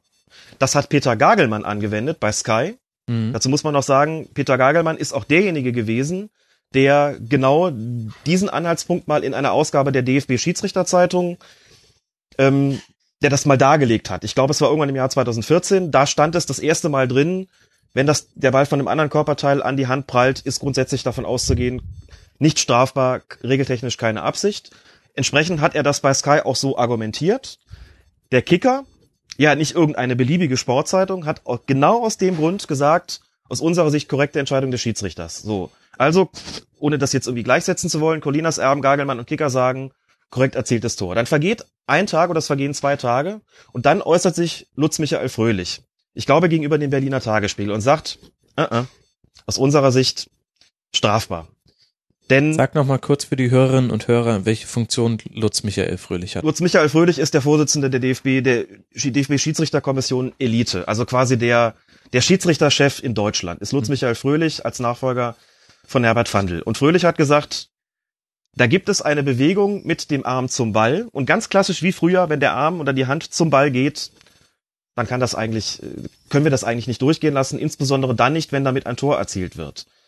Damit hat er deutlich gemacht, ja, das ist schon, er hat auch gesagt, es ist richtig, grundsätzlich wollen wir das äh, auch so haben, wenn der Ball von dem anderen Körperteil an den Arm oder die Hand springt, dass das nicht strafbar ist, aber in diesem konkreten Fall hat es eine Bewegung mit dem Arm zum Ball gegeben, das wiegt aus unserer Sicht schwerer und deswegen sind wir der Meinung, der Treffer hätte nicht zählen dürfen. Batsch! Stand der Kicker da, stand der Kollege Gagelmann da, standen wir da, als Colinas Erber gesagt, aha, okay. Hm. Ja, und Haben wir anders gelernt, hätten wir anders argumentiert und da stehst du ein bisschen blöd da. Ne? ja, Klar. genau. Und ich will jetzt auch gar nicht, will das jetzt auch gar nicht kleinreden, aber das sehr viel Schlimmere ist doch eigentlich, dass auch äh, bei jeder einzelne Schiedsrichter wird bewertet in jedem einzelnen Spiel, das er in der Bundesliga pfeift. Und da werden Fehlentscheidungen gravierend fließen in seine Note mit ein und seine Note entscheidet über Auf- und Abstieg. Und wenn wir jetzt einen solchen Fall haben, dann ist das für euch jetzt uncool, ihr steht doof da, aber für den Schiedsrichter ist es ja noch viel krasser. Im Grunde wird ja vom Schiedsrichter erwartet, dass er, dass er diese Abwägungsentscheidung, nämlich eigentlich ist das schon so gedacht, aber im Geist der Regel ähm, wollen wir einfach nicht, dass Tore mit der Hand erzielt werden, wird ja fast von ihm erwartet, dass er sowas im Spiel macht. Und das ist, ähm, ich meine, da brauchen wir jetzt nicht drüber Ja. diskutieren, weil wir wissen jetzt auch nicht, welche Note hat er in dem Spiel bekommen, zumindest ich nicht. Und wie kam, wie wurde auch darüber besprochen unter in Schiedsrichterkreisen. Aber ich möchte diese Perspektive mal kurz aufmachen für alle Hörerinnen und Hörer. Das darf man nicht vergessen. Es ist nicht so, äh, selbst wenn wir davon ausgehen würden, Schiedsrichter könnten sich so gut von ihrem Job distanzieren, dass sie am Sonntagmorgen schon vergessen haben, was sie am Samstagnachmittag gepfiffen haben. Also was ja schon eine sehr weit fassende ähm, Meinung wäre. Sie werden trotzdem für immer und ewig mit ihren Fehlentscheidungen konfrontiert in Form eben dieser Noten, die sie bekommen, die darüber entscheiden, ob du berechtigt bist, in der ersten Bundesliga zu pfeifen. Also ich möchte nur kurz die, ähm, dieses Themenfeld einmal kurz angerissen haben. Fehlentscheidungen von Schiedsrichtern haben für die eine existenziell ist zu viel, aber eine sehr, sehr wichtige Bedeutung. Eine sehr, sehr hohe Bedeutung. Und sie kommen davor auch nicht davon. Also die können nicht, die können zwar sagen, ich äußere mich jetzt nicht im Fernsehen, aber die Fehlentscheidung verfolgen die. Und ich würde sogar allen unterstellen, sowieso schon per se, denn jeder, der einen Fehler macht, der ärgert sich darüber, aber auch ganz konkret. Ja, wobei man dazu sagen muss, alles, alles vollkommen richtig, aber trotzdem dazu sagen muss, äh, dass beim DFB in der Beurteilung dieser Schiedsrichter natürlich auch darauf geachtet wird, was haben wir eigentlich für eine Situation? Ist das äh, so strittig, dass man selbst in der Öffentlichkeit merkt, da besteht Uneinigkeit darüber? Insbesondere dann, wenn ein ehemaliger Schiedsrichterkollege wie Peter Gagelmann sagt, also aus meiner Sicht nach allem, was äh, was ich gelernt habe und was ich auch selbst weitergegeben habe als, als aktiver Bundesliga-Schiedsrichter noch, ist das nicht strafbar. Christian Dingert war der Schiedsrichter in diesem Spiel. Das wird, vermute ich mal, auch nicht als so gravierend äh, gewertet worden sein, dass ihn das total runtergezogen hat. Da wird man im Zweifelsfalle auch sagen, na gut, da haben wir hier einen, einen absoluten Grenzfall vorliegen und nach unseren bisherigen Maßgaben ist das eine Situation gewesen, wo wir sagen, da spricht schon einiges dafür, zu sagen, es ist ein regulär erzielter Treffer. Eben Stichwort sprang von einem anderen Körperteil eben an, an die Hand beziehungsweise an den Unterarm. Äh, Und wir haben vielleicht auch eine Situation, wo wir jetzt eben festlegen, aber nicht wenn es dann auch noch eine Bewegung zum Ball gegeben hat. So, also da wird auch der DFB nicht hingegangen sein und gesagt haben, wir drücken ihm da, wir ziehen ihm jetzt da diverse Zehntelpunkte ab, weil er hier eine gravierende Fehlentscheidung getroffen hat in einer Situation, wo selbst andere sagen, also da gibt schon auch noch Gründe, die dafür sprechen, dass er hier einfach korrekt entschieden hat. Mhm. Was aber auf jeden Fall zeigt, ähm, man muss offensichtlich ja nochmal drüber sprechen, welche Kriterien gelten hier eigentlich. So, und wir reden ja dann, wir reden jetzt schon eine ganze Weile darüber und immer auch über die Frage, wie könnte man das denn möglicherweise vereinheitlichen? So, mein Kollege Klaas Rehse hat kürzlich auf Twitter, jetzt vor ein paar Tagen, nochmal den Vorschlag gemacht, warum gibt's nicht sowas wie eine Datenbank mit Videoszenen, aus der auch für die Öffentlichkeit, aber natürlich in erster Linie für die Schiedsrichter Mhm. hervorgeht, welche Arten von Handspielen, also quasi Muster, Musterbeispiele, welche Arten von Handspielen als strafbar eingestuft werden und welche als nicht strafbar, also regeltechnisch unabsichtlich eingestuft werden. Wobei immer klar sein muss, wir werden immer wieder, es werden immer wieder Fälle dazukommen, über die man neu verhandeln muss, wie beispielsweise dieses Stindeltor. Ne? Das ist ja auf so eine Art und Weise gefallen. Also vor dem Spieltag hätte ich gesagt, ja gut, mir, mir ist eigentlich klar, wann, und ich kann, kann gut argumentieren, wann ist was strafbar und wann nicht. Es passiert mir aber dann aber auch relativ selten, dass es so, eine, so zu so einer Kombi kommt, dass, dass ich für meine in meiner Kolumne da für ntv.de schreibe, ähm, aus meiner Sicht zu Recht, nehme ich da auch weit aus dem Fenster, kann mich auf Gagelmann berufen, der mhm. Kicker bestätigt das und dann kommt der Schiri-Chef des DFB und sagt, äh, äh, Leute, aus unserer Sicht darf das nicht zählen. So, ähm, dann hätte man sozusagen ein Beispiel mehr in der Datenbank. Also klar sagt, warum nicht so eine Datenbank, die schon immer wieder auch ergänzt wird, aus der hervorgeht, dieses und jenes wollen wir, dass es geahndet wird und dieses und jenes, da wollen wir, dass es nicht äh, als strafbar äh, angesehen wird. Also da muss es dann entsprechend weitergehen. Du wirst aber natürlich trotzdem immer wieder Fälle dazwischen haben. Es gab einen Twitter-User, der ähm, sich in einem wirklich lesenswerten Text von, glaube zweieinhalb Seiten Gedanken darüber gemacht hat, ob man sagt, man wertet nur noch das als klare Absicht, wo deutlich wird, da verschafft sich einer einen Vorteil. Mhm. Ist ja bis jetzt nicht unbedingt ein Kriterium, ne? Oder eigentlich kein Kriterium, äh, sich einen Vorteil verschaffen oder nicht, denn es gibt unabsichtliche Handspiele, mit denen verschaffst du dir einen Vorteil und trotzdem würde man sagen, ja gut, das muss man auf keinen Fall pfeifen.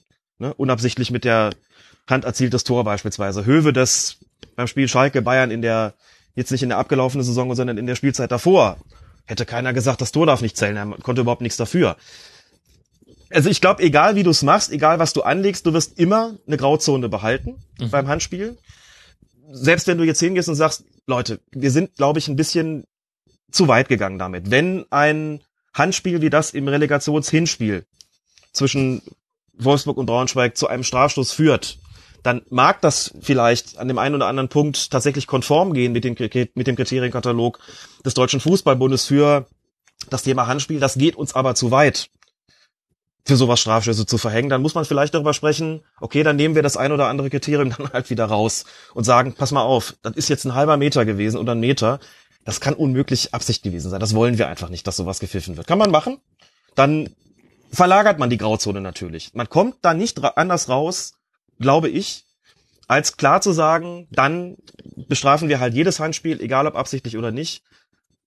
Nur warum man das eigentlich nicht machen kann und nicht machen sollte vor allen Dingen, habe ich mhm. eben auch schon gesagt, äh, es hätte grässliche Szenen zur Folge, überhaupt keine Frage. Und viele würden dann wahrscheinlich sagen, wollen wir nicht doch lieber zur alten Regelung zurückgehen? Strafbarkeit, ja, nein, Absicht, ja, nein, eher irgendwie sowas. Also ich bin mir ziemlich sicher, dass es nicht die ähm, Auslegung geben kann, mit der wirklich alle glücklich sind. Und ich glaube, dass wir heute mehr darüber diskutieren als früher. Hängt zum einen damit zusammen, dass es in der Tat so ist, dass das IFAB und die FIFA gesagt haben, wir erweitern diesen Kriterienkatalog noch mehr, Stichwort Vergrößerung der Körperfläche, unnatürliche Handhaltung etc. Zum anderen hast du aber eben auch viel, viel mehr Kameraperspektiven ja. zur Verfügung, aus denen man ein Handspiel beleuchten kann. Äh, Sascha Stegemann hat im Interview bei Sky gesagt, äh, als er dann äußerte, okay, wenn ich jetzt hier nochmal die Wiederholungen sehe, bin ich der Meinung, dass das mit dem Pfiff keine gute Idee war oder dass es besser gewesen wäre, auf den Pfiff zu verzichten, so hat er das gesagt, und argumentiert mit einer konkreten Kameraperspektive, die er selber gar nicht hatte. Er sagt, aus der Hintertorkamera kann man sehen, dass der Arm nach hinten schlenkert. Übrigens, auch das ein Kriterium, das ich vergessen habe. Steht der Arm unter Spannung? Ja. Wenn ja, kann man davon ausgehen, der spannt den an, um den Ball aufzuhalten. Schlenkert der Arm nach hinten weg, dann steht der Arm also nicht unter Spannung, sprich, der Spieler hatte offensichtlich nicht vor, den mit seinen, seiner Hand oder seinem Arm aufzuhalten. Stegermann sagt, aus der Hintertorperspektive kann man sehen, wie der Arm wegschlenkert das ist für ihn genau das Kriterium, wo er sagt, dann wird wohl keine Absicht vorgelegen haben. Ich habe gedacht, und das muss ich kurz mal sagen, und jetzt wird's auch mal, mal kurz, ich meine, ich kenne den ja auch, ne? Mhm. Also das ist in Schiedsrichterkreisen ja so, ähm, das ist auch das Schöne irgendwie daran, wenn du lange dabei bist und einen Schiedsrichter in der Bundesliga oder in der zweiten Liga hast, der aus deinem Fußballverband kommt, aus deinem Landesverband, dann hast du den ja irgendwann mal kennengelernt. Und dann hast du irgendwann mitbekommen, der ist jetzt dann aus der Bezirksliga in die Landesliga aufgestiegen und so weiter. Und plötzlich siehst du den im Fernsehen und kennst den aber und findest den auch nett und kommst mit dem gut aus und, und telefonierst vielleicht auch ab und zu mit dem und dann gerät er in so eine Situation. Ich habe da wirklich gestanden und beziehungsweise gesessen habe gedacht, scheiße, der Arme. Das ist mir natürlich auch persönlich nochmal näher gegangen und dann stellt er sich wirklich nach dem Spiel irgendwann dann vor das Mikrofon und sagt, okay, ähm, in der Situation, wo ihm mit Sicherheit auch schon klar gewesen ist, was da gerade in den Medien verhandelt wird. Stefan Effenberg, gravierende Fehlentscheidung. Der Effenberg ja. sieht immer alles sofort, ne? Gravierende ja. Fehlentscheidung, hätte nie so getroffen werden dürfen. Die Social Media sind explodiert. Dann stellt der Stegemann sich dahin und sagt, hm, okay, ich glaube, es wäre besser gewesen, auf den Pfiff zu verzichten. Das zeigt mir, das hat er nicht wörtlich gesagt, ich übersetze mal, das zeigt mir eine Kameraperspektive, die von uns Schiedsrichtern auf dem Platz niemand hatte. Boah, also und dafür haben sie den geschlachtet. In den also das ist ähm, es geht das halt, sind so Situationen, wo ich mir ja. denke, weißt du was, ich äh, ich werf alles hin und werde Taubenzüchter und das so geht man da mit jemandem um, den ich kenne, den ich mag und bei dem es mir auch deshalb nochmal besonders leid getan hat. Das finde ich einfach brutal. Das finde ich manchmal einfach brutal. Ja, gebe ich dir, kann man nicht widersprechen. Auf der anderen Seite wissen wir zwei aber natürlich auch, es ist einfach etwas Besonderes. Mhm. Ähm, es gibt äh, Spiele, in denen viel auf dem Spiel steht. Ich finde auch dahingehend übrigens bin ich ein Kritiker der Relegation, denn es wird auch einfach zu viel Bedeutung auf 180 Minuten plus X Fußball gesetzt, was vorher durch 34 mal 90 Minuten, ich kann es jetzt leider nicht im Kopf ausrechnen, äh, plus x Minuten schon geklärt hätte sein können. Das ist für mich ein weiterer Grund gegen die Relegation, weil der Druck auf alle beteiligten Akteure zu hoch ist und hm. wir, wir, wir haben es, wir werden später, denke ich, noch kurz über Manuel Gräfe sprechen. Wir haben ja schon erlebt, was da passieren kann. Aber gut, sie wollen die Relegation aber, haben. Du hast, du hast natürlich vollkommen recht. Und dazu kommt natürlich aber auch noch, also Sascha Stegemann ist natürlich glücklich darüber, Bundesliga zu pfeifen und solche Spiele zu bekommen. Überhaupt keine Frage. Und das Schlimme ist ja daran, und wir sprechen ja jetzt schon eine ganze Weile über das Handspiel, das sind ja Situationen, für die kannst du als Schiedsrichter gar nichts. Egal, was der in der Situation macht. Es wird immer Leute geben, die hinterher laut sagen, da hat der Schiedsrichter sich geirrt. Wenn der da weiterlaufen lässt und sagt, das war aus meiner Sicht nicht strafbar, hier lag regeltechnisch keine Absicht äh, vor, dann hat er dafür gute Argumente und auch bessere Argumente, als das Ding zu pfeifen, sagt er ja selber und da vermute ich auch mal, hat es vielleicht auch schon eine Absprache gegeben mit dem DFB, mit seinem Beobachter, dass man sagt, haben uns nochmal angeschaut und sagen jetzt, okay, ähm, besser nicht pfeifen. Aber mal völlig unabhängig davon, wenn er das nicht pfeift, ist das auch eine Szene, die in jeder Spielzusammenfassung vorkommt und wo dann vielleicht der Wolfsburger Trainer sagt, Andres Jonker, wenn ich mir das so anschaue, guck mal, hier ein klares Handspiel und irgendwie macht er sich da nicht irgendwie breit. Versucht er nicht, das irgendwie zu verhindern. Oh, das ist schon so ein bisschen komisch. Pfeift der Schiedsrichter nicht, da pfeifen andere. Da sind schon Elfmeter für verhängt worden. Wir kriegen den hier nicht, deswegen geht das 0 zu 0 aus. Vielleicht nicht in dieser Intensität wie ein Pfiff, aber er wäre dafür auch kritisiert worden. Und das heißt, du hast ja immer die Arschkarte. Du kannst auch gar nichts dafür. Pfeifst du, bist du, bist du der Doofmann, pfeifst du es nicht, bist du der auch. Also das ähm, deswegen klar ist dir als Schiedsrichter auch daran gelegen, dass dir dass vielleicht irgendwie die Kriterien dann noch klarer gefasst werden, aber wie ja. wir schon gesehen haben, so einfach ist es halt einfach nicht, ne? Nee, so einfach ist es auch nicht und ich denke, dass es da auch keine ganz einheitliche Linie geben kann, haben wir jetzt auch herausgestellt, weil man muss eben sich in den Kopf des Spielers hineindenken und dann die Frage Absicht und strafbare Absicht klären. Das ist eine Abwägungsentscheidung in Sekundenbruchteilen und es ist einfach uneinheitlich meinem Gefühl nach, ähm, aber schon etwas strukturierter als noch in der Vorsaison, wo wir auch viele Strafstoßentscheidungen für Handspiele hatten, wo dann auch Trainer sich zum Teil geäußert haben, gesagt haben, also jetzt weiß ich wirklich auch nicht mehr, was jetzt eigentlich gepfiffen wird und was nicht. Ich finde, da ist jetzt wieder ein bisschen mehr Struktur drin. Dieser Kriterienkatalog ist ein bisschen bekannter. Die, die Anspannung des Körperteils zum Beispiel war mir neu, das habe ich in dieser Saison gelernt dass das ein wichtiges Kriterium ist, was ja auch Sinn ergibt und so weiter und so fort. Und dann ist es halt einfach, ja, es ist eine sehr, sehr schwierige Entscheidung und häufig eine spielentscheidende. Wenn es gepfiffen wird, wenn es nicht gepfiffen wird, dann wird dem häufig eine spielentscheidende Bedeutung beigemessen, auch wenn man es gar nicht wüsste, wie es weitergegangen wäre. Naja, Handspiel wird uns für immer begleiten, Alex, aber das heißt auch, dass wir immer die Möglichkeit haben, miteinander zu sprechen es ist das nicht alles schlecht zu sein. Nein, das, das ist vollkommen klar. Das äh, natürlich, das das wird immer darüber diskutiert werden. Wichtig ist mir, wie gesagt, an der Stelle dann einfach immer nur auch deutlich zu machen, also weil die Leute ja sagen, ja, aber früher war das doch nicht so schwierig, auch mal zu erklären, warum das nicht so ist, sprich mehr Kameraperspektiven und eben eine veränderte Regelauslegung, die darauf gründet, dass es entscheidende Leute gegeben hat, die gesagt haben, die Spieler nutzen das aus, deswegen müssen wir das verschärfen. Aus diesem Grund gibt es eben inzwischen auch mehr freie beziehungsweise Strafstöße in so solchen Situationen. Die Distanz spielt übrigens auch eine immer geringere Rolle. Ich bin ja immer noch der Ansicht, mein Gott, aus einem halben Meter, du hast doch kaum Reaktionszeit. Aber auch da wird inzwischen argumentiert, na ja, ein Bundesligaspieler antizipiert aber sehr, sehr gut und mhm. hat dann durchaus auch schon, bevor der Ball kommt, möglicherweise im Kopf, was da gleich passieren könnte und verhält sich entsprechend. Insofern nimmt man so ein bisschen die Distanz nicht unbedingt raus aus dem Kriterienkatalog, aber man, man misst ihr eine geringere Bedeutung bei, als das in früheren Jahren der Fall gewesen ist. Ich bin noch auf den Platz gegangen, äh, auch zu meinen Zeiten im höherklassigen Amateurfußball, habe gesagt, pass auf, je geringer, wenn die Distanz gering ist, ähm, ich pfeife das Ding nicht. Ich lass einfach weiterlaufen und sag, komm, weiterspielen. Halber Meter Abstand, da kann keiner absichtlich reagieren. Da, da meckert auch keiner. Ne? Oder einfach so, Hand ging nicht zum Ball. Ähm, ob da einer irgendwie die Körperfläche vergrößert hatte, war mir erstens wurscht und zweitens war es damals auch noch kein Kriterium. Ne? Das, da ging einfach Distanz und Bewegung zum Ball. Die waren die beiden Hauptkriterien und ähm, dementsprechend habe ich das beurteilt und auch, auch durchgezogen. Und da ist relativ wenig darüber diskutiert worden, aber natürlich auch deswegen, weil du in der Oberliga oder der Regionalliga nicht äh, Dutzende von Kameras hattest, die dir das aus allen möglichen Perspektiven gezeigt haben. Klar. Alex, wir haben noch ganz viele Hörerfragen und noch große Themen, deswegen lass uns durch ähm, die restlichen äh, Themenblöcke, die ich jetzt aufwerfe, ein bisschen schneller durchgehen, damit wir noch mhm. genügend Zeit für den ganzen Rest haben. Ein Thema, was gar nicht groß war, aber ähm, was glaube ich hörenswert ist, hoffentlich für die Hörerinnen und Hörer, ist die Beurteilung von Zweikämpfen zwischen den Torhütern und Feldspielern. Konkret am 23. Spieltag gab es einen nicht gegebenen Treffer für Eintracht Frankfurt, nachdem Gacinovic angeblich Schwolo behindert hätte. Und dann habe ich bei dir in deiner NTV Kolumne folgenden Satz gelesen. Es gilt, dass man Zweikämpfe zwischen dem Schlussmann und einem gegnerischen Stürmer grundsätzlich so beurteilen muss, als ob sie zwischen zwei Feldspielern an der Mittellinie stattgefunden hätten. Das ist ein Zitat, wie es Helmut Krug, der Schiedsrichtermanager der DFL, einmal formulierte. Das heißt, der im Fußballsprech bestehende Schutz des Torhüters, den gibt es in diesem Sinne nicht.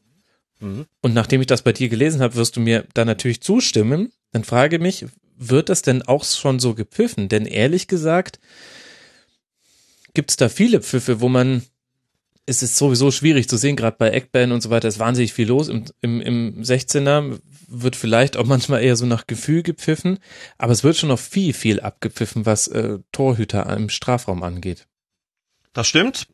Ähm, das ist auch ich will nicht sagen ein Problem, aber natürlich auf jeden Fall ein Thema. Das hängt ganz sicherlich damit zusammen, dass diese Umstellung bei den Schiedsrichtern, dass die, Umstellung vielen Schiedsrichtern schwer gefallen ist und teilweise auch immer noch schwer fällt. Wenn du mhm. Jahre, wenn nicht Jahrzehnte lang, und das gilt ja nicht nur für Schiedsrichter, das gilt ja genauso für die Spieler und für die Zuschauer, wenn du es ja Jahre oder Jahrzehnte lang gewöhnt gewesen bist, dass es da so einen Torraum gibt oder landläufig Fünf-Meter-Raum genannt, in dem die, die Torhüter einen besonderen Schutz genießen und im Grunde genommen ja, geradezu unter Artenschutz stehen. Sprich, mhm. es ist eigentlich Jahre, wo nicht jahrzehntelang gängige Praxis gewesen, dass da eigentlich jeder Körperkontakt mit dem Torhüter abgepfiffen worden ist. So war es zwar von den Regeln nicht vorgesehen, aber so ist es eben sehr, sehr lange gängige Praxis gewesen. Dann schaltest du ohnehin nicht von heute auf morgen um, aber auch nicht, nicht so wirklich über die Jahre, muss man sagen. Ähm, da kommt dann wieder so ein Bereich rein, der sicherlich auch eine Grauzone ist, der die Akzeptanz der Auslegung durch die Schiedsrichter betrifft, wie er sich wirklich in vielen Bereichen wiederfindet. Also ganz konkret, das eine ist, was in den Regeln drin steht, das andere ist, welche Praxis eben Akzeptanz findet. Und in so einem Beispiel ist es so, wenn ein Torhüter da angegangen wird, ich sage das jetzt mal bewusst unspezifisch, und du pfeifst das Ding kaputt, dann wirst du vielleicht ein paar Stürmer haben, die sagen, ich habe doch gar nichts gemacht, ich bin doch bloß zum mit dem gemeinsam hochgestiegen, habe mich meinen Körper da gar nicht irgendwie irregulär eingesetzt. Mhm. Warum pfeifst du das jetzt ab? Aber die Situation ist in wenigen Sekunden wieder vergessen. Ne, da liegt der Ball vielleicht im Tor, aber du wirst eine relativ große Akzeptanz haben, sowohl auf dem Platz als auch außerhalb, in Bezug auf deine Regelauslegung, denn es werden immer noch viele sagen, naja gut, jetzt ist der Torwart angegangen worden, jetzt zählt das Tor halt nicht, wir geben hier einen Freistoß, in den paar Sekunden redet eigentlich keiner mehr drüber und es wird in den allermeisten Fällen noch nicht mal in der Spielzusammenfassung auftauchen, es wird von den Medien kaum kritisch gewürdigt werden, dass das Ding hier kaputt gepfiffen worden ist. Und dementsprechend hast du damit auch weniger Ärger auf dem Platz. Ja. Lässt du das Ding durchgehen und es fällt ein Tor, hast du natürlich die Regeln auf deiner Seite und kannst sagen, was wollt ihr von mir? Seit dem Sommer 2012 gibt es diese, diesen Zusatz, der Torwart darf im Torraum nicht gerempelt werden, außer er hält den Ball oder hindert einen Gegner. Den gibt es nicht mehr. Wir haben uns hier an internationale Gepflogenheiten angepasst, wie es sie beispielsweise in England schon seit Jahrzehnten gibt. Mhm Deshalb übrigens nebenbei bemerkt, ähm, das vermeintliche Vorurteil, dass da in England äh, mehr durchgeht gegenüber den Torhütern, überhaupt keins ist, sondern tatsächlich stimmt. Und das lag schlicht und ergreifend daran, dass dieser DFB-Zusatz, den gab es halt in England nicht. Den gab es halt international einfach gar nicht. So. Mhm. Jetzt gibt es ihn und du kannst dich darauf berufen und sagen, okay, ähm, deswegen geht sowas jetzt durch. Wenn es ein klares Foul am Torwart ist, also sprich, wenn da, wenn es zu einem Luftduell kommt und der der Stürmer packt da plötzlich den Ellenbogen aus und haut den in den Torwart rein oder drückt ihn irgendwie damit weg, dann sprechen wir nach wie vor wieder über ein Foulspiel. Das würde man aber auch im Mittelfeld pfeifen, wenn es Feldspieler 1 gegen Feldspieler 2 anwendet. Also pfeifen wir hier ein Foulspiel und darauf berufen sich natürlich auch viele Schiedsrichter, die dann sagen, ja, wir wissen auch, dass es diese Sonderregelung nicht mehr gibt, aber wir haben dann Foul gesehen. Ja. Nur gibt es mit Sicherheit viele Beispiele, wo man eben sagt, naja, war das wirklich eins? Also das kann man doch eigentlich als Foulspiel nur rechtfertigen, wenn man die alte Regelauslegung zugrunde legt, die es eigentlich nicht mehr gibt, die aber, nochmal, weiterhin, weithin akzeptiert ist. Kriege ich auch im Amateurfußball mit ich muss das den Schiedsrichtern ja auch lehren als, als Schiedsrichter aus- und Fortbilder und sag denen auch, wenn du gewisse Dinge in der Kreisliga C durchgehen lässt, Attacken auf den Torwart, dann kannst du dein Auto aber in, Flucht, in Fluchtrichtung parken und zusehen, dass du Land gewinnst. Denn dann sind die hinter dir her und sagen, was? Das Tor zählt, das ist nicht ihr Ernst, der Schiedsrichter. Und das ist noch das Mindeste, was dann passiert. Pfeifst du es kaputt, dann guckt ein Stürmer kurz mal ein bisschen, bisschen schräg, äh, sagt aber, na gut, du sagst da komm, war der Torwart. Das akzeptieren alle weiterhin. Das heißt, das braucht dann auch eine Zeit, bis sich so eine neue, neue Regelauslegung durchsetzt, ähm, die übrigens 2012 auch ähm, kaum bekannt gemacht worden ist, sondern erst im Laufe der Zeit überhaupt ähm, so richtig ins Bewusstsein gedrungen ist. Und selbst da ist, glaube ich, noch eine Menge Arbeit, wie man ja sieht, an der Regelauslegung. Also lange Rede, kurzer Sinn.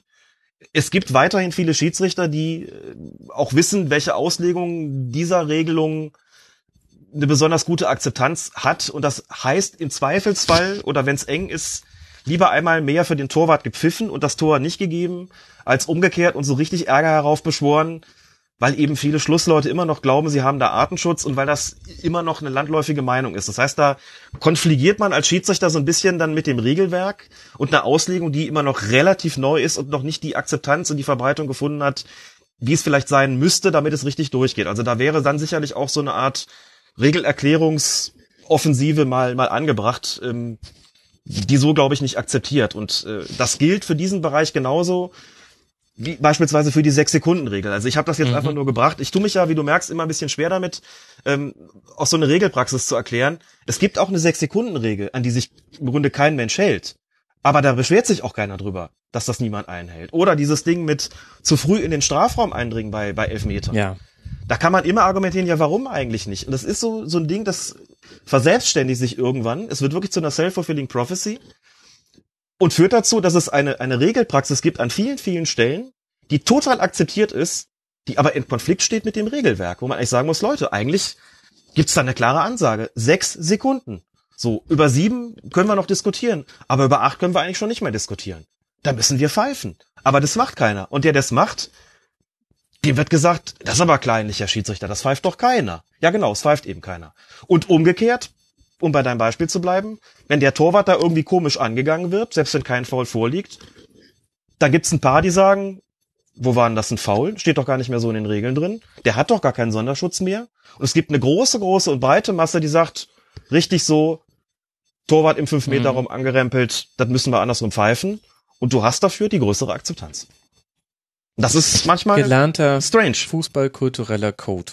Ja. So, wir haben noch ein Thema. Wir hätten noch ein paar mehr gehabt, aber es bringt jetzt auch nichts, ähm, auf einzelne Spiele jetzt nochmal einzugehen. Also, dass Dortmund gegen Hoffenheim das Rückspiel auch nochmal ein ganz besonderes war, haben wir schon angedeutet. In der Schlusskonferenz von damals kann man es auch nachhören und da hatte Dr. Felix Brüch nicht seinen besten Tag, das hast du auch schon selber gesagt. Aber lass uns noch kurz über den 34. Spieltag sprechen. Es gibt das lange vorhergesagte ähm, ja, Relegationsfinale, würde ich mal sagen. Es wurde der Relegationsplatz ausgespielt zwischen dem HSV und dem VfL Wolfsburg und Manuel Gräfe wurde als Schiedsrichter angesetzt, begleitet von lauter Kritik vieler Beteiligter. Hintergrund, Manuel Gräfe hat einen Freistoß gepfiffen in der, na, kurz vor Ende des Spiels im Relegationsrückspiel zwischen HSV und Karlsruhe SC, damals noch unter Sportdirektor Jens Todd, der jetzt beim HSV als Sportdirektor tätig ist.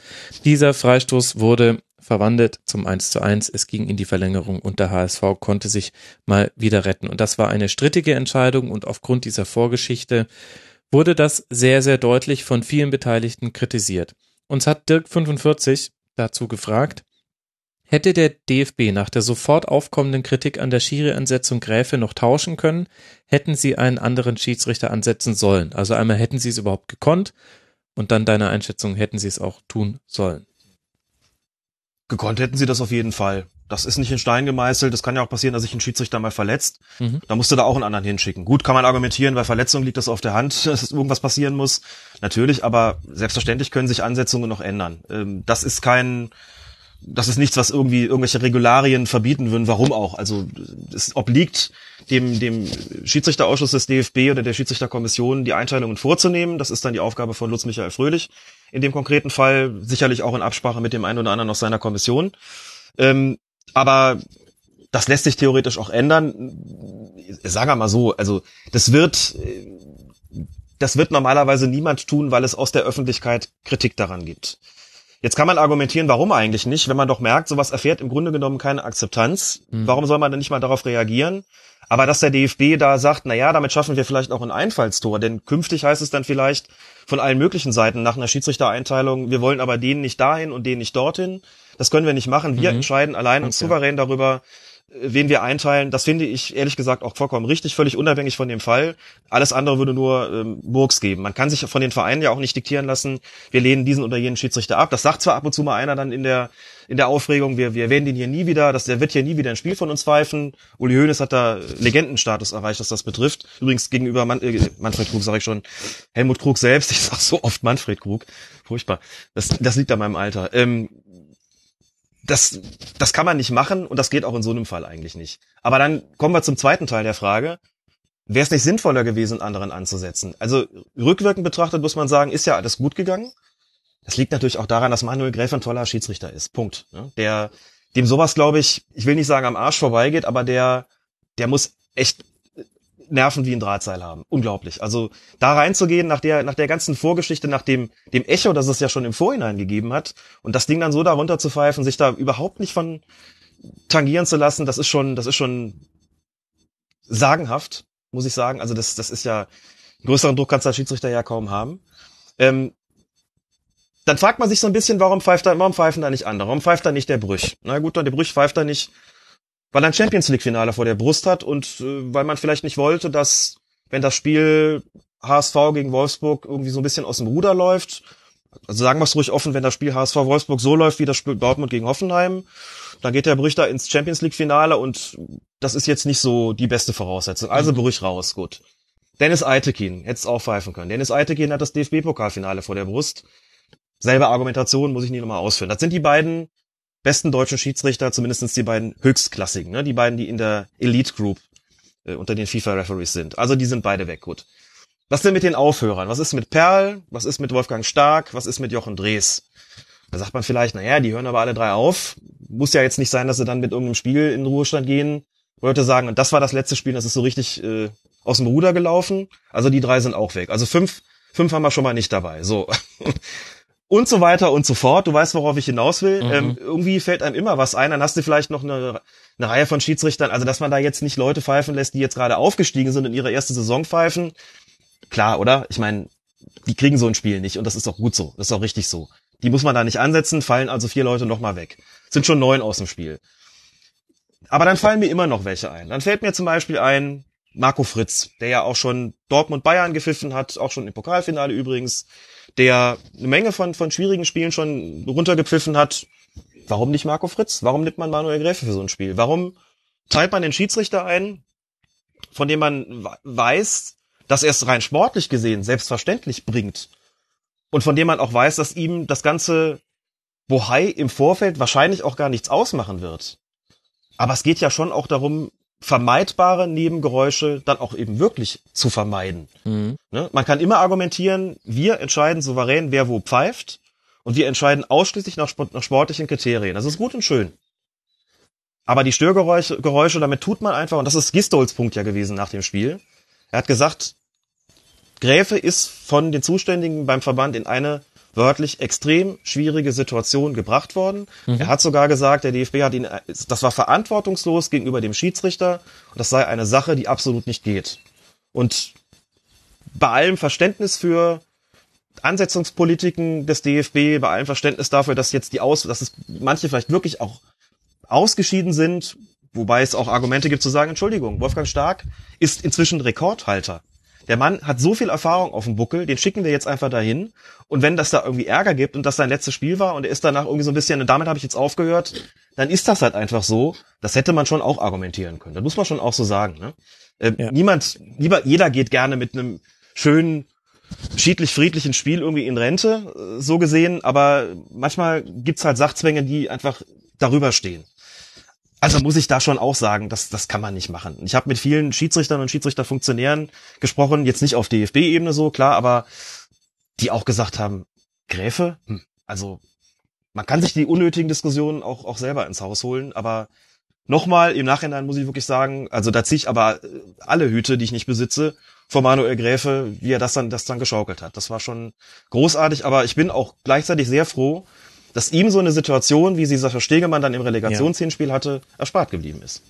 Gut, es gab natürlich auch ein Handspiel. Also wenn du da mit mhm. VfL Wolfsburg-Fans drüber sprichst, die sehen das anders. Wurden wir auch auf Twitter für hm, ja, äh, korrigiert oder wir wurden darauf hingewiesen, weil ich auch in der Schlusskonferenz das ähnlich moderiert hatte wie du. Ähm, gutes Spiel gemacht, ohne Fehler, ohne gravierende Fehlentscheidung. Kam dann auf äh, Twitter von einem Nutzer ähm, das Feedback, naja, Moment mal, also ganz ohne nicht. Es geht ja, gibt ja auch wahrscheinlich nie das Spiel ohne Fehlentscheidung. Aber danke nochmal auf jeden Fall für die Einordnung. Alex, lass uns auf die neue Saison gucken. Zeit wird's. Wir hatten vor dieser Saison ganz, ganz viele Regeländerungen. Übrigens interessanter Punkt. Du hast ähm, viel von, von Regeln gesprochen, die noch nicht so angekommen sind, auch bei der Basis.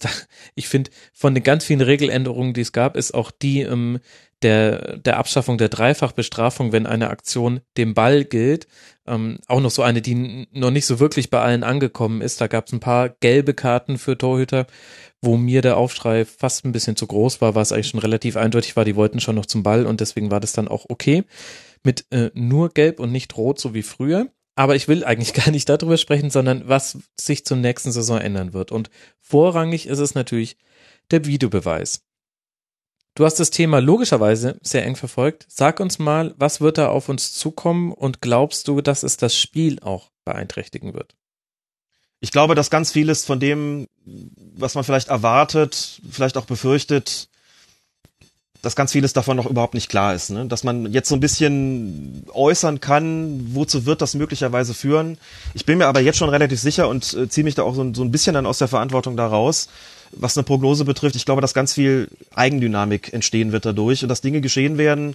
Ich rede jetzt gar nicht mal von, von Fällen, äh, die passieren und wo man dann da steht und sich denkt, hm, ist das jetzt ein Fall für einen Videoschiedsrichter oder nicht, oder nicht? Und wenn nein, warum hat er jetzt nicht eingegriffen, sondern ich rede von so einer Entwicklung, die man gar nicht wirklich prognostizieren kann. Ähm, wie das angenommen wird, mhm. ähm, was, wie es das Spiel verändern wird. Ich glaube, da ist noch ziemlich viel Stochern im Nebel und alles, was ich jetzt sage, was ich da erwarte, kann sich im Nachhinein als total falsch herausstellen. Und ich, mir ist es wichtig, jetzt schon, also nicht um mich da irgendwie davor zu stützen, aber wichtig, jetzt schon zu sagen, ich wage mich gerne mit dem einen oder anderen vor, bin dann aber auch äh, durchaus willens, dann zu sagen, Leute, da habe ich mich jetzt klar getäuscht. Das ist jetzt, sagen wir mal, deutlich besser gelaufen oder deutlich schlechter gelaufen als erwartet oder befürchtet. Also das muss man, glaube ich, äh, da muss man sich, glaube ich, im Klaren darüber sein, dass man das jetzt heute noch nicht alles so genau sagen kann. Ich möchte mal eins vorwegschicken, weil mir das auch wichtig ist. Wir haben das ja oft im Podcast auch gehabt, das Thema Videobeweis, und ich habe mich sehr lange dagegen gesperrt. Meine Position aus der heutigen Sicht, also jetzt Ende Mai, wo wir diese Aufzeichnung vornehmen, mhm ist die, dass ich weiterhin skeptisch bleibe, gerade mit Blick auf die Auswirkungen aufs Spiel. Und zwar mit Blick auf das Spiel als Ganzes, nicht nur die Bundesliga, sondern auch, was macht das eigentlich in Bezug auf so eine Erwartungshaltung für die Schiedsrichter im Amateurfußball? Ich bleibe weiterhin skeptisch, werde auch gleich ein, zwei Sätze dazu sagen, was ich glaube, dass es bestimmte Diskussionen nur verlagern wird. Bin aber zu einer Position übergegangen, zum einen äh, zu sagen, der Videobeweis wird eingeführt. Ich halte es nicht für sinnvoll, eine Blockadehaltung aufrechtzuerhalten. Also ich kann mich, ich stelle mich jetzt nicht hin wie ein bockiges kleines Kind und sag, das finde ich aber weiterhin scheiße und ich suche jetzt nur nach Argumenten, warum das doof ist und alles, was da irgendwie so ein bisschen krumm läuft, da sage ich dann, haha, habe ich doch gesagt, bringt alles nichts. Das will ich nicht tun, das werde ich auch nicht tun. Ich finde, das hat eine faire Chance verdient und würde also ich kann, jetzt, kann da jetzt nicht für den Klaas sprechen, deswegen rede ich mal nur von mir, würde das gerne kritisch begleiten.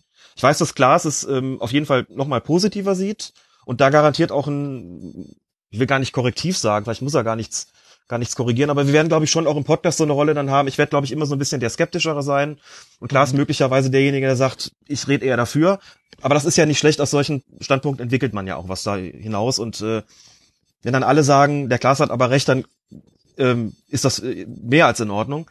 Ähm, ich würde das gerne kritisch begleiten und natürlich, wenn der DFB sagt, 75 Prozent der klaren Fehlentscheidungen lassen sich dadurch vermeiden, wer würde denn da sagen, dann wollen wir das aber nicht machen? Gut, da kann ich sagen, Fehler, das war ja immer mein Punkt, Fehler gehören irgendwie dazu, lebt damit. Äh, das perfekte Spiel gibt es nicht, den perfekten Schiedsrichter auch nicht, irgendwie gehört es dazu. Dass das ein schwaches Argument ist, ist mir durchaus bewusst, aber eins, das natürlich mit der Entwicklung des Spiels zu tun hat.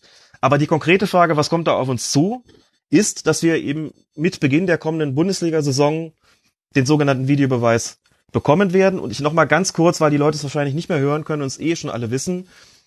Es geht nicht darum, bei jeder Einwurfentscheidung zu gucken, war das jetzt korrekt entschieden oder nicht, sondern es geht um folgende vier Situationen, die Auswirkungen, gravierende Auswirkungen aufs Spiel haben können. Punkt eins, Strafstöße beziehungsweise strafstoßverdächtige Situationen. Das heißt, mhm. wenn der Schiedsrichter einen Elfmeter gibt, wird geguckt, war das in Ordnung?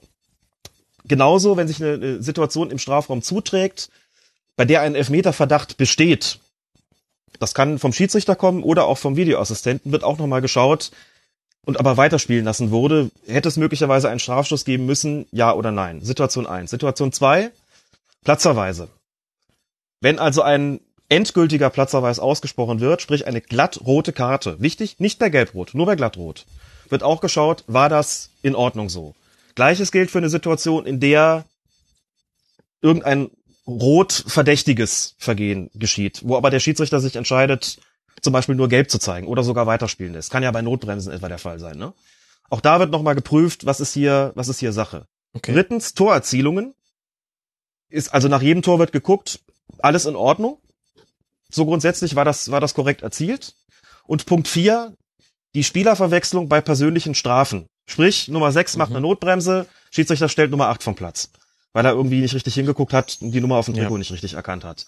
Ähm, es gibt den Verdacht, da hat es eine Verwechslung gegeben. Na gut, da würde ja eh geschaut wegen deswegen der Notbremse, aber auch bei einer gelben Karte, ne? Irgendwie wird geschaut, sechs wird, Nummer 6 wird verwarnt, äh, Nummer 8 hätte es aber sein müssen, wird geprüft, wird festgestellt, Spieler verwechselt, bitte nimm die Karte für die 6 zurück und gib's dir der 8. Das wird mhm. sicherlich der, der am seltensten vorkommende Fall sein. Das so viel ist jetzt schon klar.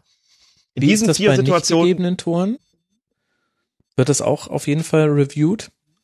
Ähm, also was meinst du? Wenn ein Tor wird, ab, ja. wird abgepfiffen. Ähm, sagen wir mal, es war ähm, wegen vermeintlichen Foulspiels zum Beispiel. Zum Beispiel, genau. Und ja. dann ist es ja eigentlich keine Torerzielung. Das heißt, eigentlich dürfte es nicht nachträglich gutachtet mhm. werden.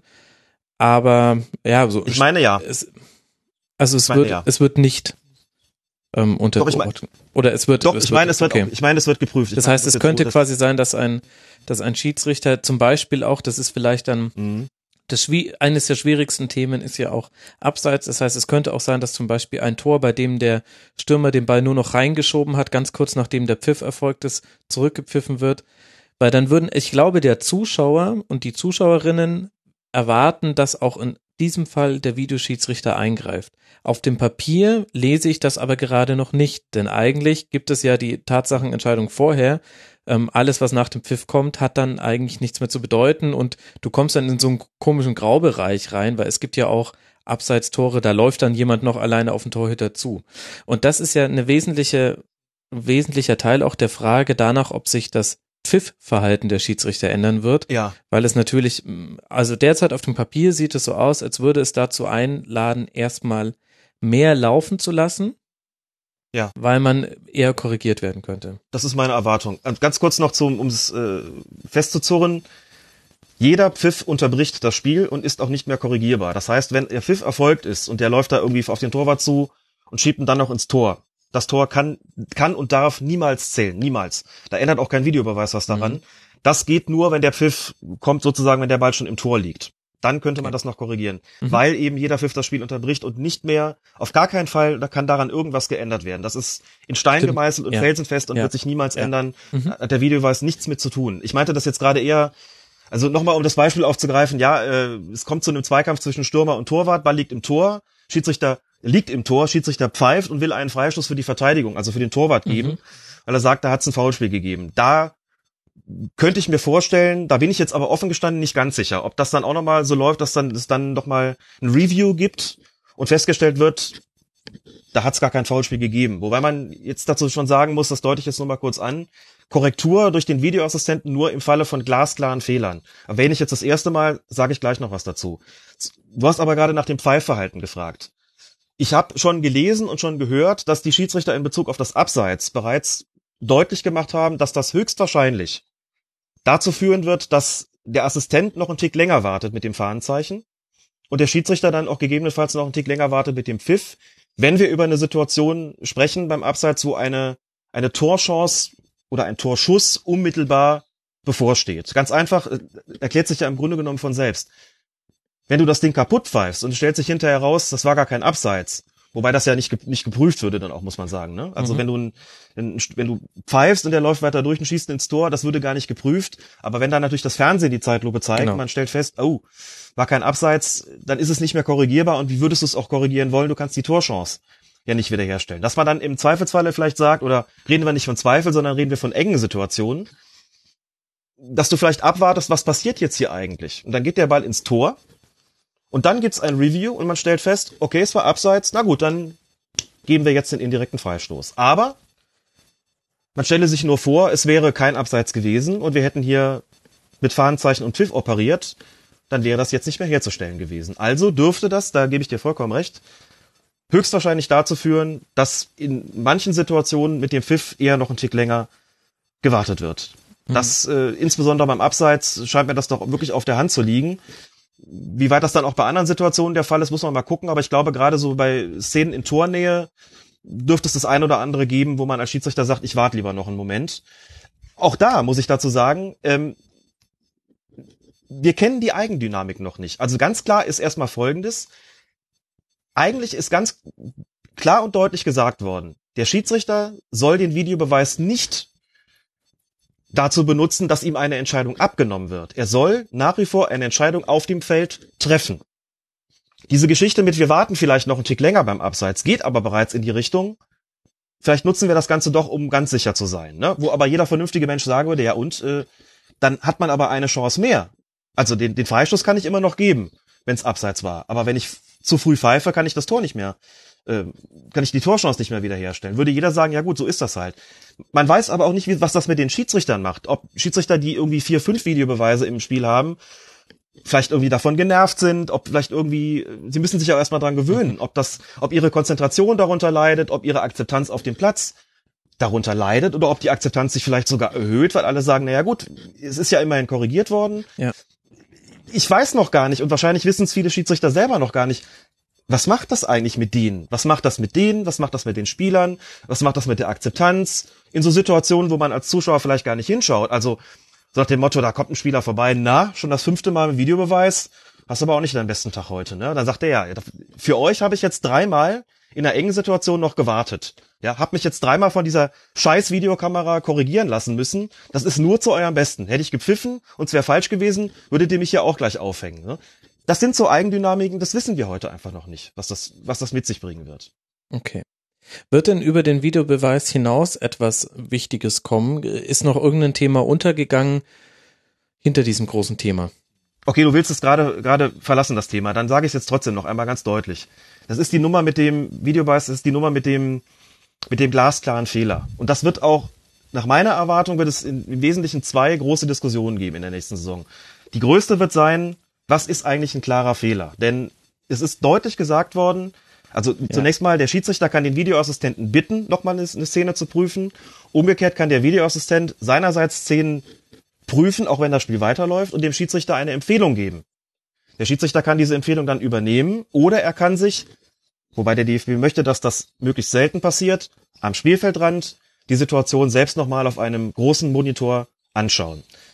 Wichtig ist, der Videoassistent soll nur bei glasklaren Fehlern einschreiten. Und ich gebe dir jetzt schon Brief und Siegel darauf, dass Ja. es Riesendiskussionen darüber geben wird, was ist ein klarer Fehler, weil viele Ja. sagen, Entschuldigung, wenn das kein Strafstoß ist, dann können wir die ganzen, können wir uns den ganzen Quatsch sparen. Habe ich alles schon gelesen sogar.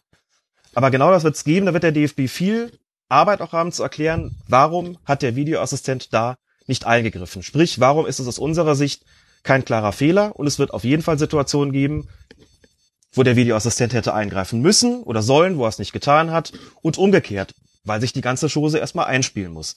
Das ist auch klar. Das wird die erste Diskussion sein. Die zweite Diskussion wird sein, es passiert irgendwas auf dem Platz und das Spiel läuft weiter. Beispielsweise Strafraumsituation. Und es dauert. Und irgendwann nach 30 Sekunden ist der Videoassistent mal so weit, das gesehen zu haben. Und da gibt es eine Spielunterbrechung und da geht es plötzlich in die andere Richtung. Und da wird dann der Strafschuss gegeben. Wenn es ganz dumm läuft, ist auf der anderen Seite in der Zwischenzeit ein Tor gefallen. So, und dann kommen wir in so eine Diskussion, die wir jetzt schon teilweise hatten. Die einen sagen, es geht immer um die absolut korrekte Entscheidung. Das steht über allem. Und es gibt andere, die sagen, wir killen sämtliche Emotionen damit. Wenn sowas passiert, das wollen wir nicht. Dann lieber Fehler akzeptieren. Und diese beiden dogmatischen Lager werden sich dann auch nochmal gegenüberstehen, denn was willst du denn machen? Du kannst auch sagen, ich unterbreche das Spiel nach einer strittigen Situation und warte darauf, dass der Videoassistent fertig wird und mach mit dem Schiedsrichterball weiter. Hast du mehr Spielunterbrechung? Ist auch nicht wirklich gewollt. Das ist nicht wirklich ideal zu lösen und das wird auf jeden Fall zu Diskussionen führen. Also ich prognostiziere und korrigiere mich gerne, wenn ich falsch liege. Diese beiden Diskussionen wird, äh, Nee. wird es zuhauf geben in der kommenden Spielzeit.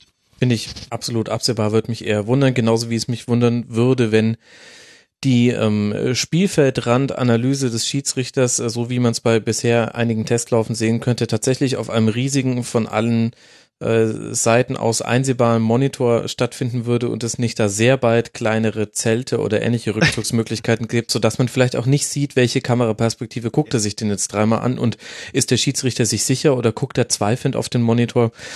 Bin ich mir auch ziemlich sicher. Alles Sachen, die es sich, die sich einspielen müssen. Ja. Auch die Geschichte mit, zeigt man es auf der Sta auf der Stadionwand, werden die, die, die Videoperspektiven des Videoassistenten ans Fernsehen übermittelt, beobachtet man den Schiedsrichter dabei. Da gibt's Leute, die sagen, er soll doch bitte wie im American Football ein Knöpfchen drücken und das für alle Leute erklären. Bitte erstmal nicht überfrachten. Das ist neu, das muss sich einspielen. Da werden Fehler passieren, es werden Enttäuschungen, andersrum, es werden Erwartungen enttäuscht werden. Ja. Das wird alles unvermeidbar sein und dann bin ich jetzt auch bei den Leuten, die sagen, gebt ihm jetzt auch eine faire Chance, aber dann mäßigt auch von vornherein bitte nicht nur die Erwartung, sondern auch die Kritik, wenn mal was nicht optimal läuft und es wird so laufen. So viel ist sicher. Definitiv, das schreit geradezu nach einer Reaktivierung von Colinas Abend. Aber die, dieses Thema hatten wir ja auch schon. Ja, gucken wir mal. Gibt es denn hin, neben dem Videobeweis noch ein, ein wichtiges äh, Schiedsrichterthema? Über die Neuzugänge der Bundesliga würde ich dann gerne anschließend mit dir sprechen. Was da noch ähm, untergegangen wäre oder ist das eigentlich schon so das Wesentliche? Ich habe schon mal geguckt ins neue Regelheft, was da für Regeländerungen drinstehen. Das hält sich alles äh, ziemlich im Rahmen. Ich glaube, die weitestgehende Regeländerung ist die, ist, ich hoffe, ich kriege das jetzt halbwegs verständlich formuliert. Du hast eben die Sache angesprochen mit ballbezogene Notbremse, für die es nur noch eine Verwarnung gibt. Ne? Mhm. Also wenn der Ball gespielt werden konnte oder sollte, da gibt's bei der Notbremse dann nur noch eine Verwarnung, keine rote Karte mehr. In Zukunft wird das quasi noch ein bisschen Wenn es erweitert im auf 16er passiert und es es einen im, ah, danke für die ganz Ja. wichtige, für die elementar wichtige, existenziell wichtige Ergänzung im Strafraum. Künftig wird bei Vergehen, mit denen ein ähm, erfolgversprechender Angriff unterbunden wird, der heute noch äh, in jedem Falle verwarnungspflichtig ist, Mhm. von einer Verwarnung abgesehen, das ist also quasi die nächste Stufe, wenn der Ball gespielt werden konnte oder sollte. Sprich, bei taktischen Fouls, die ballbezogen sind, gibt's in Zukunft keine gelbe Karte mehr. Das ist vielleicht so die kürzestmögliche Zusammenfassung. Das ist quasi die Erweiterung der Regelung nur noch gelb für Notbremse im Strafraum, wenn ballbezogen. Künftig keine gelbe Karte mehr für Unterbindung oder ähm, Verhinderung eines erfolgversprechenden Angriffs, wenn der Ball gespielt werden konnte oder sollte. Oh, da bin ich gespannt, wie sich das Ja, auswirkt, denn ähm, dem, dem Gefühl nach werden in, in deutschen Stadien eher zu wenige gelbe Karten für taktische Mhm. Faust gegeben, zumindest wenn es so nach der Mehrheitsmeinung auf den Rängen geht. Mhm. Ja, bin ich mal da gespannt. sind, da sind wir dann wieder, das machen wir jetzt nicht, da sind wir dann wieder in dem, der Diskussion, was ist eigentlich taktisch? Den Begriff Ja, ja, gibt's ja im Regelwerk genau. inzwischen noch nicht mehr, aber da kann man lange drüber diskutieren, äh, haben wir ja auch schon mal getan. Aber klar, aber das, das ist so eine weitere Regeländerung, die es gibt. Alles andere ist eher kosmetischer Art, äh, soweit ich das in, auf die Schnelle gesehen habe. Sollte sich da noch gravierend was ändern oder was dazukommen, dann ähm, finden wir auf jeden Fall die Möglichkeit, darüber nochmal zu sprechen. Ja, das glaube ich allerdings auch, Alex. So, und es gibt aber auch vier neue Schiedsrichter ab der neuen Saison. LCE Mobile hat uns da unter anderem nachgefragt und ich, ähm, er fragt auch tatsächlich nach äh, deiner Beurteilung zu den konkreten Namen. Wir fangen mal mit dreien an und widmen uns dann noch etwas ausführlicher, denke ich, der vierten. Und zwar sind das Sven Jablonski, Martin Petersen und Sören Storks. Gibt es etwas über die, was du uns verraten kannst, was wichtig wäre zu wissen? Alles drei Schiedsrichter, die schon über eine gewisse Zweitliga-Erfahrung verfügen, klar. Mhm. Petersen ist der älteste mit 32 Jahren, über eine Aufsteigerin, wenn wir ja noch gesondert sprechen. Ja. Sven Jablonski 27 Jahre und Sören Storks 28 Jahre. Das könnte man so ein bisschen als ganz also schön jung. 32 ist 32 vielleicht so das beste Schiedsrichteralter, 27 und 28 sind vergleichsweise jung. Sven Jablonski ist übrigens quasi familiär vorbelastet im positiven Sinne, denn er ist der Sohn von Jörg Jablonski. Jörg Jablonski war mal Bundesliga-Assistent, sein Sohn schafft jetzt sogar als Schiedsrichter äh, in die Bundesliga. Ähm, bei keinem von den dreien bin ich überrascht gewesen. Ich muss dazu sagen, dass ich die zweite Liga nicht ganz so intensiv verfolge wie die erste Bundesliga in Bezug auf die Schiedsrichter. Insofern kenne ich die drei jetzt äh, weniger gut, als ich das über jeden anderen Bundesliga-Schiedsrichter sagen könnte. Äh, aber bei allen dreien habe ich irgendwie gesagt, als ich den Namen gelesen habe, jo, das hat sich so ein bisschen abgezeichnet. Das hat man auch schon so ein bisschen gemerkt an der Auswahl der Spiele, die sie bekommen haben in der zweiten Bundesliga. Martin Petersen, für mich vielleicht so von den dreien so die schillerste Figur, weil er auch oft äh, als vierter Offizieller in der Bundesliga tätig ist und ähm, durchaus einer, der, zumindest erlebe ich, in so relativ starke Neigung hat, ähm, die, früher hätte man das in den Schiedsrichterbeobachtungsbögen Mut zu unpopulären Entscheidungen genannt. Da war immer so eine Kategorie, das hieß, das ist dann so ein Schiedsrichter, der ähm, dann auch durchaus bewusst einfach sagt, ich trotz jetzt allen Erwartungen, die es hier gibt und gehe auch nicht den Weg des geringsten Widerstandes, sondern ich, ich ziehe das jetzt hier durch diese Linie. Ähm, Martin Petersen ähm, eckt damit auch schon das ein oder andere Mal an. Das ganz sicher, aber ein sehr, sehr fähiger Schiedsrichter, das gilt für die anderen beiden auch. Man muss auch dazu sagen, der DFB zieht da auch keinen hoch, bei dem er befürchten müsste, da totalen Schiffbruch mit zu erleiden. Das ist auch ganz klar. Ähm, alles drei Schiedsrichter, die schon in der zweiten Liga wirklich, wie man so schön sagt, ihren Mann gestanden haben und auch schwierige Spiele über die Bühne äh, geschaukelt haben. Ähm, vielleicht so, auch wenn ich das jetzt, ich will da gar nicht ungerecht gegenüber den anderen sein, so der talentierteste aus dem ganzen Umgang, ganzen Auftreten, der ganze Körpersprache, da ist immer vieles auch subjektiv dabei, ist vielleicht Sören Storks. Mhm, der ja auch am kürzesten erst mit dabei ist in der zweiten Liga, hat sein Debüt erst äh, zur Saison 2015, 2016 gegeben. Und daran sieht man, dass es dann doch relativ schnell gegangen ist. Mhm. Also hat auch schon eine gewisse Zweitliga-Erfahrung, aber ist eben noch nicht so lange. Äh, das Jahre kommt dann auch nicht. Ich, das macht mich fertig, ja? Alex. mich macht fertig, dass ich jetzt ein Alter habe, dem ich auch theoretisch nicht mehr Bundesliga-Schiedsrichter werden könnte. Ich habe die Altersgrenze erreicht, Max. Das ist hart. Ich kann es noch schaffen, Alex. du kannst es noch schaffen. Ja. Da arbeiten wir dran. Ja. Wir schießen dich jetzt nach oben. Also das ist für mich bei in allen bei allen dreien wirklich äh, eine nachvollziehbare und gute Wahl, die ich die ich verstehe und wenn ich das so sagen darf, ohne die jetzt wirklich äh, seit Jahren intensivst verfolgt zu haben, ähm, nachvollziehbar und, und absolut richtig. Also finde ich äh, mhm. gut und, und, und, und korrekt, dass man die drei jetzt hochgezogen hat. Petersen hat seine fünfte Zweitligasaison gepfiffen. Sören Storks habe ich schon angesprochen, jetzt erst seine zweite.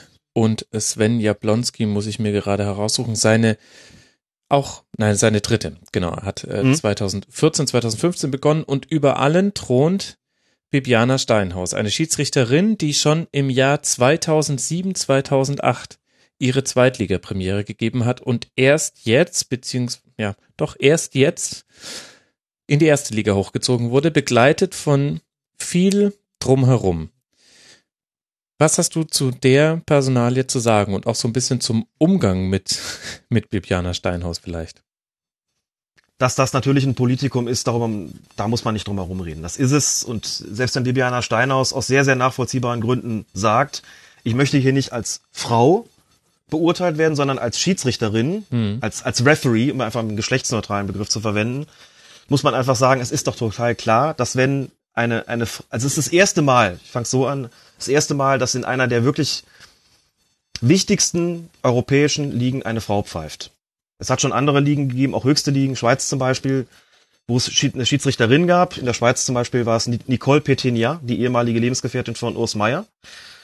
Aber in den wichtigen, wirklich, wirklich starken, bedeutenden, bedeutenden Ligen in Europa ist sie die allererste Frau, die da pfeift. Und dass das was Besonderes ist, mhm. Da muss man, glaube ich, nicht drum herum reden. Das ist, wie gesagt, natürlich ein Politikum. Das ist es auch im vergangenen Jahr schon gewesen. Wir haben das alle noch im Kopf, dass damals durchgesickert ist. Sie war die Notenbeste in der vergangenen Saison, also nicht 16, 17, sondern eben 15, 16, ist trotzdem nicht aufgestiegen. Damals in den internen DFB-Noten. Also wir reden hier nicht von genau. Kicker hat sich das ausgedacht, sondern die Notenbeste der internen DFB-Schiedsrichterbewertung, die ich vorhin schon angesprochen habe. Ja. Danke, dass du das nochmal so klar gesagt hast. Wenn ich von Notenbesten spreche, ich nehme ja nie die ja, ja, subjektiven genau. Beurteilungen von, von, okay, die vom DFB sind auch subjektiv, notwendigerweise, aber die war die, die Punktbeste aus DFB-Sicht äh, in der Saison 15-16, ist nicht aufgestiegen. Mit der Begründung damals, die Jahre davor waren nicht so dolle, da war sie eher so im unteren Tabellen, weiß ich nicht, Drittel oder Tabellenhälfte zu finden. Damals ist gesagt worden, das kann ja wohl nicht wahr sein, dass man sie da nicht aufsteigen lässt. Dazu kann ich nur sagen, da muss man schon Klartext reden, da ist sie nicht die erste gewesen. Ne? Das ist damals mhm. so als, als Ausflucht begriffen worden, das ist es aber nicht. Es gibt mehrere Schiedsrichter, die schon mal Notenbester in der zweiten Liga waren und die auch nicht sofort aufgestiegen sind. Das heißt, das, was damals als Begründung angeführt worden ist, ähm, hat seine volle Berechtigung gehabt. Der DFB sagt da, wir gucken schon einfach, also die Bundesliga ist was ganz Besonderes. Wir gucken schon einfach mal auch ein paar Jahre nach der Befähigung und das muss dann jemand auch bestätigen. Wenn er oder sie das tut, sind wir bereit und dabei, diesen Schiedsrichter oder eben auch diese Schiedsrichterin aufsteigen zu lassen in ins Oberhaus, in die Elite-Liga des deutschen Fußballs. Aber dann müssen wir uns auch absolut sicher sein. Und das gilt eben für die anderen Schiris grundsätzlich auch. Ich kann es dir nicht für jeden Fall sagen. Es mag auch Schiedsrichter geben, die direkt beim ersten Mal, wo sie Erster geworden sind, aufgestiegen sind. Mhm. Also jetzt ganz ehrlich, ich weiß es bei Sören Storks zum Beispiel nicht. Ne? Zwei Jahre zweite Liga. Keine Ahnung, ob der zweimal Erster war, offen oder Erster kann er ja verkaufen, ja, genau. nicht gewesen sein, da weiß er Verstein aus. Ähm, möglicherweise hat man einfach auch Leute, wo der DFB sagt, die sind so talentiert und so gut, die schießen wir jetzt einfach nach oben, die müssen das nicht mehr bestätigen, aber andere haben uns vielleicht über Jahre hinweg nicht ganz so überzeugt, da brauchen wir jetzt noch ein Jahr mehr, um das äh, dann abschließend beurteilen zu können. Und da ist sie nicht die erste gewesen. Also da ist ihr, was das betrifft, meiner Ansicht nach kein, wirklich kein Unrecht widerfahren. Das nur vorweg. Jetzt hat man sie aufsteigen lassen und damit natürlich die absolute Krönung auch. Und natürlich weiß man auch beim Deutschen Fußballbund, was das nach sich ziehen wird. Ich glaube, dass der Zeitpunkt, sie aufsteigen zu lassen, gerade wegen dieser ganzen, nennen das mal, Nebengeräusche ziemlich günstig ist, denn du brauchst als Schiedsrichter und dann natürlich insbesondere als Schiedsrichterin in diesem Haifischbecken Akzeptanz. Und zwar nicht nur bei den Spielern und bei den Clubs, sondern natürlich auch bei den Medien. Und mein Eindruck ist, dass sie von den Medien, dass ihr von den Medien sehr viel Wohlwollen entgegengebracht wird. Dieses Wohlwollen gründet sich meiner Einschätzung nach auf, auf zwei Punkte. Punkt eins, ganz wichtig ist einfach ihre originäre Leistung als Schiedsrichterin in der zweiten Bundesliga, jetzt über zehn Jahre hinweg, aber auch ihr Auftreten als vierte Offizielle in der, in der ersten Fußball-Bundesliga. Das ist mit Sicherheit ein Maßstab auch für die Medien, wo man sagt, die Frau kann es auch, die Frau bringt es auch, die Frau wird sich auch in der ersten Liga durchsetzen. Und der zweite Punkt ist natürlich, das spielt eine Rolle, dass man sagt, es ist doch jetzt eigentlich im Jahr 2017 Zeit dafür. Das ist für mich sportlich ehrlich gesagt nicht so relevant. Ähm, deswegen rede ich da auch nicht so gerne drüber, denn klar, es ist ein Politikum. Ähm, und insofern stehe ich da normalerweise nicht an, darüber zu sprechen. Aber der Hauptgrund muss natürlich sein, ist das sportlich vertretbar, völlig unabhängig vom Geschlecht. Und dazu kann ich nur sagen, nach allem, was ich von ihr über die Jahre hinweg gesehen habe, ähm, halte ich das für eine vollkommen vertretbare und nachvollziehbare Entscheidung. Ich finde Bibiana Steinhaus herausragend in ihrem Umgang mit Spielern in ihrer Art der, sagen wir mal, Menschenführung auf dem Platz, in ihrer Art der Spielsteuerung, auch in der Akzeptanz, die sie sich erarbeitet hat über die ganzen Jahre, ist es wirklich ähm, ganz vorzüglich und das ist auch was, das man in der Bundesliga einfach auch braucht.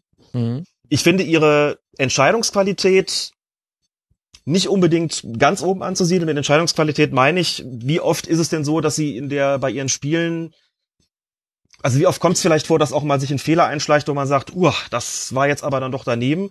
Das ist das eine oder andere Mal passiert, wobei wir da über Situationen sprechen, die auch wohl tatsächlich also entweder wirklich diskutabel sind, auslegungsbedürftig sind, schwierig zu sehen sind. Aber da ist schon mal das ein oder andere dabei, wo man sagt, hm, das wäre schon schön gewesen, wenn sich das irgendwie hätte vermeiden lassen. Und ich finde sie im, im konditionellen Bereich, das ist vielleicht so das, die, die größte Baustelle, die sie, die sie hat, aber der sie auch am meisten getan hat. Also bis vor einem Jahr oder zwei hätte ich gesagt, hm, sie gehört in der zweiten Bundesliga wirklich nicht zu den, zu den konditions- und sprintstärksten Referees, die da unterwegs sind. Das ist aber der Bereich, in dem sie am meisten getan hat, nachweislich am meisten gearbeitet hat und wo sie sich auch am meisten verbessert hat. Alles andere war ohnehin schon ähm, ganz oben anzusiedeln. Und das ist natürlich auch ein Bereich, den du in der Bundesliga brauchst. Mhm. Wobei man dazu sagen muss, es sind auch von den, von den Herren der Schöpfung sozusagen in der ersten Liga nicht alle gleichermaßen konditionsstark. Es gibt Wunderläufer, die können auch in der 90. noch bequem beim gefühlt 80. Konter einen Sprint ansetzen und denkst, hey, da ist er ja schon wieder. Die sind immer im Bild, mhm, in, in, genau. in jedem Sinne des Wortes. Und es gibt welche, wo du denkst, oh, da kommt ein Konter und ah, da ist der Kollege, oh, spät, 40 Meter Entfernung, boah, das kann man besser machen. Also das ist auch bei denen nicht bei jedem gleich. Ne? Insofern, wer jetzt sagen würde, Feuerherd, jetzt redst du bei einer Frau über Kondition, ja, bei Männern tust du das nicht. Doch, täte ich auch.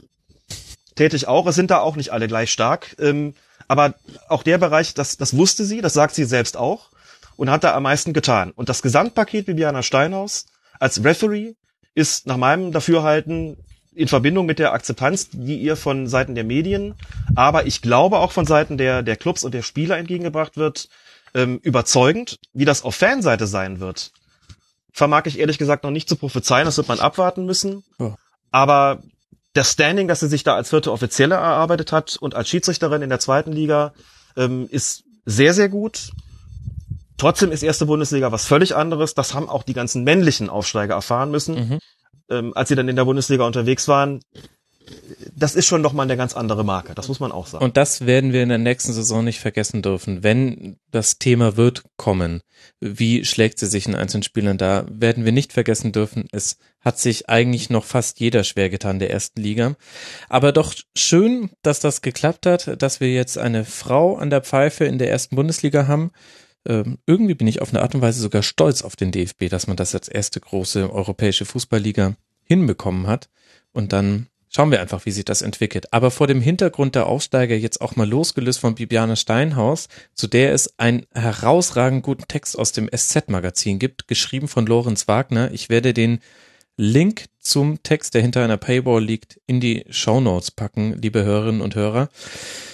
Lohnt sich definitiv. Man fragt sich so ein bisschen, woher alle Informationen kommen. Er hat anscheinend einen sehr engen Draht zu Bibiana Steinhaus, aber dann sehr guter Text. Darüber hinaus aber schaue ich mir an, Alex, was haben wir so für, für eine Altersstruktur in der ersten Liga, wenn wir jetzt einfach nur auf die Erfahrung gucken. Und dann sehe ich allein fünf Schiedsrichter, die im Kalenderjahr 2016 ihre Erstliga-Premiere gegeben haben.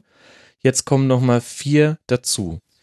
Da hat unter anderem auch Sternburg gefragt, ähm, müsste man da nicht von so einer Art Umbruchssaison sprechen in Schiedsrichterkreisen? Und er meint das auch durchaus ernst, dass der DFB das auch so verkauft, um so Stichwort Erwartungsmanagement ein bisschen die öffentliche Meinung oder Öffentlichkeit schon jetzt darauf einzustimmen, dass es da halt vielleicht auch nochmal zu mehr Fehlentscheidungen kommen kann oder zu Situationen, die halt ein Bundesliga-Schiedsrichter mit zehn Jahren Erfahrung, anders handelt als jemand, der seine erste Saison pfeift. Doch, ganz genau das würde ich tun anstelle des, an der Stelle des DFB. Und äh, wenn wir schon vom 19. Team der Fußball-Bundesliga sprechen, dann kann man eigentlich auch an der Stelle genauso agieren, wie das ein Club tun würde, ein, ein Verein, eine Mannschaft auch tun würde, die sich im Umbruch befindet, nämlich genau das so benennen und auch sagen, wir müssen da vielleicht auch gewisse Erwartungshaltungen runterschrauben. Jetzt muss man dazu sagen, es ist ja nicht nur altersmäßig so, dass es im Grunde genommen einen gewissen Umbruch gibt. Ne? In den vergangenen drei Spielzeiten haben insgesamt, ich glaube, neun Schiedsrichter aufgehört. Das ist einfach wahnsinnig. Ja. Das ist fast die Hälfte, muss man mhm. sagen. Und werden ersetzt durch jüngere, durch zwangsläufig unerfahrenere. Das ist ganz, das ist vollkommen klar. Jetzt kommt zum einen nicht nur der Videobeweis dazu, der eine komplette Neuerung ist. Und nochmal, das muss erstmal alles gestemmt werden, das muss sich einspielen und das, da müssen auch die Schiedsrichter auf dem Platz erstmal damit überhaupt zurechtkommen. Es besteht da ja auch ein erhöhter Personalbedarf, denn es ist ja vollkommen klar, es werden nur die Bundesliga-Schiedsrichter eingesetzt als Videoassistenten plus die drei, das muss man noch dazu sagen, Aufhörer aus der jetzigen Saison. Das heißt, Jochen Drees, Wolfgang Stark und Günther Perl werden in der kommenden Spielzeit auch als Videoassistenten eingesetzt. Mhm. Also es gibt, glaube ich, auch keinen einzigen Grund, der dagegen spräche. Da eine Altersgrenze aufzumachen wäre ja nun auch wirklich äh, vollkommen, vollkommener Unsinn. Ich könnte mir auch vorstellen, dass man das beibehalten wird, aber es gibt eben auch einen erhöhten Personalbedarf. Die werden dadurch ja noch häufiger im Einsatz sein, auch wenn man sie dann eben teilweise nicht sieht, eben weil sie äh, im Studio sitzen werden und da eben als Videoassistent oder Assistentin, wie bei Bibiana Steinhaus, dann eben fungieren werden. Aber es ist in der Tat äh, gar nicht mal diese Saison, die, die jetzt gerade abgelaufen war es ja eigentlich auch schon. Der, die DFB-Schiedsrichter befinden sich, was ihre Altersstruktur betrifft, mit Aufhören und neu dazukommen, gerade im Umbruch. Und äh, wie gesagt, neun aufhörende Schiedsrichter in drei Jahren, das sorgt einfach zwangsläufig dafür. Und ich hätte damit überhaupt kein Problem und fände es auch verständlich, wenn man im Rahmen dieser zu erhoffenden und, und äh, Medienoffensive mal sagen würde, das ist eben gerade so und wir würden gerne eure Erwartungen ein bisschen runterschrauben. Das würde auch insofern ganz gut dazu passen, als, Lutz, als das Lutz Michael Fröhlich in der jüngeren Vergangenheit mehrfach gesagt hat, sie wollen nochmal das, das gesamte Management bei den Schiedsrichtern so ein bisschen ändern, noch viel mehr für sie da sein, noch viel mehr mhm. auch auf, auf ihre persönlichen Situationen eingehen, ihnen auch die Chance geben zu sagen, pass auf, wenn ihr euch mal nicht so gut fühlt, dann sagt uns bitte auch Bescheid und wir lassen euch mal pausieren. Also bitte keine, ähm, kein, keine, keine falsche, wie soll ich das nennen, keine falsche ähm, Unbescheidenheit sozusagen, sondern sagt uns einfach, teilt uns mit, wenn es irgendwie gerade mal nicht so gut geht, ihr euch körperlich nicht so gut fühlt oder irgendwas anderes ist, auch da muss man vielleicht einfach noch mal einfach mehr miteinander sprechen und das ganze Management irgendwie verändern. Anders als früher, wo Schiedsrichter einfach zu funktionieren hatten. Und wenn ein Fehler passiert ist, ist auf sie draufgeschlagen worden. Und das ist auch mhm. DFB intern ja lange Zeit nicht so gewesen, dass sie da irgendwie in Schutz genommen worden sind. Ne? Vielleicht noch dazu, weil du es vorhin ganz kurz angesprochen hast, das DFB-Notensystem. Auch das steht übrigens in diesem, da gebe ich dir vollkommen recht, vor, total vorzüglichen Text über Bibiana Steinhaus im Magazin der Süddeutschen Zeitung drin. Das Notensystem des DFB wird sich dahingehend ändern, dass die Noten abgeschafft werden in der kommenden Saison. Also das, was alle Schiedsrichter kennen in der Bundesliga, die 8,5 oder im schlimmsten Falle 7,9 oder 8,3 oder was auch immer, diese Noten wird es ab der kommenden Spielzeit in der Bundesliga und ich vermute auch, ich weiß es nicht, in der zweiten Liga, also im DFB-Bereich, nicht mehr geben es werden weiterhin, es wird weiterhin Beurteilungen geben, mhm. aber die werden sozusagen nicht mehr, das drückt sich dann nicht mehr in einer, einer, einer Ziffer aus, das ja auch nur eine Übersetzung einer Schulnote ist in gewisser Weise. Das finde ich gut. Viele haben dann, fragen natürlich dann, ja, wie soll man sie denn sonst bewerten? Aber es ist auch jetzt schon so. Muss man ja sagen, dass die, die DFB-Schiedsrichter unterliegen ja keinem regulären Auf- und Abstieg. Es ist ja nicht so, dass wie in der, wie bei den Mannschaften pro Saison drei absteigen und drei aufsteigen, sondern das wird ja da wird viel nach Alter geregelt und viel nach Perspektive, aber nicht nach ähm, regulären Aufabstiegskriterien. Und insofern sind auch die Noten, die früher das, das Heiligtum schlechthin waren, inzwischen ein Anhaltspunkt unter vielen. Klar sind das welche, sind das Bereiche, wo man sagt, okay, wir gucken jetzt mal, wer hat denn hier wie gepfiffen? Ah, der hat einen Schnitt von 8,42 und der von 8,51 und der nur von 8,35 oder sowas halt. Und dann machen wir eine Tabelle und sehen, aha, der steht unten, der steht oben aber es folgt daraus ja kein, kein wirklicher Auf- und Abstieg im Rahmen der, dem, im Bereich der DFB-Schiedsrichter, sondern äh, man regelt das anders und äh, es gibt viele Faktoren, Alter, Perspektive, Persönlichkeit, die auch eine Rolle spielen und eben nicht nur die unmittelbaren Leistungen bei den Spielen. Und insofern ist es dann auch ähm, konsequent in gewisser Weise, ähm, wenn man die Noten ganz abschafft. Vielleicht auch ein bisschen deswegen, weil in der Vergangenheit relativ häufig immer mal wieder so Gerüchte aufkamen, da wird irgendwie gemauschelt und gemangelt. Ne? Irgendwie mhm. wird, dann werden Noten korrigiert und wenn der Beobachter X kommt, dann gibt's die Note oder bevorzugt und bei dem Schiedsrichter. Das ist dann auch so ein bisschen weg. So kann man sagen, ja gut, ohne Noten ist es vielleicht noch willkürlicher. Ja. Wie soll das funktionieren? Aber ähm, ich glaube schon, dass es sinnvoll ist, da nochmal ganz anders, also sozusagen im Bereich der ohnehin schon nur sehr begrenzt objektivierbaren Maßstäbe dann dazu übergehen, zu sagen, wir, wir schauen aufs große Ganze äh, und sprechen da mehr drüber und machen den Schiedsrichtern selber gegenüber noch mehr transparent, sodass irgendwie klar wird, wen ziehen wir da eigentlich hoch und wer kommt möglicherweise dann äh, demnächst mal auf die FIFA-Liste, wenn es da, wenn dann der nächste dran ist, der aus Altersgründen ausscheidet. Ich glaube, es ist Manuel Gräfe. Also auch da wird es eine Veränderung geben, die aber natürlich nur die Schiedsrichter spüren und nicht die Öffentlichkeit und nicht die mhm. Spieler, klar. Ach, Alex, es gäbe noch so, so viele Themen. Ähm, auch ganz herzlichen Dank an alle Hörerinnen und Hörer, die unter mitmachen.rasen.de Fragen gestellt haben. Alex, ich schicke dir dazu auch den Link, denn alle können wir jetzt auch nicht behandeln. Ähm, es wird Gerne. einfach zu, zu lange. Aber Ein, ich, ein, ein Punkt muss ich doch noch loswerden und Ja. ich muss, das habe ich mir vorgenommen, das jetzt noch in aller Kürze, weil wir drüber gesprochen haben. Ja. Beim letzten, beim letzten Rasenfunk Royal. Das betrifft dieses Coach, dieses Thema Coaching im Amateurbereich. Und will einfach nur sagen, weil wir jetzt auch über Aufsteiger gesprochen haben. Ich habe ja jetzt zwei Schiedsrichter zu, also ich habe lange Zeit Mentoring gemacht und habe jetzt das erste Jahr wirklich Coaching gemacht. Mhm. Das nochmal intensiver ist als das Mentoring und unter anderem Videoanalysen einschließt, weil ich die Möglichkeit habe, in der von Spielen der Jugendbundesliga, oh, der Jugendbundesligen und der Regionalliga Videoaufzeichnung von den Spielen äh, zu sehen, bei denen in Anführungszeichen meine Schiedsrichter gepfiffen haben. Hatte zwei. Das war ein großartiges Jahr mit allen beiden. Das hat uns, glaube ich, allen totalen Spaß gemacht. Man hat bei den Schiedsrichtern auch eine Entwicklung gesehen im Laufe der Saison, die ähm, verbuche ich nicht auf mein Konto, aber ich glaube, dass es zumindest nicht schaden kann, wenn man auf der Grundlage von Videoanalysen einfach gemeinsam ähm, so ein so ein Ding weiterentwickeln kann, Mhm. Schiedsrichterleistungen weiterentwickeln kann. Ähm, und der jüngere von den beiden hat es jetzt tatsächlich geschafft, von der Verbandsliga oder die hier bei uns äh, im FVM Mittelrheinliga heißt, aufzusteigen in die Regionalliga. Der ist ab der kommenden Saison mit seinen Anfang 20 Regionalliga-Schiedsrichter, hat eine glänzende Saison gepfiffen in dieser Verbandsliga, hat eine glänzende Saison gepfiffen in der A-Jugend-Bundesliga. Ich bin auch ein paar Mal mit gewesen mit ihm bei den Spielen selbst, habe ganz, ganz viel mit ihm auch daran gearbeitet, haben lange Videoanalysen gemacht, äh, teilweise am Telefon, teilweise auch äh, vis-à-vis mit dem anderen Schiedsrichter genauso, der auch eine glänzende Saison in der Regionalliga gepfiffen hat, der ist schon Regionalliga-Schiedsrichter und habe dann auch mal festgestellt, wie viel das einfach bringen kann, wenn man solche technischen Möglichkeiten auch zur Verfügung hat, gerade diese Videoanalysen und was das auch bei Schiedsrichtern, die Bock darauf haben, die zuverlässig sind und entwicklungsfähig sind, was das bewirken kann äh, in Bezug auf ihre Spiele. Bei dem Regionalligamann war ich zum Beispiel mit, als er gepfiffen hat, Alemannia Aachen gegen Wuppertaler SV in der Regionalliga. Das klingt ja auch schon nach, nach wirklich tollem Fußball und hat da auch ein, ein sagenhaft da gutes lachen Spiel jetzt gemacht. so ein paar, aber Na, nach Tradition hört sich's an, ja. sechseinhalb, ja, sechseinhalbtausend Zuschauer immer in dem Stadion. Ja. Ähm, in dem nicht einfachen Spiel wirklich glänzende Leistung gezeigt und das wollte ich auch noch mal sagen. Ähm, dieses Jahr Coaching hat mir einen Riesenspaß gemacht und hat auch tatsächlich, äh, sagen wir mal, zum Erfolg irgendwo beigetragen, glaube ich. Also vielleicht hätten sie es auch alle ohne mich genauso gut gemacht, ähm, wird sich so nicht sagen lassen und es war auf jeden Fall, glaube ich, mit, mit viel Spaß verbunden und auch damit, dass man wirklich gesehen hat, hey, das, äh, man entwickelt sich da weiter und gerade dieses, dieses Coaching ist, glaube ich, schon eine wirklich gute Idee. Also hab da auch jemanden ähm, jetzt als dem ich zum Aufstieg gratulieren könnte, ganz, ganz unmittelbar.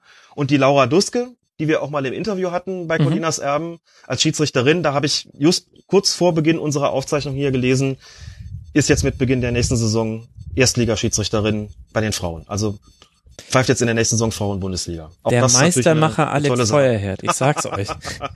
Begebt euch in Kontakt zu diesem Mann. Ja, Alex, danke äh, dafür nochmal. Ich glaube, wir müssen mal regelmäßige Kurzpässe ähm, zu diesen Themen machen. Dann kannst du uns mal immer wieder Updates geben, wenn du möchtest. Interessantes Thema auf jeden Fall. Aber ich kann dich nicht gehen lassen, Alex, ohne dich auch beim Schiedsrichterteil zu fragen. Alle 18 Bundesligisten mussten schon sagen, die Saison der Schiedsrichter als Film. Und ich weiß, du hast diese Frage nicht leicht genommen. Ich habe tatsächlich lange, lange überlegt. Ich bin jetzt auch nicht so ein wirklicher Cineast, deswegen ist mir das wahrscheinlich schwerer gefallen als anderen. Mir ist relativ schnell was eingefangen, wo ich erstmal dachte, hm, das ist fast schon zu naheliegend. Aber zum Schluss ist es dann tatsächlich übrig geblieben und es ist ein Film aus dem Jahr 1993. Mhm. Ich könnte es jetzt einfach umdrehen, könnte ich raten lassen. Ne? Nein, mache ich nicht. Quatsch. Es ist äh, im Originaltitel ist es Groundhog Day und auf Deutsch und täglich Ah, grüßt das Murmeltier. Wahrscheinlich muss ich jetzt gar nicht mehr begründen, warum. Manchmal habe ich auch das Gefühl gehabt bei den Schiedsrichtern, boah, irgendwie erleben die dann oft auch wirklich den immer gleichen Tag und was sie machen, es endet irgendwie dann immer wieder gleich. Sie wachen immer wieder am Tag auf und denken sich, ah, jetzt geht die Scheiße wieder von vorne los. Ähm, ich habe dann so ein bisschen nochmal oder bin so ein bisschen die Charaktere durchgegangen. Äh, Bill Murray, also also Phil Connors, ähm, wäre quasi dann der ideale Gesamtschiedsrichter, der ideale Gesamtbundesliga-Schiedsrichter. Bei bei bei der Rita im Film, also Andy McDowell, war ich mir jetzt nicht so sicher. Sie ist vielleicht irgendwie so eine Mischung aus hm, Spielern, Fans, Vereinsoffiziellen, vielleicht auch ein bisschen Medien so, Mhm. ähm, also die, diejenige, um deren Gunst sich ja auch auch äh, Bill Murray in dem ähm, in dem Film bemüht. Äh, und zum Schluss klappt's dann irgendwie, also es passt halt auch sicherlich nicht alles eins zu eins, aber ähm, manche Diskussionen, die halt immer, immer wiederkehren, da habe ich mir gedacht, boah, das ist wirklich so ein bisschen wie in dem Film und du kannst machen, was du willst und dich da weiterentwickeln und weiter schulen und es ist doch immer wieder dasselbe und dass daraus so eine gewisse Übellaunigkeit manchmal resultiert, bei den Schiedsrichtern kann ich dann auch verstehen. Also der Film schien mir am passendsten zu sein, aber vielleicht äh, wissen die die wahren Cineasten, die sich mit sowas gut auskennen, auch noch was ganz anderes. Ach du, ich glaube, Ähm, es ist besser als irgendwie Titanic oder The Expendables oder irgendwie sowas. Ja, glaube, ich, das war, ich hätte gut. gerne Pulp Fiction gesagt, weil ich das einfach cool gefunden hätte, aber ich habe es nicht nicht zurechtgebogen Vielleicht bekommen. auch ein bisschen viel Drogen im Spiel. Bisschen viel- bisschen viel, bisschen viel Drogen, bisschen viel Gewalt, weiß ich jetzt nicht. Also, Ja, äh, habe ich dann auch gedacht, deswegen habe ich es auch nicht ausgewählt. Genau. Ja, ha- hast du ganz gut gemacht. Also irgendwie so die Oder Saison Leverkusen oder unter. Daumen kann man schon mal mit Blow bezeichnen, aber ansonsten finde ich es irgendwie schwierig. Ja, danke dir, lieber Alex. Da haben wir doch äh, wieder einiges äh, abgehandelt in dieser Saison und ich bin gespannt, wie sich das zur nächsten hin verändern wird. Ich freue mich sehr auf weitere Ausgaben von Colinas Abend. Ich glaube, die Hörerinnen und Hörer haben einen Eindruck davon bekommen, äh, wie viele Themen es eigentlich gibt, die wir jetzt auch vielleicht gar nicht alle abgehandelt haben. Da müsst ihr wieder in die Bresche springen, aber ich brauche ja gar Das keinen Druck werden machen. wir ihr auch wisst tun. das ja schon. Das ist gut. Das werden wir auch tun mit großer Freude und da wird die Zeit auch wieder da sein. Auch Examen sind ja glücklicherweise irgendwann mal vorbei und man kann sich wieder den wirklich wichtigen Dingen im Leben zuwenden. Das wird, äh, wird Podcast Klaas dann auch tun. Podcast nämlich, genau. Und freue mich umgekehrt auf viele, viele weitere großartige Folgen des Rasenfunks Ah, ja. und des Rasenfunk, Rasenfunks Royal. Denn natürlich bin auch ich ein treuer und regelmäßiger Hörer und kann das, was du jetzt gesagt hast, nur zurückgeben. Es besteht ja nur der Unterschied darin, dass du diese Pause nicht gemacht hast, was einfach sehr, sehr schön gewesen ist. Ähm, und habe mich sehr gefreut, ähm, wieder eingeladen worden zu sein. Wir haben ja auch die, die Zeitvorgabe wirklich, wir haben sie doch, kna also knapp haben wir sie eingehalten, oder? Ja, also bei mir ist beruflich jetzt nebenher schon einiges eingeschossen, muss ich sagen. Ich habe jetzt ein bisschen äh, Druck bis zur nächsten Aufzeichnung, aber doch, doch, im Grunde schon. Ähm, ehrlich gesagt gucke ich bei unserem Segment auch gar nicht so auf die Zeit. Das habe ich bei allen anderen 18 vorherigen äh, durchaus getan, auch wenn ihr, liebe Hörerinnen und Hörer, es vielleicht nicht immer gemerkt habt, aber ich hatte das schon immer im Blick. Ähm, aber äh, bei uns beiden weiß ich schon, das läuft mal schnell in viele Richtungen und dann, ich höre dir halt auch gerne zu. Oh, vielen Dank. Ich höre dir auch gerne zu, Max. Wobei ich glaube, dass wenn man meine ganzen Redundanzen abzieht, sind wir bei einer Netto-Spielzeit von 60 Minuten. Ja, aber ich finde Verlängerung auch wichtig, weil für mich ist die Nachspielzeit auch die wichtigste Zeit, auch im Rasenfunk. Weißt du? Hervorragend. Damit haben wir den Bogen. Ja, da kann ich jetzt gar nicht mehr widersprechen. Nee, genau. Sie ist jedenfalls, ich glaube, nicht der Tod des Schiedsrichters gewesen in diesem Fall. Nee, das hoffe ich doch sehr, dass es nicht der tote Schiedsrichter ist, dass ich auch generell im Rasenfunk da niemanden zu Grabe trage, weder Spieler noch Trainer noch Schiedsrichter. Alex, ich, Korrekt. ich äh, danke dir. Alex Feuerherd, at Lisas Welt auf Twitter, natürlich auch unter at Colinas Abend zu erreichen und zu hören, auf NTV zu lesen, manchmal auch zu sehen. Im Sportradio 360 kann man dich auch hören. Also, du bist ein umtriebiges äh, kleines Füchschen, dich kann man überall sehen. Wie ich jetzt auf Fuchs komme. Umtriebiges kleines Füchschen. Das muss ich mir, glaube ich, in meine Twitter-Bio schreiben. Kannst du gerne machen und mich als äh, Zitatgeber nennen. Alex, ich danke dir. Vielen, vielen Dank. Ich habe zu danken. Bis bald. Ciao. Der letzte Teil im Rasenfunk Royal, liebe Hörerinnen und Hörer, erfahrene Rasenfunkhörer wissen es schon, dreht sich immer um den Rasenfunk. Wer hätte das gedacht? Ihr habt immer auch die Möglichkeit, uns Fragen zu stellen, Frank und mir, und deshalb freue ich mich auch, dass Frank jetzt mit dabei ist. Servus, Frank. Servus Max. Immer eine besondere Ehre, dich hier im Podcast zu begrüßen. Heute machen wir das mal gemeinsam. Die letzten Rasenfunk Royal Ausgaben habe ich immer alleine auf die Rasenfunk Fragen geantwortet. Das hat aber eher immer logistische Gründe gehabt, weil das das letzte war, was ich immer gemacht habe. Das plus die Aufsage am Anfang und am Ende jeder Sendung. Da war ich dann nervlich immer schon so durch. Und meistens war es auch zu unchristlichen Tageszeiten, dass du nicht mit dabei sein konntest. Heute machen wir es mal ordentlich. Das stimmt. Wunderbar. Ich freue mich natürlich sehr, dass ich mal wieder dabei sein kann. Ja, erzähl mir auf Twitter, liebe Leute, die das nicht wissen da draußen. Ich würde sagen, wir starten einfach rein. Wir haben jetzt nicht mehr vorher in die Fragen geguckt. Ähm, das heißt, ich, wir erwischen uns jetzt gegenseitig auf dem falschen Fuß, aber dann wird's auch authentisch. Wir machen das einfach mal aufs Geradewohl. Ich könnte mit einer Facebook-Frage starten. Da kam nur eine zum Rasenfunk. Am Anfang wurde ich da falsch verstanden und die Leute haben uns sportliche Fragen gestellt. Weiß jetzt nicht, ob du was zu Tuchel sagen willst oder so.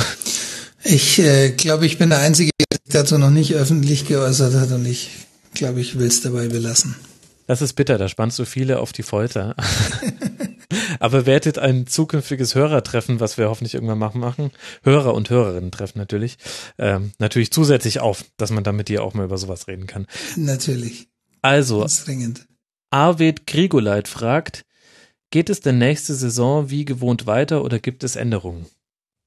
Tja, da, da sind wir jetzt schon bei der ersten Frage, bei der ich nicht so wirklich helfen kann, glaube ich. Die musst äh, wahrscheinlich du beantworten.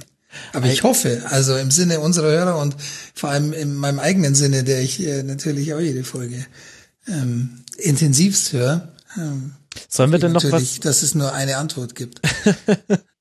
äh, sollen wir denn noch was zu unserer Rollenverteilung eigentlich sagen, Frank? Es ist schön, das ist das einzige Segment, in das ich komplett unvorbereitet reingehe und man merkt es sofort. Na, macht doch nix. Ich glaube, die, die alt, äh, altgedienten Hörer, die ähm, uns regelmäßig hören, äh, die, die wissen, dass ich äh, mich eher im Hintergrund bewege und äh, du eigentlich äh, der bist, der die Arbeit macht. Ähm, äh, und ich äh, quasi im, Hintergrund nur so ein bisschen an den Fäden ziehe, das reicht ja auch.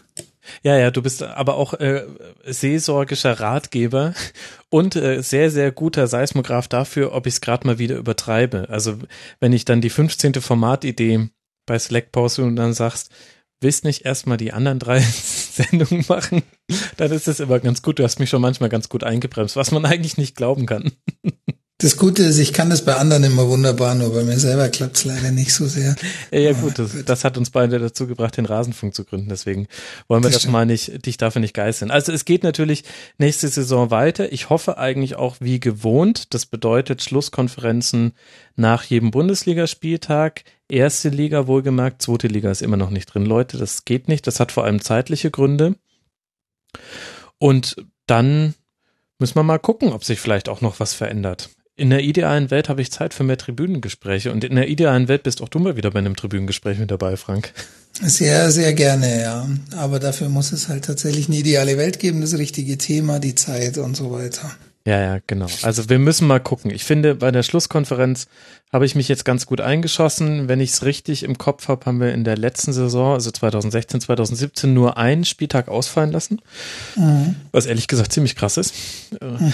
Da Sehr krass. habe ich, habe ich ganz schön viele Termine rumgeschubst, dass das hingehauen hat. Und mh, ich würde mal so sagen, das äh, dürfte in der nächsten Saison hoffentlich ähnlich gut klappen. Und alles andere darüber hinaus ist halt Bonus. Auch die ganzen Kurzpässe, von denen ich viel, viel mehr gerne machen würde. Aber gut, du weißt es ja. Aber wir haben ja auch noch andere Berufe noch. So ist es. Ja, genau. Aber es geht auf jeden Fall, wie gewohnt geht's auf jeden Fall weiter. Und vielleicht gibt's auch noch ein paar Änderungen und die dann natürlich nur zum Guten lieber Arvid.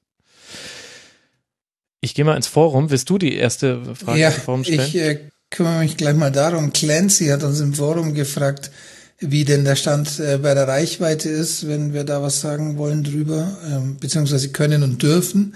Äh, dürfen tun wir natürlich, äh, können wir Gott sei Dank selber entscheiden. Ja. Ähm, da kommen wir auch gleich noch dazu, warum wir das können. Ähm, und er will auch noch wissen, nee, er will gar nicht wissen, wie es mit dem Geld aussieht. Ähm, aber will er wissen, ob äh, sich durch deinen Auftritt bei Sky und bei Bundesliga, ich glaube, da können wir den Deutschlandfunk noch mit einschließen, ähm, und auf dieser Podcast-Konferenz, das war die Subscribe in München, ähm, äh, ob, ob dir das Rampenlicht da quasi ein bisschen was gebracht hat in, im, im Sinne der Reichweite. Ah, Ähm, gute Frage. ob es dem Rasenfunk spürbar geholfen hat, will er wissen. Ich glaube, da können wir sagen,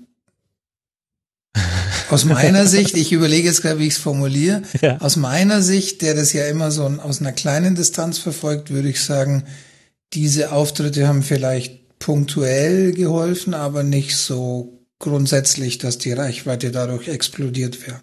Ja, glaube ich auch. Also Bundesliga kann man da ein bisschen rausnehmen. Da merkst du, da sitzt ein ähm, affines Publikum und offenbar bin ich da auch nicht ganz irgendwie durchgefallen bei den Zuschauern. Da gab es schon einen einmaligen Anstieg in den Downloads, aber davon ist dann auch nichts geblieben. Sky hat man jetzt ehrlich gesagt äh, in homöopathischen Dosen vielleicht eher gemerkt. Also wenn man sich's einbilden wollte, dann kam da vielleicht ein Download. Deutschlandfunk kann ich überhaupt nicht einschätzen. Ähm, weil das viel zusammen mit der 34. Spieltagsfolge, die sehr, sehr gut funktioniert hat, aber da weißt du nicht, hat es jetzt damit zu tun oder nicht? Hm. Wer hört überhaupt noch Radio und fanden die das überhaupt gut, was ich da gesagt habe? Also ich glaube ja nicht, dass der erste Impuls ist, ich habe jetzt eine Stunde äh, jemanden im Radio gehört, also hatte ja immer zwischendurch so meine Takes, da ist ja nicht der erste Impuls, oh, den möchte ich noch Hm. drei weitere Stunden hören. Also zumindest hatte ich diesen Impuls noch nie. Äh, und die Subscribe, ja, also ehrlich gesagt, so richtig gespürt hat man da nix. Ähm, da können Vielleicht geben wir dem Ganzen einfach mal eine, eine Messlatte. ja, Ähm, genau. So 10 10.000 Downloads pro Folge sind immer so das, wo wir seit längerem sagen, da, da kratzen wir so dran. Genau. Mal kommen wir drüber, jetzt mit der letzten Spieltagsfolge einen ganzen Schritt drüber. Ja. Ähm, aber im Grunde kann man immer sagen, meistens unterhalb und wir würden uns eigentlich wünschen, wenn es mal so dauerhaft ein kleines bisschen drüber wäre. Ähm, aber eigentlich kann man auch sagen, sind wir ganz zufrieden, oder?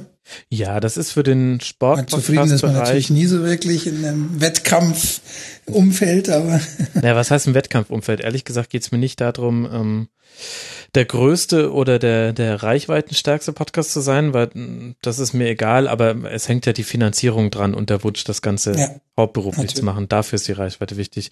Ja, also es ist im Fußballbereich, nach dem, was ich so weiß, äh, schon sehr viel im Vergleich zu anderen Podcasts, aber noch sehr viel Entwicklungspotenzial da und dafür, dass Fußball eigentlich auch so ein allgemeingültiges Thema ist, glaube ich, da müsste eigentlich mindestens eine Verdopplung drin sein. Vor allem diese 10.000, ich meine, auf den Download kommt es ja irgendwie uns beiden dann nicht an, aber Hm. so ein bisschen verfolgt die uns jetzt durch die komplette Saison. An der 10.000 haben wir schon sehr früh gekratzt. Äh, die hätte ich jetzt gerne einfach mal bei jedem. Vor allem, weil 10.000 Downloads ja nicht gleich 10.000 Hörer sind. Das muss man vielleicht erklären Hm. noch dazu sagen. Wie viele Hörer wir haben, wissen wir gar nicht. Vielleicht auch Ja. besser. ist ja tatsächlich auch, muss man vielleicht so ein bisschen äh, dazu sagen, ist tatsächlich technisch schwer äh, zu ermitteln und eigentlich gar nicht. Also es äh, ist nicht möglich. Die Downloads sind eigentlich so das, was sich jetzt durchgesetzt hat, nachdem Feed-Abonnements etc. noch äh, mehr ähm, äh, aus aus ähm, aus der naja aus der Zauberkugel kommen irgendwie, weil sie eben auch nicht gut messbar sind.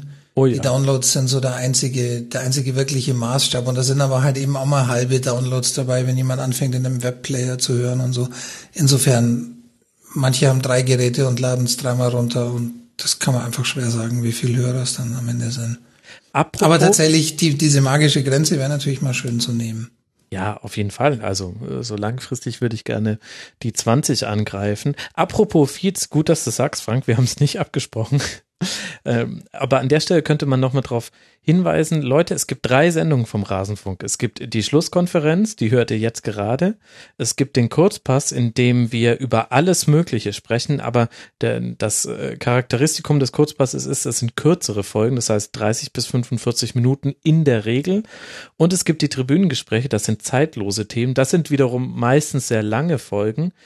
Und ihr könnt alle drei Feeds abonnieren. Wir sehen immer noch, äh, sowohl bei den Abonnentenzahlen, auch wenn die noch Voodoo-mäßiger sind als die Downloads. Ich bin da, ich Man bin da sieht zumindest, dass es unterschiedliche Größenordnungen sind. Absolut. Und ähm, bis ich ein Tribünengespräch so annähernd in, in die Sphären einer Schlusskonferenz gehoben habe, dauert es ein bisschen. Und beim Kurzpass ist es noch krasser. Das eigentlich am leichtesten konsumierbare Format von uns, was auch vielleicht am wenigsten abschreckend ist für Leute, die mit dem Medium-Podcast nicht so viel zu tun haben, das hat derzeit noch die geringsten Reichweiten. Das wundert mich immer so ein bisschen, liegt Mhm. aber halt auch an unseren, an unseren drei Feeds. Und weil wir den Sammelfeed nicht haben. Und ich glaube einfach tatsächlich, äh, das ist ja so ein bisschen was, was sich in der, in der ganzen ähm, Content-Produktion im Internet so abzeichnet, dass die Regelmäßigkeit, die die Schlusskonferenz eben mit sich bringt, äh, durchaus einfach was ist, was ähm, Ja, tendenziell die Hörer anzieht und den Hörern gefällt, wenn sie wissen, ah, ich habe ein bestimmtes Event und hier ist es eben der Bundesligaspieltag, wenn äh, eine neue Folge kommt und ähm, das haben die anderen Formate halt eben nicht. Ähm, beim Tribünengespräche allein aufgrund des Produktionsaufwands gar nicht möglich und Ja. Kurzpass, du hast ja gesagt, ist ja meistens auch eher was für spontane Situationen. Ähm, ja, und da gibt's die Regelmäßigkeit eben nicht. Aber der Appell an alle da draußen, schaut auch bitte bei dem Kurzpass rein. Ich habe jetzt gerade, ist jetzt noch aktuell, wir nehmen noch vorm Champions League Finale auf, 40 Minuten mit Christian Bernhard von der Süddeutschen Zeitung, den ich noch von meiner Zeit bei Spox kenne, über Juventus Turin gesprochen und das war ein unglaublich angenehmes Gespräch. Er war ein so toller Gast, er hat so viel Ahnung. Da habe ich ich habe mich selber dabei ertappt, wie ich irgendwann aufgehört habe zu moderieren, sondern ich habe ihm einfach nur zugehört und immer mm gesagt, weil ich also ja, der hatte aber wirklich viel zu sagen. Das äh, muss man schon muss total man gut eingestehen. Also da war ich mal Fan des, des eigenen Gastes und das hat noch nicht genügend Downloads bekommen. Da könnt könnte man noch irgendwie reingucken, liebe Hörer. Haben wir haben wir die Frage jetzt eigentlich beantwortet? 10.000. Ja. Ich glaube, wir haben sie tatsächlich beantwortet. Wir können auch direkt nochmal anschließen. Er hat nämlich noch angehängt, ähm, ob es schon Pläne für zukünftige Tribünengespräche gibt. Ich glaube, das kann ich, ich glaube, das kann ich abkürzen. Die Liste ist äh, länger, als du denken kannst. Ja. Äh, dummerweise ist die Zeit auch kürzer, als du denken kannst, ähm, als du dir es denken kannst. Ähm, ja, Pläne gibt's immer. Ähm, für gemeinhin verraten wir die nicht, Nee. nee ähm, sondern lieber erst dann, wenn's ähm, Sonst gibt's wieder Ja, so eine so eine. Raber-Leipzig-Situation, dass Genau. ich ständig danach gefragt werde und das dann mich Genau. bis in meine Träume, das ist leider nicht gelogen, verfolgt. Aber es gibt sogar schon viele Vorbereitungsdokumente. Manchmal sieht man die bei Snapchat ganz kurz, wenn ich über den Rasenfunk Snapchatte. Ähm, ich weiß gar nicht. Nee, wir sagen jetzt nicht, wie viele, na doch, wie viele kann ich eigentlich sagen? Eins, zwei, drei, vier, fünf, sechs. Aktuell habe ich sechs Dokumente, in die ich immer mal wieder Vorbereitungskram reinschmeiße zu sechs verschiedenen Themen. das sind die Themen, die schon über die Idee hinaus sind.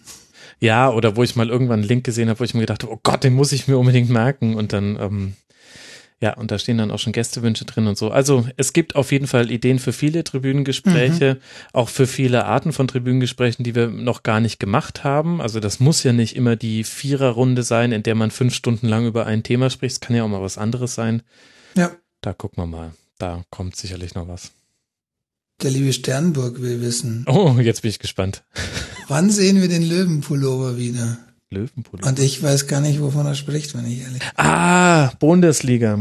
Ich, ich habe an die 60er gedacht, deswegen war ich nachhaltig irritiert. Ja, Meister folgt mir halt bei Snapchat. Ne? Dann, äh, den, den habe ich da bestimmt, sobald es hier kälter Äh, wird. ich folge dir, aber ich mache Snapchat nicht auf. Vielleicht ist das das Problem. Ja, Frank, dann wüsstest du immer hautnah, wie es gerade so läuft. Noch hautnäher als in Slack, wo ich mich. Okay. Ja, ähm, Sternburg, mal gucken. Beim Hörerinnen-Treffen und Hörertreffen. Das es Gut. irgendwann mal gibt. Der. Äh, Den Sluddy interessiert die Entwicklung des Rasenfunks über die Saison. Gefühlt war Max in den letzten Wochen ja Hans Dampf in allen Gassen. Sky, du bist drauf, Bundesliga, Deutschlandfunk, TK Schland, Republika Dama, wobei TK Schland, muss man sagen, steht ja eigentlich noch bevor. Äh, Brennerpass, äh, stimmt, Brennerpass, glorreicher Auftritt, muss ich auch nochmal von meiner Seite sagen. Ähm, er will auch den Zuwachs an Hörern wissen, haben wir, glaube ich, beantwortet. Hat alles äh, jetzt nicht so direkt Auswirkungen gehabt. Ähm, und er fragt dann tatsächlich auch so ein bisschen in die finanzielle Ecke. Äh, die Entwicklung auf Patreon ist für ihn spannend. Hm. Wächst die Zahl der Supporter? Ähm, ich glaube, prozentual können wir relativ schnell sagen, da die Hörerzahl jetzt durch diese Events auch nicht sonderlich gewachsen ist, gibt es da natürlich keine Analogien. Ja. Aber ich glaube, weil er dann auch fragt, ob wir zufrieden sind mit der Situation, was das Finanzielle angeht. Ähm, ich glaube, da können wir sagen, wir sind erstmal super zufrieden, wie viele uns unterstützen eigentlich. Ja, So und das ist fast Das noch haut mich immer wieder um. Das ist fast noch cooler als das, wie viel ist das, wie viele einzelne Leute. Also es sind Ja. insgesamt über 500. Ich habe extra vor der Sendung nochmal gezählt. Und das ist halt cool, dass es halt so viele sind. Und wenn jeder von denen nur einen Euro gibt, dann ist das schon was, was reinkommt. Und jetzt sind dann viele auch noch so toll und geben sogar noch mehr. Und äh, das potenziert die Freude natürlich auch noch. Aber das finde ich eigentlich schon echt bemerkenswert. Hätte ich auch nicht mit gerechnet. Ich weiß nicht, wie es dir geht, aber Nee, definitiv nicht. Ähm, und ich glaube auch ähm, über die Höhe kann, kann man sagen, dass wir natürlich noch weit davon weg sind zu sagen, Rasenfunk Hauptberuf. Ja. Ähm, aber dass man, glaube ich, insgesamt mit der Entwicklung durchaus sehr zufrieden sein kann. Und ähm, wenn man bedenkt, aus welcher Situation raus man das macht und wie klein dann doch die Reichweite von 10.000 ähm, Ja. Downloads, jetzt, äh, sagen wir mal salopp, 10.000 Hörern ähm, äh, gesprochen, dann, dann ist es schon eigentlich eine, eine Wahnsinnsgeschichte. Ähm, Ja, total. natürlich ist, ist viel Luft nach oben und vorne und wir hoffen auch, dass es so weitergeht, aber ähm, großartig. Kann man, glaube ich, nicht anders sagen. Ja, absolut. Großes, Also, äh, großes äh, äh, gemeinsames Verneigen äh, vor der uns unterstützenden Hörerschaft. Ja, an der Stelle muss ich vielleicht noch mal was einschieben. Ich habe immer ein bisschen Angst und ich weiß, dass es dir eigentlich ähnlich geht. Also es ist immer so ein bisschen latent unangenehm, wenn, man sieht, was da reinkommt, obwohl wir ja gleichzeitig ähm, auch letztlich irgendwie dafür auch arbeiten und das ja der Plan ist, dass es mal irgendwie äh, uns durch den Alltag bringt und wir dann noch mehr Rasenfunk machen können. Aber ich habe immer so ein bisschen Sorge, wir würden diesen vielen tollen Leuten nicht gerecht werden. Ähm, und äh, ich, wahrscheinlich wird man dieses Gefühl auch nie los. Es hat aber auch ganz wesentlich damit zu tun, dass, dass da halt genauso die Zeit fehlt. Also wir zwei haben uns ja auch schon vorgenommen, dass wir zum Beispiel denjenigen, die, die ein, noch deutlich mehr als einen Dollar oder sowas pro Monat geben, wir haben ja ein paar Wahnsinnige, die, ich gucke gerade, es sind 25 Leute, die 10 Dollar oder mehr pro Monat geben. Die wissen hoffentlich, dass, äh, dass ihnen unsere ewige Dankbarkeit sicher ist. Wir würden es gern auch noch auf andere Wege zeigen, die für uns machbar sind, ohne dass wir direkt dafür, da gleich wieder die ganze Kohle ausgeben müssen, das ist ja auch klar. Das, ähm, das wäre ja dann auch, glaube ich, nicht in ihrem Sinne. Wir, wir kommen irgendwie nicht dazu. Das ist, ähm, ja, und manchmal habe ich da ein schlechtes Gewissen, auch irgendwie, ich versuche es ja immer in der Sendung auch nicht zu, nicht zu prominent zu machen, weil ich möchte nicht, dass es ähm, nach Betteln sich anhört oder dass es jetzt ähm, den Start der Sendung verzögert. Deswegen danke ich ja immer nur einer Handvoll von Leuten oder mal so stellvertretend ein paar am Anfang einer Sendung und lasst es ansonsten. Und das soll aber halt nicht bedeuten, dass es uns egal wäre. Ganz im Gegenteil. Ich bin immer noch am Überlegen, kann man das irgendwie noch besser machen, ohne dass jetzt auch sofort der Aufwand für uns so explodiert, dass dann dafür halt zum Beispiel das, äh, das nächste Tribünengespräch halt dann doch drei Wochen später erscheint. Ähm, deswegen an der Stelle nochmal, wir sind da wirklich sehr, sehr, sehr dankbar. Und wenn ihr da auch irgendwelche Ideen habt ähm, oder ihr aber auch sagt, nee, alles cool, ähm, ich erwarte da jetzt nicht ständig Lobhudeleien, könnt ihr uns ja mal wissen lassen. Dann hätte ich da ein besseres Gefühl dafür, weil mir fehlt das manchmal so ein bisschen, gerade bei denen, die überweisen, da freuen wir uns sehr drüber, weil bei der Überweisung bleibt komplett die Kohle bei uns. Bei Patreon geht ja ein kleiner Share an Patreon und an den Anbieter, der uns die Überweisung aus den USA hier rüber in die Europäische Union schickt. Das alles fehlt bei Überweisung, da kommt es zu 100 Prozent bei uns an. Aber zu denen haben wir noch weniger Kontaktmöglichkeit, wenn ich nicht den Namen der Überweisung irgendwie zuordnen kann zu einem Twitter-Handle oder einem Forumsnutzer oder so weiter. Ja, das war mir Ja. wichtig, das zu sagen. Kann ich auch nur so unterstreichen, was die Dankbarkeit angeht. Danke, danke, danke. Jetzt kommen wir zu einer ganz wichtigen Frage. Ich hätte echt Wann kommen deine Mädels wieder im Rasenfunk vor? Echt, das hat jemand gefragt? Ja. Ach, das denn? Wann kommen die Zwillinge im Rasenfunk mal wieder zu Wort? Ja, mal gucken. Da wird höchste Zeit, würde ich auch sagen. Ich weiß es nicht. Das Echo war ja gar nicht so groß, ehrlich gesagt. Es war ähm, ein bisschen Schnittarbeit nötig. Intro. Kaum vorstellbar. Vor allem das halbwegs auf den Takt zu timen. Oh, ich habe mich zwischenzeitlich verflucht, aber es war dann so ein schönes äh, Projekt irgendwie. Aber es hat gut funktioniert, das äh, war klasse. Ja, ne? Ja, mal gucken. Vielleicht weißt du was, ich hänge sie einfach äh, vor die Folge hier. Habe ich die Mädels dran gehängt, dann habt ihr es mal wieder gehört. Leute. Tja, dann kommt, äh, das war übrigens auch noch von Sladi und jetzt kommt Mike äh, Bille, wenn meine altersgeschwächten Augen das richtig entziffern. Ähm, lieber Genetzer, danke, danke und nochmals danke für deinen Einsatz und herzlichen Glückwunsch zu diesem genialen Format. Das vorneweg kann ich auch noch unterstreichen. Ähm, eine Frage. Durch die neuen Spielzeiten wird der Podcast wohl erst am Dienstag rauskommen, Oh oder Gott. liege ich da falsch? Ja, schwieriges ich Thema. nicht, nee, ne? nee. Also ich weiß noch nicht genau, wie ich es mit diesen fünf Montagsspielen nächste Saison mache. Fakt ist aber, dass ich zumindest stand jetzt gerade noch jeden Dienstag komplett beruflich unterwegs bin. Das heißt, ich sehe Stand heute keine Möglichkeit, Keine Möglichkeit. eine, eine Folge zu machen, in der auch das Montagsspiel mit drin ist. Und dann kommen da auch noch so weiche Faktoren mit rein. Ich finde es irgendwie doof, dass dann, also dass man so lange auf den Rasenfunk warten muss, nur für ein Spiel. Ich finde auch grundsätzlich die Montagsspiele scheiße Gelände gesagt, deswegen irgendwie ähm, wacht dann so der kleine Raber-Rebell in mir und sagt dann, nee, mache ich erst recht und dann fehlt halt das Spiel, kann, soll die DFL doch mal bleiben, äh, schauen, wo sie bleibt, wenn ich nicht über das Montagsspiel rede. ja, nee, also Stand jetzt geht's gar nicht. Ich werde am Dienstag, ähm, so wie es gerade bei mir beruflich äh, strukturiert ist, keinen Rasenfunk aufnehmen können oder könnt ihn dann erst abends aufnehmen und dann erscheint das Ding in der Nacht auf Mittwoch. Das, ähm, Hm. das ergibt keinen Sinn. Käse, ja. Müssen wir mal gucken. Aber ich habe auch schon, ich habe jetzt ja schon die komplette nächste Schwieriges Saison. Thema. Ja, Ja. habe ich dir eigentlich erzählt? Ich habe die nächste Saison schon komplett durchgeplant mit allen. Ja, ich habe es im Kalender gesehen. Ja. Und da habe ich es mir nämlich auch schon gedacht. Aber da habe ich es immer dann am Montag eingetragen, die Folge. Ähm, äh, Mike Bille fragt weiter übrigens ähm, an der Stelle vielleicht nochmal, das, äh, die Fragen stehen auch alle unter mitmachen.rasenfunk.de, unserem Forum. Und ihr könnt auch weitere Ähm, stellen, natürlich. Äh, Genau, da könnt ihr weitere stellen, die beantworten wir im Zweifelsfall äh, immer mal äh, vielleicht der Max hier und da oder einfach in schriftlicher Form.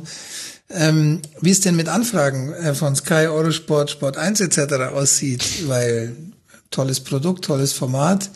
Ähm, hast du schon Anfragen? Max, würde mich jetzt auch mal interessieren. Meinst so, du für das was Format? mich als dein Partner so zu erwarten hat. Wie ist das jetzt gemeint für, ähm, dass ich da mal Gast bin oder? Äh, Keine Ahnung, auf Übernahme, aufkaufen. Ach so, Ähm, ach nee. Keine Ahnung, er formuliert es nicht weiter. Die müssen doch begeistert sein, meint er, von diesem Produkt beziehungsweise Format. Ähm, Die kennen den Kram gar nicht, ist die, Ja, ist die, ist die ehrliche so. Antwort. Also Leute überschätzt nicht, also unterschätzt nicht die Reichweite des Rasenfunks in so gewissen Kreisen. Ich würde sagen, bei Twitter sind wir ganz gut bekannt. Aber überschätzt auch nicht die, die Reichweite des Rasenfunks. Fragt draußen auf der Straße tausend Leute, ob sie den Rasenfunk kennen. Und wenn einer davon sagt ja, dann gebe ich euch ein Bier aus. ist eigentlich bekannt, ob sich das bei Herrn Fuß mittlerweile geändert hat. Ob er mittlerweile weiß, was der Rasenfunk ist. Er macht keine Livestreams mehr, deswegen kann man ihn Ah. nicht mehr fragen. Aber sagen wir mal so, ich ähm, äh, habe jetzt schon häufiger mit dem Gedanken gespielt, ob ich ihn nicht einfach direkt diese Frage mal stelle. Und dann vielleicht noch mit zwei, drei Anschlussfragen mal gucken. Okay. Ähm, der liebe Cortex hat im Forum seine eigene Tipp-Tabelle gepostet. Ich Ah. Ach, glaub, das da hab ich gesehen. Nee, nee, weißt du, was schlecht da- drauf eingehen. Doch, doch, da müssen ja? wir drauf eingehen. Weißt du, was er da gemacht hat? Er hat die das- 128 äh, Tabellentipps der Hörer. Er hatte da zwar noch ein falsches Spreadsheet, das waren eigentlich 300. Er hat die Endtabellentipps von 128 Hörern und die drei Endtabellentipps von Tobias Escher, Martin Schneider und mir aus der Saisonvorschau auf ihre Abweichung überprüft. Und das Ergebnis ist nämlich sensationell. Martin Schneider, dieser Teufelskerl von der Süddeutschen Zeitung, Ist auf Platz vier. auf einem geteilten dritten Platz sogar. Ah, geteilten dritten. Das stimmt, heißt, es- es stimmt. gab nur Ja, zwei. Es gab nur zwei Hörer von insgesamt 128, die eine, eine korrektere Endtabelle vorhergesagt Ah. Siehst du, haben. ich hätte es mal fertig lesen sollen. Ich habe bei, wir haben das im Familienkreis gemacht, hat- dachte, das ist eine Tipptabelle aus seiner Familie, habe ich zu schnell gelesen. Nee, Aber nee. ist ja großartig, super. Genau, da habe ich nämlich schon nachgefragt und äh, Tobi und ich liegen sogar auf einem geteilten 15. Platz. Da, so, da soll man mal sagen, Was jetzt auch der vorletzte ist, eigentlich. Nee, nee, nee, das ist doch nur ein Auszug. Ach so. Das ist- hat Ach doch- ja, stimmt. er hat Das waren ja insgesamt 131. 128, oder? Okay, ja, ja, okay. Ich lese beim nächsten Mal ordentlich. Ich, Na Gott sei Dank hatte ich mir das vorher angeguckt, weil da habe ich ihn nämlich noch gefragt, weil ich konnte mich ehrlich gesagt nicht so ganz Ah. glauben, weil ich das Gefühl hatte, ja, wir waren jetzt schon nicht schlecht, aber halt so wie es halt bei so einer Endtabelle ist, du liegst Ja. halt auch manchmal bei einem Verein halt einfach zehn Plätze daneben, aber das ja, der Martin, genau. Großartig. Vierter. Ah, und er hat sogar das Google Doc verlinkt für die Formel und alles. genau, nee, das ist glaube ich mein Google Doc gewesen, das war das, wo die Hörer eintragen konnten. Da fehlen Ja, noch die ja, ganzen Kicktipp-Tabellen. Ähm, das, ich glaube, ich habe da irgendwann eine Sicherheitskopie angelegt, weil ich da immer Angst habe, dass mir das jemand löscht. Aber jetzt wird's zu, zu technisch Okay. und unplastisch für die Hörer. Ist auf jeden Fall, die Tabelle ist im Forum zu finden, der Screenshot von der Tabelle, beziehungsweise von dem Auszug. Ähm, die ganze Tabelle hat er dann aber tatsächlich nicht verlinkt, ne? Habe ich jetzt vorhin nicht gesehen. Ich habe es nur vorhin dem Martin Schneider natürlich gleich geschickt. Okay. Na gut, dass du das gelesen hast. Du, Ja. Ich hätte es jetzt glatt überflogen. Schlimm. Ähm, gut. Klasse Sache. Vielen Dank, Cortex. Ja. Ähm, der Sternburg hat nochmal was gepostet. Jetzt habe ich Angst. Der erste Teil bezieht sich sehr aufs Sportliche. Ähm, das überspringe ich jetzt mal und diesmal habe ich es wirklich gelesen. ähm, es kommt aber noch eine andere Frage, die wirklich uns betrifft. Der aufmerksame Hörer kann sich den Zeitaufwand, den der Rasenfunk für den feinen Herrn Obst bedeutet, aus der einen oder anderen Bemerkung ganz gut erarbeiten. Sehr schön formuliert. Ähm, aber wie viel Zeit steckt eigentlich Frank da rein? Jetzt wird's schlimm für mich. Anders, ähm, anders formuliert die Vorstellung, wenn das Ganze erstmal läuft, gar nicht mehr so viel Arbeit, ist wahrscheinlich naiv. Nee, Sternburg ist nicht. Ich, keine Arbeit, Max, alle Arbeit. Ähm, nein, Spaß beiseite. Ist tatsächlich so, äh, kann man glaube ich sagen. Ähm, Max sagt es ja auch immer, ich äh, kümmere mich in erster Linie um die technischen Dinge, die da jetzt nicht so wirklich ähm, schlimm mehr sind, wenn es mal läuft, weil so wird es, wir haben das am Anfang ja mal so ein bisschen naiv vorgehabt, dass ähm, ich quasi die Produktion mhm. der Sendung oder eigentlich ganz am Anfang hatten wir mal geplant, wir wechseln uns so ein bisschen ab mit der Moderation. Oh ja, da kann ich mich auch noch dran erinnern, und, Frank. Und teilen uns so ein bisschen dann alle anderen Aufgaben und ähm, da ich so ein bisschen das technische Wissen mitbringe, ähm, halt mit einem technischen Schwerpunkt. Ähm, dann hat sich aber relativ schnell herausgestellt, das Niveau, das der Max ähm, Ja, selbst ja. in seiner Anfangsphase geboten hat, hätte ich im Leben nie bieten können. Ja. Ich meine das wirklich so, Max. Ja. Ähm, und ähm, dann hat sich das sehr schnell inhaltlich auf Max zentriert. Dann war auch relativ schnell klar, das ist aus logistischen Gründen gar nicht wirklich anders möglich, ähm, als dann wirklich auch die, die Produktion der Sendung komplett selber zu machen, weil alles andere würde hin und her schicken großer Dateien bedeuten.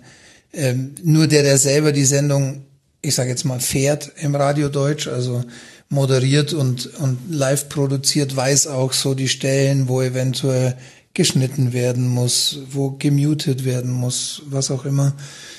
Ähm, insofern, um auf die Frage zurückzukommen, ist meine Arbeit tatsächlich die äh, berühmt-berüchtige seelische Unterstützung und ähm, und Einnordung, wenn es um äh, Zukunftspläne geht. Aha. Ähm, und das, äh, da- das, da bin ich natürlich auch sehr gern derjenige, der äh, da seinen Zehen ins Wasser hält, was das angeht.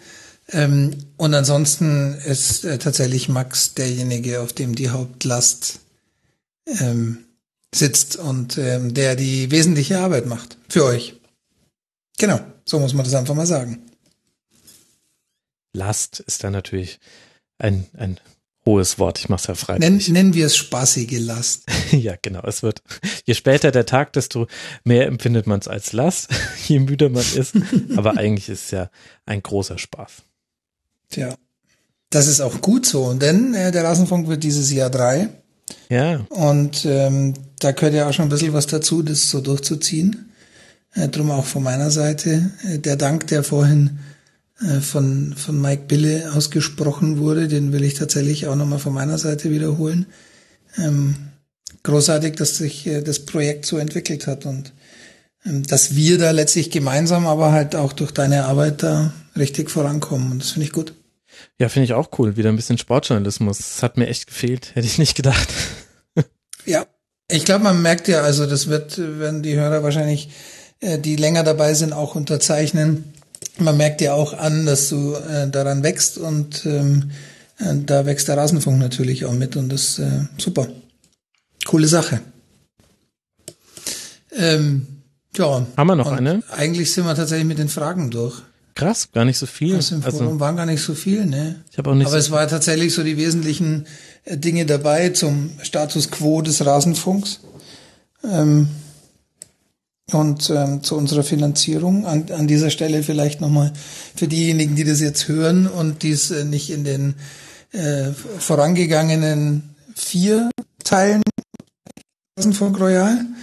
äh, ich glaube eher fünf, aber ich habe die Planung noch nicht gemacht. Okay, also in den vorangegangenen äh, Folgen vor dieser letzten Ach so, nee, vorangegangen vier, stimmt. Das, ja. äh, vorangegangenen Folgen äh, noch nicht gehört haben, unter rasenfunk.de slash unterstützen, ähm, könnt ihr eben dies tun, uns unterstützen. Und ähm, da freuen wir uns sehr. Genau. Vielleicht kann man noch eins sagen, das äh, habe ich jetzt auch noch nicht mit dir angesprochen. Wir hätten vielleicht vorher doch noch kurz reden sollen. Ach was. ähm, also zum einen sind wir ja auf dem TK Schland mit einem Rasenfunk unbekannten Themas. Auch für mich, wenn Auch- ich ehrlich bin. Ich wollte gerade sagen, vor allem mir bisher völlig unbekannt. Aber Frank, Ich habe es nur den Medien entnommen, dass wir da sind. äh, Ich habe glücklicherweise noch ein Ticket bekommen. Oh, ich habe immer noch gar kein Ticket für mich gebucht. Naja, ich komme hoffentlich trotzdem rein. Ja, ähm, das fiel auch die Zusage für den TK Schland in so eine Phase rein, wo es gerade sehr, sehr viel war, beruflich. Ähm, aber dir kann ich äh, verraten, dir wird es vielleicht auch sogar ein bisschen was sagen. Ähm, ich habe heute eine SMS dafür verschickt. Eventuell wird's groß, also vom Thema her. Habe ich dir schon Mhm. ja, genau, mal gucken. Aber was ich eigentlich sagen wollte, weil da sind ja schon alle Tickets weg, aber jetzt auch nicht wegen uns, sondern weil da halt der TK Schland ist. Aber ich denke, wir sollten uns schon vornehmen, dass wir bis zum Ende des Jahres mal ein Hörerinnen und Hörertreffen gemacht haben werden. Das wird jetzt mal Zeit, finde ich. Das stimmt, definitiv. Haben mich jetzt einige nachgefragt und habe auch hin und wieder mal eine Mail in die Richtung bekommen. Und warum denn eigentlich nicht? Vermutlich sind unsere Hörer ja auch nett. Vielleicht riechen sie ein bisschen streng, aber Passen Sie gut zu uns, wunderbar. Ja, genau. Genau, also ich denke, das kann man so vage, können wir das schon mal ankündigen und dann haben wir nämlich auch den Druck, dass wir es machen müssen. Das hat sich, hat sich ja bewährt. Ja, nee, das kriegen wir hin. Ja. Im Laufe des Jahres kriegen wir das hin. Glaube ich auch, genau. Und ansonsten ähm, kann man vielleicht noch den Hinweis loswerden, vielleicht sage ich es auch noch mal in den Aufsagern, die ich dann noch für alle Royal-Folgen produziere. Ihr könnt uns natürlich gerne finanziell unterstützen, ihr helft uns aber auch wirklich sehr, wenn ihr uns einfach weiterempfehlt. Das ähm, ist zwar so ein bisschen mein Mantra, dass ich so durch alle Sendungen durchziehe, aber das ist halt auch ganz ernst gemeint. Wir haben quasi eine natürliche Reichweite, aber neue Hörer finden wir vor allem dadurch, dass wir einfach weiterempfohlen werden. Und das sagen mir dann auch immer wieder Hörer, ja, ich bin irgendwie von einem halben Jahr dazugekommen und dann drauf hängen geblieben, weil es mir jemand empfohlen hat. Das heißt, wenn mal wieder jemand bei euch im Freundeskreis abkotzt, weil ihm irgendwie, keine Ahnung, vielleicht so eine Sendung wie der Doppelpass auf den Sack geht, weiß nicht, ob es so Menschen gibt. Oder vielleicht auch ähm, Jörg von Torra kommt jetzt auch zurück zur nächsten Saison. Und was gibt's da nicht alles für schöne Formate? Und ähm, dann, dann empfehlt doch einfach, sag doch einfach mal, hör dir doch mal den Rasenfunk an, du kannst das entweder im Browser hören oder du kannst es dir auf dem Handy anhören. Es ist jetzt wirklich kein Voodoo. Und die meisten Leute, die auch sagen, sie haben keine Zeit dafür, ähm, finden dann eigentlich doch meistens die Zeit wenn sie es gut finden. Wenn sie es schlecht finden, dann habt ihr eure Schuldigkeit getan und ähm, das ist auch vollkommen okay.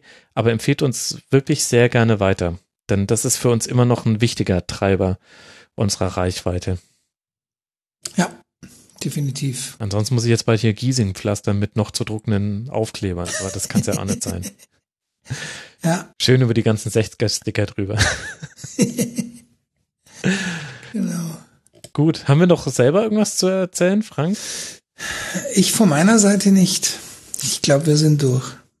Ich glaube auch, dass wir durch sind. Also vielen Dank an alle, die äh, hören und immer mit uns drüber sprechen, die sich melden bei Twitter, Facebook und auch YouTube. Wir haben bei YouTube die 500 Abonnenten geknackt. Ist es krass?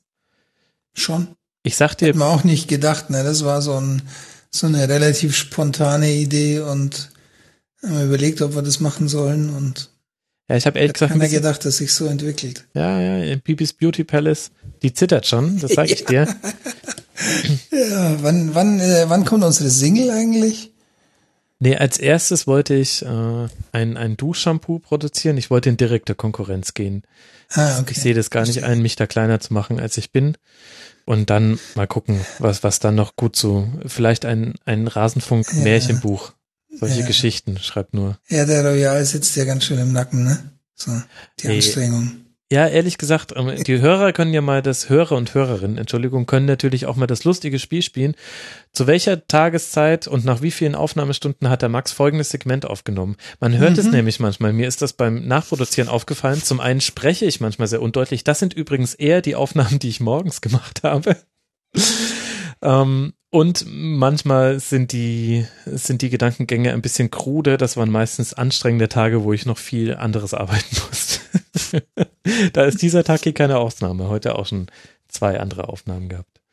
Ja. Okay. Machen wir den Laden dicht, oder? würde ich sagen.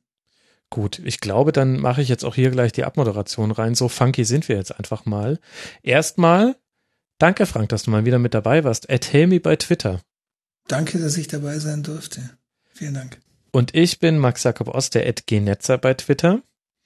Vielen Dank, dass ihr zugehört habt im Rasenfunk Royal. Jetzt habt ihr es tatsächlich geschafft. Wenn ihr damit durch seid, sagt es uns auf Twitter, auf Facebook, auf YouTube. Abonniert uns, wo es auch nur geht. Vielleicht werde ich auch wieder so eine äh, Profilbildkampagne bei Twibbon launchen. Mal gucken. So ein kleines Zeitding. Herzlichen Glückwunsch, dass ihr es durchgeschafft habt. Ähm, an alle, die es mit doppelter oder 1,5-facher Geschwindigkeit gehört haben, ihr seid Cheater. Das gilt nicht. Nochmal, jetzt müsst ihr es nochmal auf 0,5-facher Geschwindigkeit durchhören, sonst zählt es nicht. Wobei ich ehrlich gesagt dieses schnelle Hören jetzt auch für mich entdeckt habe. Echt? Ich komme da nicht ran. Ich habe mich inzwischen dran gewöhnt. Es geht nicht bei allen Okay. Podcasts, aber es gibt tatsächlich Podcasts, die eine langsamere Sprechgeschwindigkeit haben. Und da genieße ich sehr, dass ich, ähm, dass ich jetzt wieder mehr Podcasts in meinen Alltag reinkriege. ist ganz gut. ah, okay. Aber würde ich trotzdem beim Rasenfunk nie machen. Rasenfunk nur in 1,0. Oh, das wäre ein guter Sticker. Das sollten wir uns merken. T-Shirt-Aufdruck. Ich höre den Rasenfunk in 1x. Ja, genau, genau. Ach ja, T-Shirts. Anderes Thema. bevor Nächstes wir, Mal. Ja, ja, genau, bevor wir hier irgendwas. äh, liebe Hörer, danke, dass ihr den Rasenfunk Royal gehört habt. Sagt's weiter. Wir hören uns wieder bestimmt bald. Ich weiß noch nicht genau wie. Ich habe da Pläne, aber da lasse ich mich erst noch vom Frank einnorden, ob das alles so Sinn ergibt. Besser ist. Ja, glaube ich auch. Und in dem Sinne, danke, dass ihr den Rasenfunk Royal gehört habt. Empfehlt uns weiter und bis bald mal wieder. Ciao. Bis bald. Ciao. Das war die Rasenfunk-Schlusskonferenz. Wir geben nun zurück in die angeschlossenen Funkhäuser.